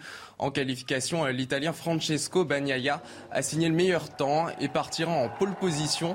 Il devance son coéquipier Jack Miller. Les Français Fabio Quartararo et Johan Zarco partiront de la deuxième ligne en étant respectivement quatrième et sixième. Pour Fabio Quartararo qui avait réalisé la pole position lors des deux dernières éditions, il n'y a pas de déception mais beaucoup d'ambition. On l'écoute. On a été bon aujourd'hui, même si malheureusement la qualif s'est pas passée comme, euh, comme on l'espérait. Euh, je, sais, je sais très bien que, qu'on arrivait vraiment à la limite de, la moto et que sur le rythme de course, on a été vraiment bon. Donc euh, quatrième position, je pense que c'est, le mieux qu'on a pu faire aujourd'hui, mais on sait qu'on peut très bien se battre pour, pour la victoire demain. Un mot de tennis, Novak Djokovic, puissance 1000, le Serbe, a dominé Kaspar Rudd 6-4, 6-3 en demi-finale du Master de Rome. Il remporte ainsi son millième succès sur le circuit ATP. Il rejoint Federer, Nadal, Jimmy Connors et Ivan Lendl. En plus de ce chiffre historique, Djokovic est assuré de jouer Roland Garros en tant que numéro 1 mondial. Pour sa 1001e victoire, il affrontera ce dimanche Stefanos Tsitsipas en finale. Voilà pour euh, le journal des sports. Restez bien avec nous dans un instant. On revient sur les forces russes qui continuent d'essayer de progresser à l'est de l'Ukraine. Sergei Lavrov qui accuse l'Occident de déclarer, je cite, une guerre totale à la Russie. La, la Finlande qui informe Vladimir Poutine de son projet d'adhésion à l'OTAN. Nous en sommes au 80e jour de guerre. Restez bien avec nous sur CNews.